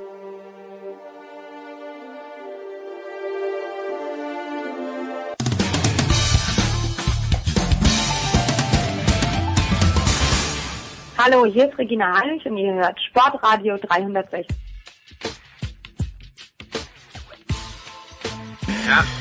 Big Show 477, wunderbare Tennisrunde zum Ausklang. Das ist zum einen der Adidas Coach und der Scout Mats Merkel. Servus Mats. Und dann der Davis Cup Kapitän von Deutschland. Das ist Michael Kohlmann. Servus Michael. Servus Jens. Michael, ich muss mit dir anfangen, weil du derjenige bist, der mir seit Jahren sagt, vergiss mal bitte den Daniel Altmaier nicht. Ich habe ihn eigentlich nicht vergessen, aber ein bisschen schon. Ähm, schon überraschend, oder? Dass er so weit gekommen ist, dass er drei Runden gewinnt, dass er gegen Carreño Busta zu Beginn, fand ich, sehr nervös war, dann den zweiten Satz gewinnen muss. Ähm, ja, Daniel Altmaier, das Fazit der French Open. Wie geht's danach weiter? Ist meine zweite Frage gleich im Anschluss dran. Also das Fazit erstmal ist ähm, durchaus äh, positiv. Äh, ich glaube, dass er ähm, sich zum ersten Mal auf eine auf eine gewisse Bühne gespielt hat und sich vorgestellt hat, hatte das äh, muss man sagen, auch in der in der Quali ja schon äh, drei Siege hinter sich, was schon sehr sehr gut war bei seinem allerersten Grand Slam, was er jemals gespielt hat. Ähm, und ähm, klar, dann äh, die die Auslosung hat äh, so ein bisschen ja, ich will nicht sagen, in seine Karten gespielt, aber er hatte mit Feliciano Lopez, Jan-Lennart Struff und Matteo Berrettini natürlich drei Gegner, die sehr vom Aufschlag und von kurzen Ballwechseln leben. Hm. Ähm, die hat er äh, ja sehr souverän alles in drei Sätzen äh, gewonnen und gegen äh, Carreno Busta ähm, ja, im Vorfeld hätte ich da auch schon gedacht, dass das mit Sicherheit eine komplett andere Partie wird, äh, der jetzt ja auch über Ballwechsel geht und ähm, ja auch vielleicht auf schnelleren Belegen äh, größere Erfolge bisher hatte, aber trotzdem schon ein, ein sehr ähm, äh, harter Gegner für ihn ist, der auch über die über die Länge des Matches ähm, eigentlich ähm, immer kommt und, und da auch seine Stärken hat. Aber so wie du es schon gesagt hast, äh, erster Satz war sehr nervös, zweiter Satz fand ich hat er ab also hätte er gewinnen müssen, hat auch über seinem Limit, muss man ganz ehrlich sagen, da gespielt, ähm, hat den leider dann nicht für sich entschieden, aber ähm, ja, das war schon eine ganz, ganz starke Leistung über zwei Wochen und für ihn geht's jetzt in Köln weiter. Da hat ja die Barbara Rittner dann direkt im Anschluss äh, im Fernsehen verkündet, dass er jetzt für das erste Event in Köln auf jeden Fall eine Wildcard fürs Hauptfeld bekommt. Mats, äh, ich, ich habe den, den Alten das erste Mal 2016 in Wimbledon gesehen, Juniorenwettbewerb, habe mir gedacht, geil, der spielt Aufschlagwolle, das hat er jetzt natürlich in Paris nicht gemacht. Schon ein interessanter Spieler, oder? Auch von der technischen Warte her, mir gefällt das sehr, sehr gut, wenn er im Platz drinnen steht, die, die Rückhand sehr früh nimmt. Ähm, wo, ist die, wo ist die Perspektive, wo ist der Plafond für Altmaier aus deiner Sicht, Mats? Ähm, also Daniel ist ein Superspieler, äh, war ja in der Jugend auch äh, definitiv ein äh, bei den Jugend Grand Slams auch immer dabei und hat äh, jetzt kein Grand Slam gewonnen leider, aber er hatte immer gute Ergebnisse und hat, man, man hat klar gesehen, dass er ähm, das Potenzial hat, später auch mal da oben mitzuspielen. Ähm, dass er bei diesem Turnier jetzt so gut spielen würde, ähm, hätte ich nicht erwartet. Ähm, ich finde es beeindruckend, wie schnell er den Ball machen kann. Also teilweise so am Anfang vom Match gegen Carreño Busta hat er zweimal einmal eine Rückhand Longline gespielt, fast im Feld. Da konnte der, konnte der Pablo noch nicht mal reagieren. Äh, und dann hat er später auch am Ende vom ersten Satz nochmal eine Rückhand Cross weggezogen. Ähm, die war auch sowas von wahnsinnig schnell. Ähm, also ja, ähm, ich finde, er ist ein Spieler, der, wenn, wenn er ähm, da jetzt äh, richtig rauskommt, auch mental, ähm, diesen Boost bekommt und daran glaubt, dass er da oben äh, auch hingehört, ähm, dass er auf allen Belegen gut spielen kann. Ähm, er hat ja immer wieder und jetzt auch gerade die letzten Turniere, die er davor gespielt hat, hat er gute Ergebnisse gehabt, fast alle Turniere gewonnen. Ähm, und äh, ja, ich finde, er ist ein super Spieler, total facettenreich und ähm, freut mich, dass äh, einer aus der jungen Garde ähm, da jetzt nachzieht, ähm, wenn er auch nicht mehr ganz so jung ist, aber er ist trotzdem äh, für mich ein, ein junger Spieler, ähm, der jetzt äh, der jetzt aufstrebend ist und ähm, so ein bisschen mal äh, die die die Top 100 aufmischen kann. Ja, Köln ist der nächste Auftrag, aber noch sind wir in Paris und äh, einer, der auch in Köln spielen soll, angeblich ist Alexander Zverev. Michael, die deutsche Nummer eins gegen Sinner rausgegangen. Ich finde es halt immer ein bisschen schwierig, wenn sich danach jemand hinstellt und sagt, na eigentlich hätte ich gar nicht spielen sollen oder ich habe es mir zumindest überlegt, nicht zu spielen. Meine, und ich darf das ja sagen, meine Idee ist, wenn ich auf den Platz gehe, dann spiele ich und dann bin ich fit. Aber ähm, hat Zverev in diesem Fall aus deiner Sicht alles richtig gemacht oder, oder vieles richtig gemacht oder vieles vielleicht auch nicht ganz richtig gemacht? das ist eine Frage. Also das ist ja dann aus der Ferne immer äh, schwer zu beurteilen, ob er alles richtig gemacht hat oder einiges. Er hat das Match verloren. Ich glaube, das ist das Entscheidende erstmal. Und ähm, ähm, klar, man konnte sehen, dass er irgendwo angeschlagen war, dass er nicht topfit war. Auf der anderen Seite muss man aber auch anerkennen und, äh, und auch sagen, dass Yannick Sinner das Match definitiv verdient gewonnen hat, hat äh, eine herausragende Leistung gebracht und hat die Schwächen, die Alexander ihm angeboten hat, äh, definitiv ausgenutzt und ähm, wie das dann vor Ort äh, war oder ob, ob äh, Sascha äh, alles oder ein bisschen richtig gemacht hat, das ist wie gesagt aus der Ferne. Wenn man gar nicht vor Ort ist, dann schwer, zu, schwer, schwer ein Urteil zu fällen. Hm. Mats, Yannick Sinner hätte den ersten Satz, da sind wir wieder bei gewinnen können. Er hätte ihn gegen Nadal gewinnen können. Bei 6-5 schlägt er auf zum ersten Satz. Äh, wenn ich mir einen Spieler schnitzen müsste, der gegen Nadal gut aussieht, wäre es wahrscheinlich der Sinner. Guter Aufschlag, spielt flache Bälle, kann flach in die Vorhand spielen, hat, glaube ich, die ersten vier, fünf Games nur in die Vorhand von Nadal gespielt. Warum aber dann, wo, worin besteht die ganz große Klasse Mats, dass er das Spiel eben dann doch gewinnt, der Nadal, und nicht einmal einen Satz abgibt? Ja, also die Klasse vom Nadal besteht zum einen äh, darin, dass er ähm, schon äh, 98 von den 100 Matches, die er dort gespielt hat, gewonnen hat ähm, und einfach ganz genau weiß, wie er spielen muss. Ähm, er macht so ein Match, wenn er muss, halt natürlich auch noch körperlicher. Ähm, da hat der Yannick einfach, äh, fehlt ihm vielleicht so ein bisschen auch die, ähm, die Erfahrung jetzt auf den großen Showcourts und ähm, und äh, dann vielleicht auch noch die, die, die möglich, mögliche oder notwendige Bemuskelung. Ähm, aber Yannick ist ein, ein Spieler, ähm, dem ich total gerne zuschaue und äh, und ich, ich auch da freue ich mich mega, die Jungs so spielen zu sehen. Ähm, ich meine, da siehst du, dass er früher auch ein guter ein guter Skifahrer gewesen sein muss. Ähm, der rutscht äh, Rückhand offen links an, rutscht Vorhand offen rechts an, ähm, bewegt sich für seine Gro Größe unfassbar gut. Also ähm, der ist nicht nur für dich eine absolute Freude zum Zuschauen, sondern auch für mich. Äh, Michael, liege ich aber richtig, wenn es darum geht, sich einen Spieler zu schnitzen gegen Nadal? Ja, er erinnert so ein bisschen an, an einen der Spieler äh, von den zwei von den zwei Niederlagen, die ja. der Rafa Nadal in Paris hatte, so ein bisschen an Robin Söderling, der den Ball auch unglaublich beschleunigen konnte und so flach ähm, wirklich äh, die Bälle übers Netz schießt, ähm, ohne große Umdrehung.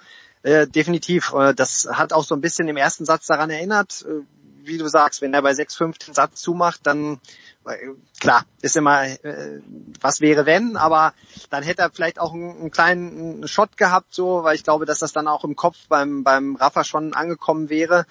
So konnte Rafa den ersten Satz nochmal drehen und ja, dann finde ich, ist er immer sehr schwer aufzuhalten, wenn er das Gefühl irgendwann bekommt, so die Oberhand zu gewinnen und so einen jungen Spieler dann auch vielleicht äh, doch noch wieder mit seiner Vorhand zu dominieren.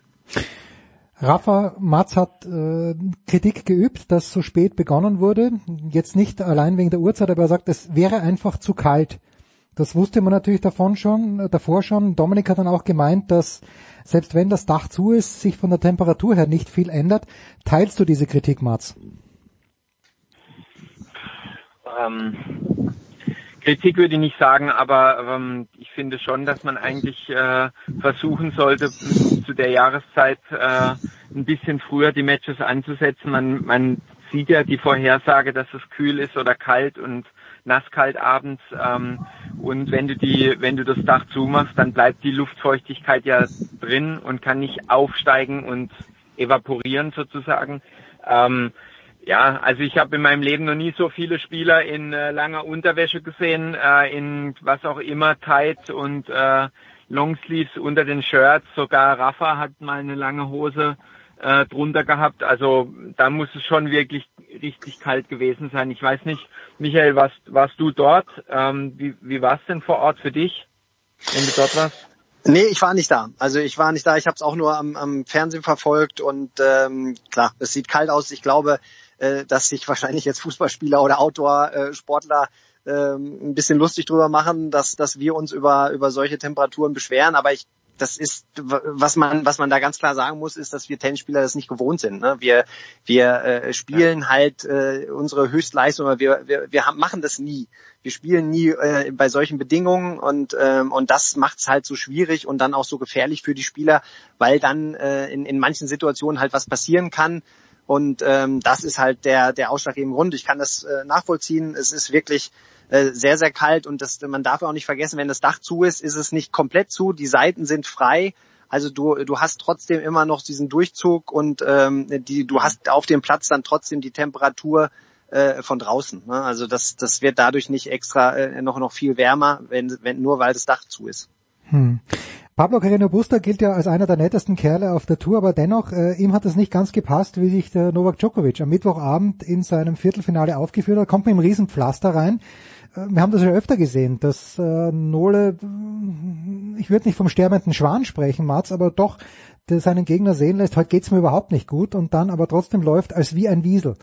Gibt es etwas am Gamesmanship auszusetzen von Novak Djokovic, Mats? Ähm, ja, definitiv. Also ähm, ich, ich finde, dass äh, das ist nicht das erste Mal klar.